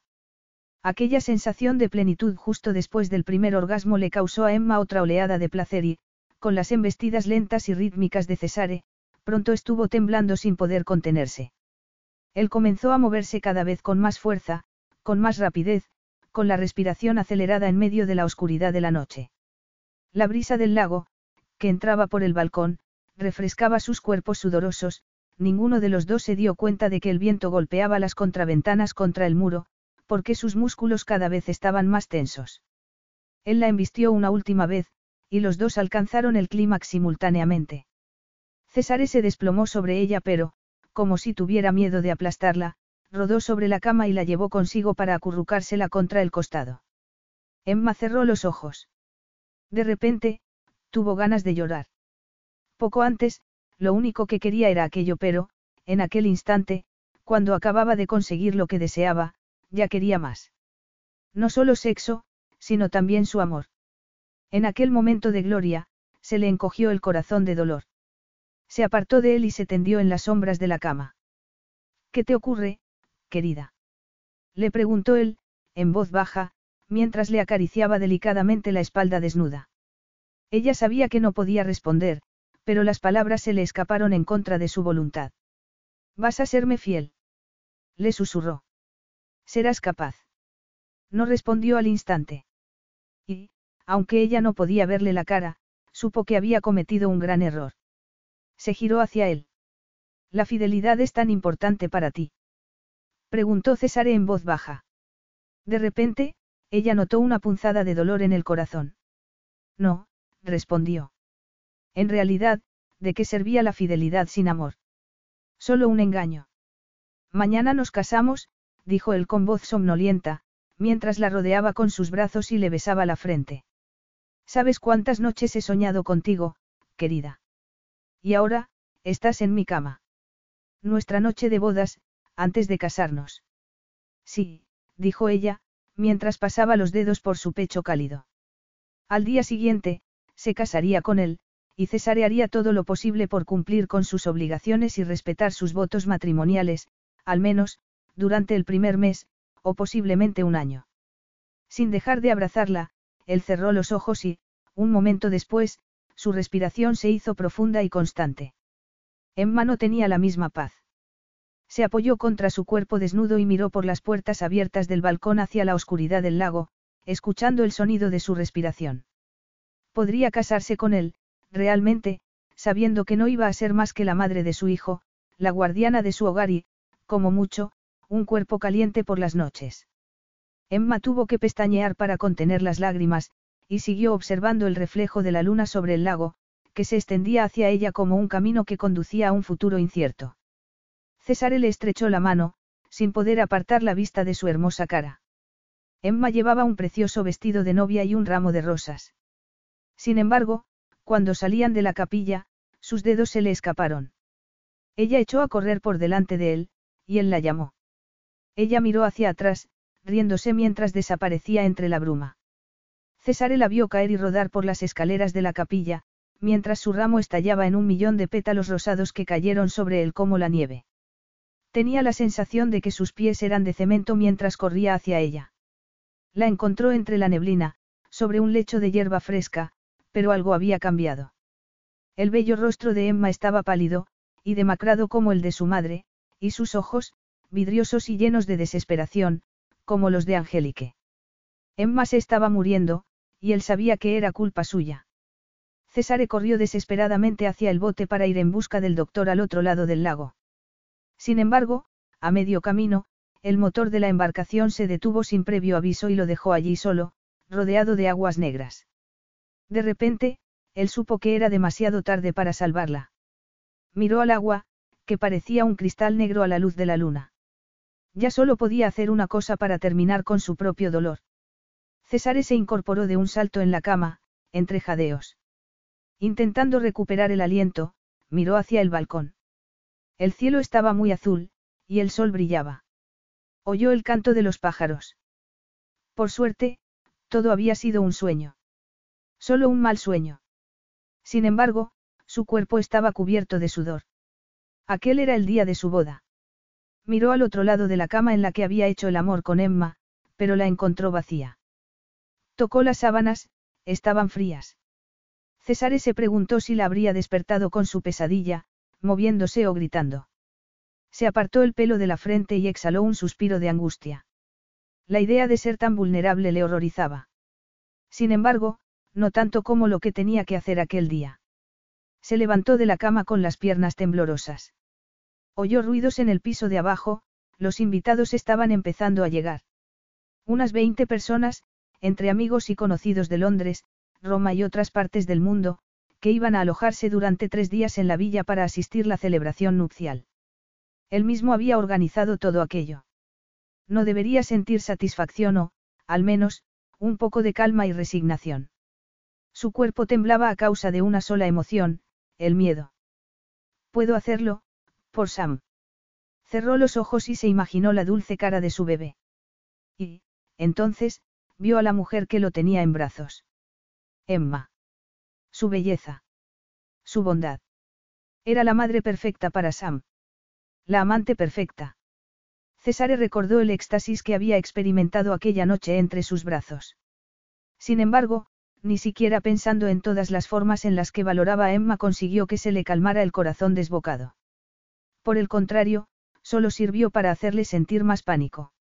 Siempre se había jurado a sí mismo que no iba a tener hijos. Entonces, se había enterado de que tenía a Sam. Siempre se había jurado que no iba a volver a casarse. Entonces, le había pedido a Emma que se casara con él. Había jurado con toda convicción que su matrimonio solo sería un matrimonio de conveniencia. Entonces, se había llevado a Emma a la cama, sin poder evitarlo, la noche anterior. ¿Qué sería lo próximo? ¿Qué otras promesas iba a incumplir? Solo le quedaba una, y era un límite que no podía traspasar. Porque, si lo hacía, si se permitía enamorarse de Emma, quedaría totalmente aniquilado, como antes. Tomó aire profundamente y atravesó la habitación. Era la misma habitación grande y bella que había pertenecido a sus padres. Ellos siempre habían estado muy enamorados, pero todo se había terminado. El amor siempre terminaba, fuera a causa de la muerte o del divorcio. Y, normalmente, su fin causaba un gran dolor. Cesare no podía permitirse el lujo de querer a Emma. Aquel amor sería una bomba de relojería que haría estallar su vida. Cada vez que trataba de amar a alguien, de depender emocionalmente de alguien, ese alguien desaparecía de su vida. Moría. Y él no podría soportarlo una vez más. Tenía el corazón acelerado por la angustia. Miró por la ventana, hacia el jardín salvaje, y más allá, hacia el lago. Nunca debería haber llevado allí a Emma. Nunca debería haberse permitido admirar el brillo de la risa en sus ojos mientras jugaba con su bebé, mientras lo paseaba por el jardín. Mira, Sam, esto es un limonero, y esto es verbena. ¿Cómo hacía su madre con él? Todavía recordaba sus abrazos de un tiempo en el que él era muy pequeño y muy feliz, y pensaba que aquel cariño iba a durar para siempre. Todavía recordaba la voz grave y tierna de su padre, Te quiero, hijo mío. César se estremeció y pestañeó. Había creído que, si tenía buen cuidado de no amar a nadie, de no preocuparse por nadie, estaría a salvo. Y, en vez de ser firme en sus propósitos, había engendrado accidentalmente a Sam. Pero había sido de verdad un accidente. Alguna parte de sí mismo debía de haber querido correr aquel riesgo, porque él nunca se había acostado con ninguna mujer sin utilizar un preservativo. Ni siquiera con Angélique. Por supuesto, Angélique era demasiado egoísta como para querer tener hijos. Lo único que quería era un hombre que la adorara, y cuando Cesare se había concentrado demasiado en el trabajo, ella había encontrado a otro hombre que le proporcionara la adoración que ella anhelaba tan desesperadamente. Emma no se parecía en nada a Angélique. Si su difunta mujer era fría y misteriosa como la luna, Emma era como el sol de un día de verano. Cálida. Vital. Sin embargo, él no podía permitirse el lujo de quererla. Ella podía dejarlo. O podía morir. Podría volver a padecer el cáncer, y dejarlo perdido en mitad de un lago oscuro, como le había ocurrido a su padre. Mirando hacia el lago como, tuvo el súbito impulso de salir corriendo, desnudo, y huir de aquella casa, de aquella boda, de irse muy lejos, a un lugar donde la pena, el dolor y la soledad no pudieran volver a encontrarlo. Ya basta, se dijo. Respiró profundamente y apretó los puños. Domínate. No podía desmoronarse.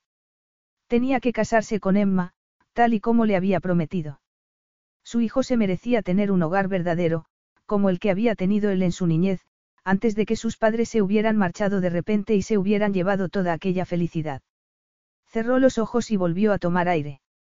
Reprimió sus pensamientos sin piedad. Reprimió su corazón. Apretó la mandíbula y abrió los ojos. Se casaría con Emma aquel día. No importaba cómo se sintiera en aquel momento, le había dado su palabra. Se casaría con ella y nunca, nunca la amaría. Y ninguna pesadilla irracional, ningún temor, le impediría cumplir su promesa. Capítulo 10. Oh, Emma, susurró Irene, con los ojos muy brillantes. Eres una novia preciosa. Emma se miró en el espejo de su habitación, sin poder reconocerse apenas. Como por arte de magia, la sensata ama de llave se había transformado en una princesa. Su precioso vestido de seda de color crema había sido confeccionado en Milán. Era de manga larga y tenía delicados dibujos bordados con abalorios. Llevaba el pelo negro recogido en un moño, bajo un velo que llegaba hasta el suelo. Lo único que parecía fuera de lugar en aquella imagen de sí misma eran sus ojos verdes. No estaban llenos de felicidad, como hubiera sido lógico, sino de angustia. La noche anterior había conocido una pasión y un placer indescriptibles. Aquella mañana, se había levantado muy temprano de su cama cálida para amamantar a Sammy, cuando había vuelto a la habitación de Cesare, él ya no estaba allí. Y algo había cambiado en él. Durante todo aquel día, mientras les daban la bienvenida a los invitados, apenas la había mirado. Ella había intentado convencerse de que era solo porque estaba ocupado, porque estaba tratando de ser un buen anfitrión. Sin embargo, en una pequeña parte de su corazón, temía que se tratara de algo más que eso. No, sabía que era algo más que eso. Aquel matrimonio era un error. Emma volvió a mirarse al espejo y alisó con la palma de la mano la falda del vestido. La decisión ya está tomada, se dijo. Sin embargo, le temblaban las manos. Desde que se había levantado, aquella mañana, el día había transcurrido en una sucesión de celebraciones que culminarían por la noche, con la primera ceremonia nupcial, que iba a celebrarse en la capilla al anochecer. Emma se había alegrado muchísimo de ver a Irene, que había ido en avión desde París por cortesía de Cesare. Sin embargo, mientras le mostraba su nuevo hogar, la ingenua alegría y el idealismo de la joven le habían resultado irritantes. Esto es como un sueño, había dicho la muchacha, al ver la preciosa habitación de invitados que le habían asignado, con el mobiliario antiguo y las telas en colores rosa y fucsia. Se había girado hacia Emma con cara de admiración, y le había dicho, te mereces todo esto. Has trabajado muchísimo y siempre has puesto a tu bebé por delante de todo, y ahora tienes la recompensa de casarte con un hombre que te quiere con todo su corazón. Es como un cuento de hadas. Emma se había sentido muy mal, y había murmurado alguna respuesta de cortesía que ya no recordaba. Más tarde, cuando los amigos de Cesare le daban la enhorabuena, se había sentido incluso peor. De todas las personas que había en la villa, solo había una que no hablaba con ella que ni siquiera la miraba. No había vuelto a acercarse a ella desde que habían hecho el amor, aquella misma noche. ¿Cómo podía pasar tan rápidamente de la pasión a la más absoluta frialdad? La respuesta estaba clara, Cesare no quería casarse con ella. Solo iba a hacerlo porque se sentía obligado por sus promesas. Emma miró a Sam. En aquel momento, el bebé estaba tumbado en su cama, mordisqueándose el calcetín, que estaba estirado desde su pie. Aquí tienes las flores, le dijo Irene, y le entregó un pequeño ramo de rosas rojas. Estás perfecta. Es todo tan romántico. Emma miró las flores y se estremeció. No podía destruir los sueños de Irene diciéndole que el romanticismo no tenía nada que ver con aquella boda. Exhaló un suspiro. Ojalá estuviera aquí mi padre, murmuró. Al instante, Irene se puso muy seria. Debe de ser duro no tenerlo aquí, a tu lado, para que te acompañe al altar. Pero está contigo, en espíritu. Sé que es así. Está mirándote y sonriendo. Emma tragó saliva. Aquel pensamiento empeoró aún más las cosas. Porque aquel día, casándose con Cesare, estaba haciendo algo que su corazón le desaconsejaba, que iba a terminar desastrosamente. Es demasiado tarde para echarse atrás, se dijo. Ya no puedo hacer nada. Irene miró la hora en su reloj de muñeca. Hay que bajar ya, dijo, alegremente, y tomó al bebé en brazos. Sam y yo vamos a sentarnos en primera fila, explicó. Y, seguramente, vamos a llorar de emoción. Pero he venido preparada. Exclamó, y le mostró un pañuelo blanco que sacó del bolsillo de su falda. Nos vemos en la capilla. Un momento, dijo Emma. De repente, tenía un ataque de pánico. Extendió los brazos. Necesito que Sam esté conmigo. Irene se quedó desconcertada. ¿Quieres recorrer el camino al altar con Sam en brazos? Sí, porque, somos una familia. Pero, si tienes las manos ocupadas. Al instante, Emma soltó el ramo, que cayó al suelo, y volvió a tender las manos desesperadamente. Necesitaba sentir al bebé en sus brazos, y recordarse por qué estaba haciendo aquello, porque iba a casarse con un hombre que no había podido superar la muerte de su anterior esposa. Su verdadera esposa. Necesitaba saber que iba a sacrificar su vida por un buen motivo. Dámelo, dijo. Ay, tus pobres flores, suspiró Irene, mirando el ramo que estaba en el suelo. Después, asintió lentamente. Bueno, puede que tengas razón, y sea mejor. Le entregó al niño, y Emma tomó a Sam en brazos. Sintió el calor de su cuerpecito e inhaló su olor dulce, y estuvo a punto de echarse a llorar. Irene se dio la vuelta y se detuvo en la puerta de la habitación. Vosotros tres ya sois una familia, dijo con suavidad, pero hoy vais a hacerlo oficial. Gracias por invitarme. El hecho de ver que es posible me hace muy feliz. Cuando su amiga se marchó, Emma se quedó a solas con Sam y lo estrechó contra sí mientras contenía las lágrimas. Bueno, Sam, tenemos que irnos. No podemos llegar tarde, dijo, y miró hacia el cielo por la ventana. Ya estaba anocheciendo sobre el lago. Ojalá tuviera una señal, murmuró. Ojalá supiera si estoy tomando la mejor decisión, o si estoy destrozando nuestras vidas. Por supuesto, Sam no respondió, al menos, no con palabras inteligibles. Con su bebé en brazos, salió de su habitación, por última vez como una mujer soltera. Cuando volviera, sería la señora de aquella villa. Su lugar estaría en la cama de Cesare. Hasta que él se cansara de ella y comenzara a dormir en otro lugar. Se apartó aquella idea de la cabeza.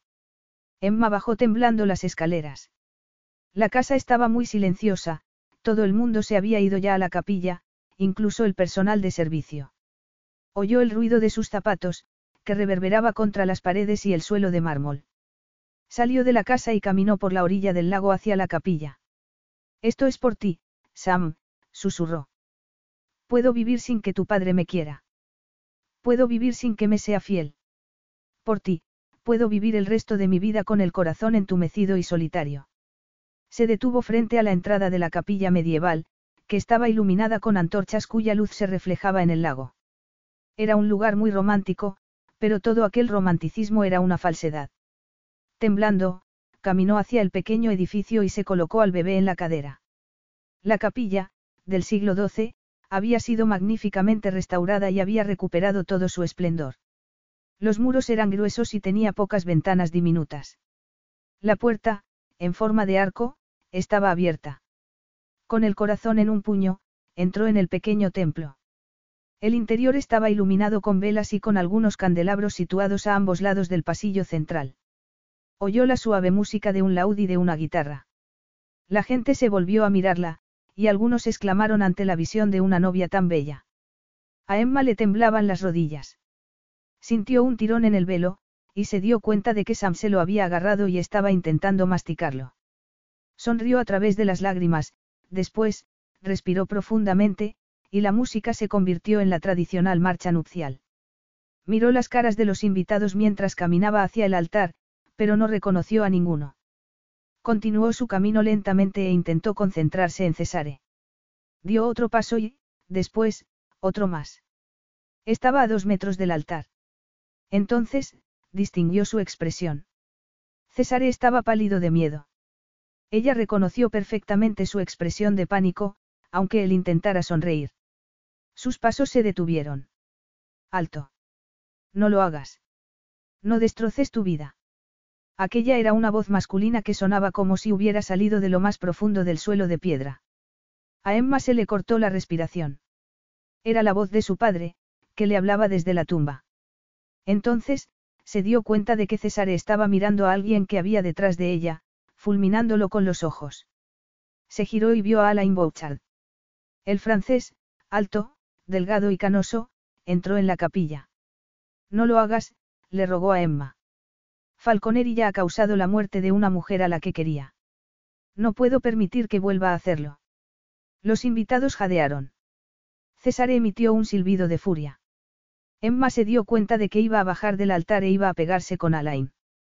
Por intentar impedir una boda a la que ella nunca debería haber accedido, para empezar. No te cases con él, le dijo Alain, y le tendió una mano temblorosa. Ven conmigo. ¿Acaso no había deseado ella algún tipo de señal? Con una expresión torturada, se giró hacia Cesare. No puedo hacerlo, susurró. Lo siento. Con el bebé en brazos, se agarró la falda del vestido y siguió a Alain al exterior de la capilla. Huyó de Cesare como si la felicidad de toda su vida, y la de Sam, y la de Cesare, dependiera de ello. Y por fin lo sabía, así era. Cesare, como si estuviera en mitad de un sueño, había visto a Emma, la novia más bella que él hubiera imaginado nunca, acercarse a él con su hijo en brazos. Entonces, como si fuera una tormenta repentina y mortal, como si fuera un ángel vengador, Alain Bouchard había aparecido en la capilla, y Emma los había mirado alternativamente a los dos. Cesare había confiado en su lealtad. Sabía que le daría la espalda Bouchard y se casaría con él, tal y como había prometido. Pero ella le había dado la espalda a él. Lo había abandonado. Durante un momento, mientras la puerta de la capilla se cerraba, Cesare no pudo respirar. El dolor era tan intenso que se tambaleó. De repente, el templo se sumió en el más absoluto silencio, y se oyó el viento suave que soplaba desde el otro lado del lago.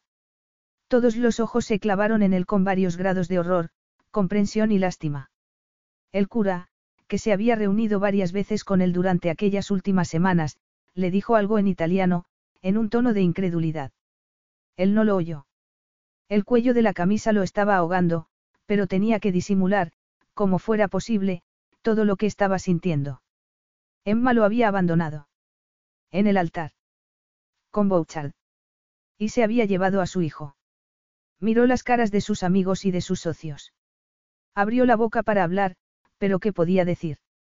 Emma lo había traicionado. Se aflojó la corbata, se la quitó y la arrojó al suelo.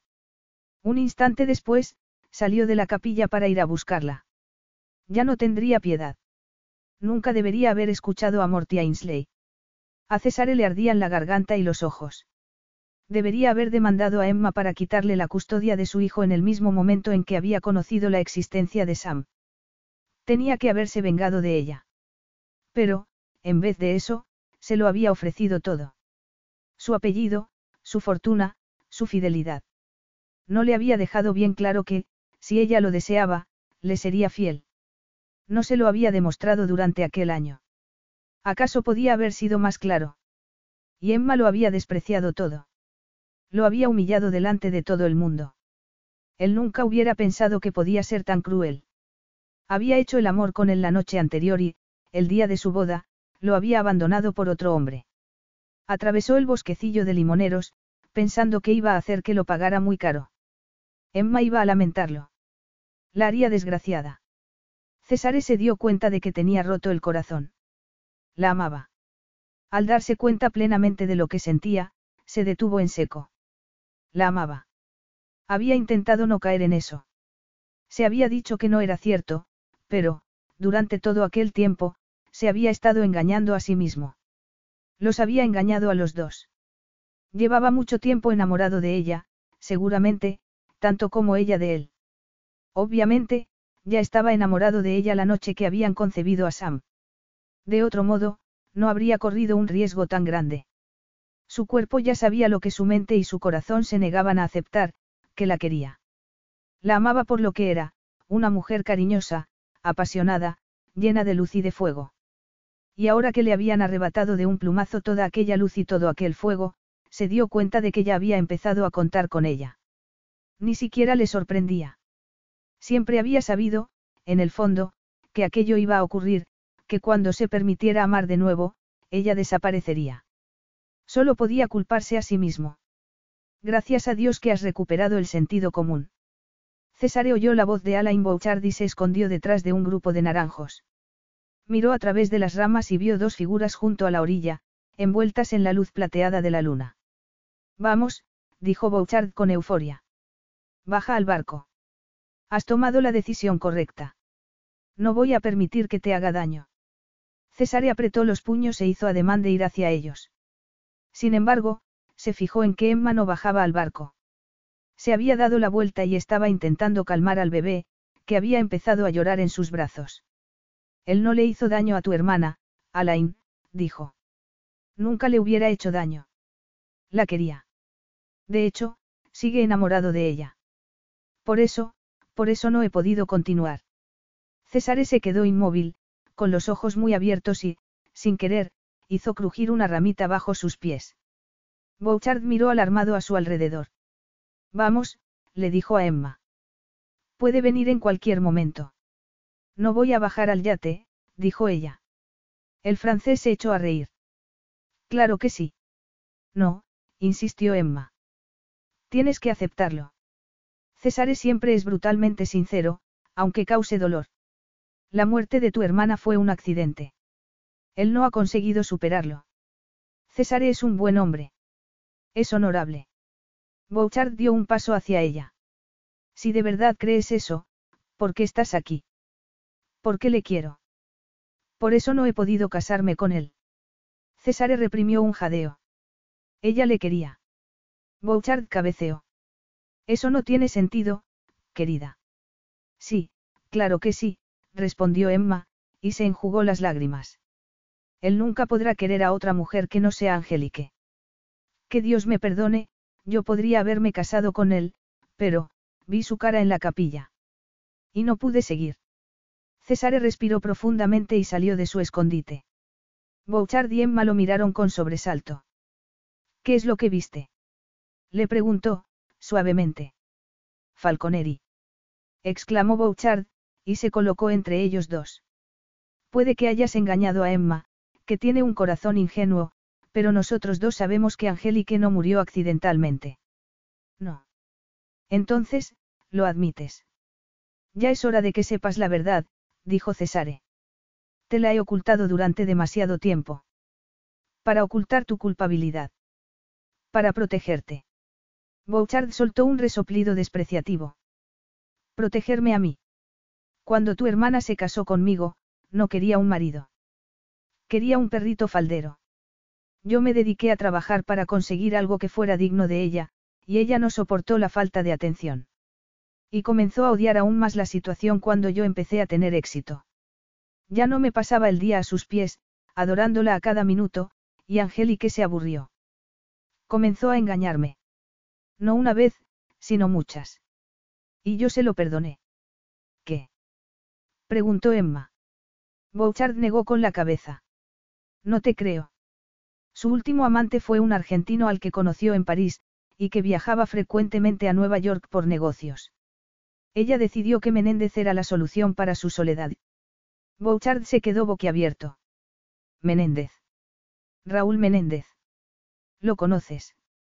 Lo conocí en una ocasión, él estaba cenando en un hotel con mi hermana. Ella me prometió que solo eran amigos. César sonrió. Su relación duró un año. Por eso quería el divorcio. Preguntó Alain, por primera vez, su tono era de inseguridad. No porque tú la engañaras a ella. Yo nunca le hubiera hecho eso, dijo Cesare cansadamente. Pensaba que el matrimonio era para siempre. Creía que estábamos enamorados, añadió. Se giró hacia Emma y murmuró, en aquellos días, yo no conocía la diferencia entre amor y lujuria. A Emma se le cortó el aliento. Bouchard seguía entre ellos, con el rostro demacrado. Ella me llamó la noche antes de su muerte, sollozando y diciendo que su amor verdadero la había traicionado, que la había abandonado como si fuera una basura, que se había estado acostando con otra todo el tiempo. Yo creí que se refería a ti. Nunca pensé que. César cabeceó. Ella no dejó de pedirme el divorcio durante todo ese año. Quería casarse con Menéndez. Me odiaba y me acusaba de ser su carcelero, de querer que nuestro matrimonio se prolongara para conseguir una parte más grande de su fortuna. ¿Sabes lo que es eso? ¿Sabes lo que es vivir con alguien que te desprecia y que te culpa de destruir su felicidad? Sí, susurró Emma, y recordó a su madrastra. Al ver su expresión, Cesare tuvo ganas de abrazarla y decirle que nunca volvería a sentir ese dolor. Temblando, dio un paso hacia ella. Así que tú la liberaste, por fin, dijo Bouchard. Sí. Finalmente, le concedí el divorcio para que pudiera casarse con él, dijo Cesare. Angélique se fue rápidamente a Argentina, pero allí descubrió que Menéndez ya estaba casado. Volvió destrozada a Nueva York. Todavía no sé si quiso suicidarse, o si solo quería dormir profundamente para olvidar su desengaño. Bouchard comenzó a pasearse de un lado a otro, pasándose la mano por el pelo con desesperación. Miró a Cesare. Si esto es cierto, ¿por qué no me lo dijiste nunca? ¿Por qué me permitiste que pensara que todo había sido culpa tuya? Porque tú adorabas a tu hermana, dijo él, en voz baja, y yo no quería que supieras la verdad. Ese tipo de amor tan ciego, ese tipo de confianza en otra persona, son muy raros en el mundo. Te insulté. Prácticamente, te acusé de matarla, ¿cómo es posible que no me arrojaras la verdad a la cara? César agitó la cabeza. Yo la quise, y también tuve mi parte de culpa. Tal vez, si no hubiera trabajado tanto. ¿Hablas en serio? Preguntó Emma, con incredulidad, mientras mecía al niño en su cadera. César sonrió. Os lo digo ahora porque os merecéis saber la verdad, les dijo, a Bouchard y a ella. No quería que nadie conociera mi debilidad, ni el verdadero motivo por el que no quería volver a casarme. Hasta que me enamoré de ti, murmuró, dirigiéndose a Emma. Ella se quedó boquiabierta. Alain los miró pensativamente.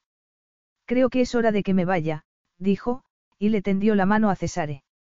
Gracias, Cesare. He cambiado de opinión con respecto a ti. No eres, tan malo como creía. No debes de serlo, si te quiere una mujer como Emma. Entonces, se volvió hacia ella. Adiós, querida mía. Que seas feliz. Alain Bouchard bajó a su pequeño yate, arrancó el motor y emprendió la marcha hacia la orilla opuesta del lago Como. César se giró hacia Emma. Me has dejado plantado en el altar. Ella tragó saliva. Sí. Supongo que sí. Has dicho que algo que viste en mi expresión te ahuyentó. ¿Qué fue? El miedo, susurró Emma. Vi miedo, y no puedo casarme contigo si sientes eso, por mucho que te quiera. No puedo atraparte en un matrimonio sin amor para el resto de tu vida. Creía que seguías amando a tu esposa, y que no habías superado su muerte. Era demasiado orgulloso como para decirte la verdad. No quería volver a ser vulnerable ni débil. Quería a Angélique, y quería mucho a mis padres. Y he aprendido que, cuando quieres a alguien, se va. Oh, Cesare, lo siento tanto. Me prometí que nunca más volvería a unirme tanto a alguien. Pero, entonces, te conocí a ti. Nunca me lo habías dicho. Intenté convencerme a mí mismo de que no significabas nada para mí, pero, cuando por fin te tuve entre mis brazos, me di cuenta de que eras todo lo que había querido siempre, y más, ¿crees que fue un accidente que me arriesgara tanto como para mantener relaciones contigo sin preservativos? Hace tiempo que me he dado cuenta de que mi cuerpo y mi corazón ya sabían lo que mi mente estaba intentando negar, que tú eres el amor de mi vida. A Emma se le estaban cayendo las lágrimas. Yo nunca he dejado de quererte. Él la cayó poniéndole un dedo sobre los labios. Estuve a punto de morirme al ver que te marchabas con él. Fue como si mis peores miedos se hicieran realidad. Lo siento. Cuando Alain entró en la capilla, lo interpreté como una señal, y pensé que irme con él era el único modo de librarnos a los dos de una vida de tristeza.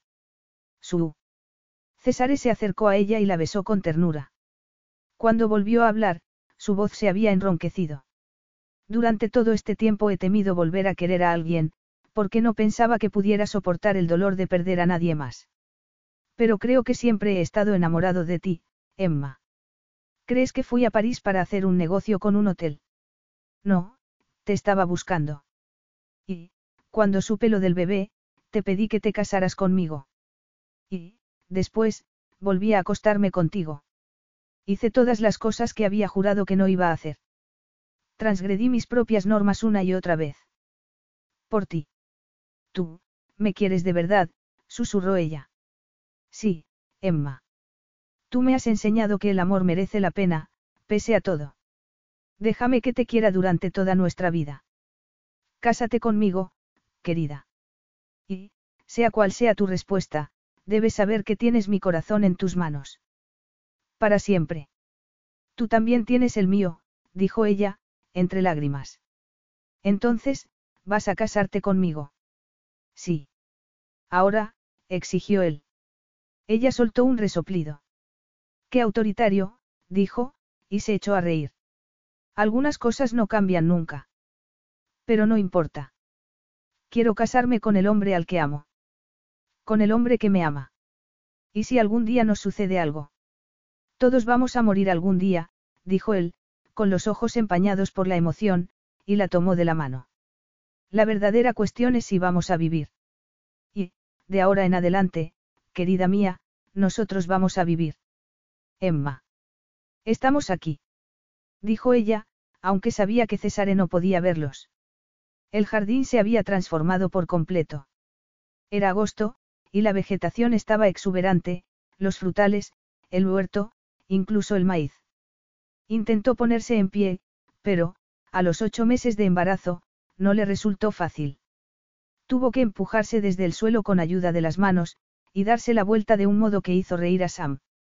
El niño ya tenía 15 meses y estaba cavando en la tierra con una pequeña pala. Mamá, dijo, con una risita, y arrancó una flor del suelo. Muy bien, ríete lo que quieras, le dijo su madre. Pero también tuve que hacer esto por ti, ¿sabes? El niño se rió de nuevo y le entregó la flor, y ella la tomó con el corazón hinchado de amor. Emma. Dijo nuevamente Cesare, con cierta ansiedad. Aquí. Dijo ella, moviéndose entre los arbustos. Estamos junto a los naranjos. El jardín se había transformado por completo. Y su vida también. Emma pasaba la mayor parte del tiempo allí, con su hijo, cultivando fruta y verdura para la cocina, y flores para los jarrones de la casa.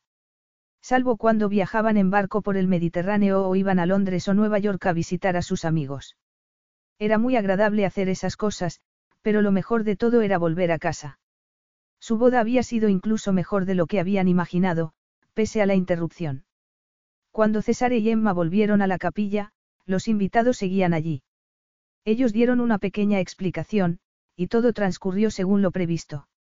Y, después de la luna de miel, se habían instalado en una cómoda normalidad, se habían convertido en una familia y eran felices. Cesare continuaba dirigiendo su imperio hotelero, pero había restringido mucho los viajes, sobre todo desde que ella se había quedado embarazada de nuevo. Querida mía, le dijo Cesare, cuando apareció en el claro del naranjal, y le dio un beso delicioso.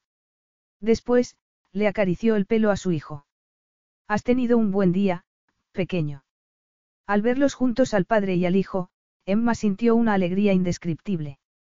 Y, muy pronto, su hija se uniría a ellos. Con una sonrisa, agitó la cabeza y pestañeó para evitar que se le cayeran las lágrimas. Él se dio cuenta de que tenía los ojos empañados. ¿Qué te ocurre? ¿Te encuentras mal? No, no. Yo, no puedo explicarlo. Soy tan, feliz. Yo también soy muy feliz, susurró Eli, de repente, sonrió con picardía, y seré más feliz todavía después de que hayamos acostado a Sam. Pero si estoy embarazada de ocho meses. Nunca has estado más bella. Sí, claro. Amor mío, es cierto, dijo él, y la besó hasta que ella creyó sus palabras. Cesare la estrechó contra su costado y, en silencio, observaron jugar a su hijo. Ella oyó el viento entre las hojas, y suspiró. Había conseguido todo lo que quería, un hombre que la amaba y a quien amaba. Un buen matrimonio y un hogar. Pensó en todo el amor que había existido en las generaciones anteriores. En el amor de sus padres. En el de sus abuelos. Y en el amor que existiría en las generaciones venideras. Todos vamos a morir algún día, le había dicho su marido. Pero Emma se dio cuenta de que estaba equivocado. Siempre que hubiera amor, la vida continuaría. El amor los había convertido en lo que eran. Había creado a Cesare, y la había creado a ella y a Sam. Y, pronto, tendrían otro hijo. El amor era lo que perduraba. El amor triunfaba sobre la muerte. Y, todo aquel que amara de verdad y que fuera amado, viviría para siempre en la belleza del mundo. Fin. This is your invitation to a masterclass in engineering and design. Your ticket to go from zero to 60 with the Lexus Performance Line. A feeling this dynamic is invite only. Fortunately, you're invited. Experience the exhilaration of the Lexus Performance Line and some of the best offers of the year on select models at the Invitation to Lexus sales event, now through April 1st. Experience amazing at your Lexus dealer.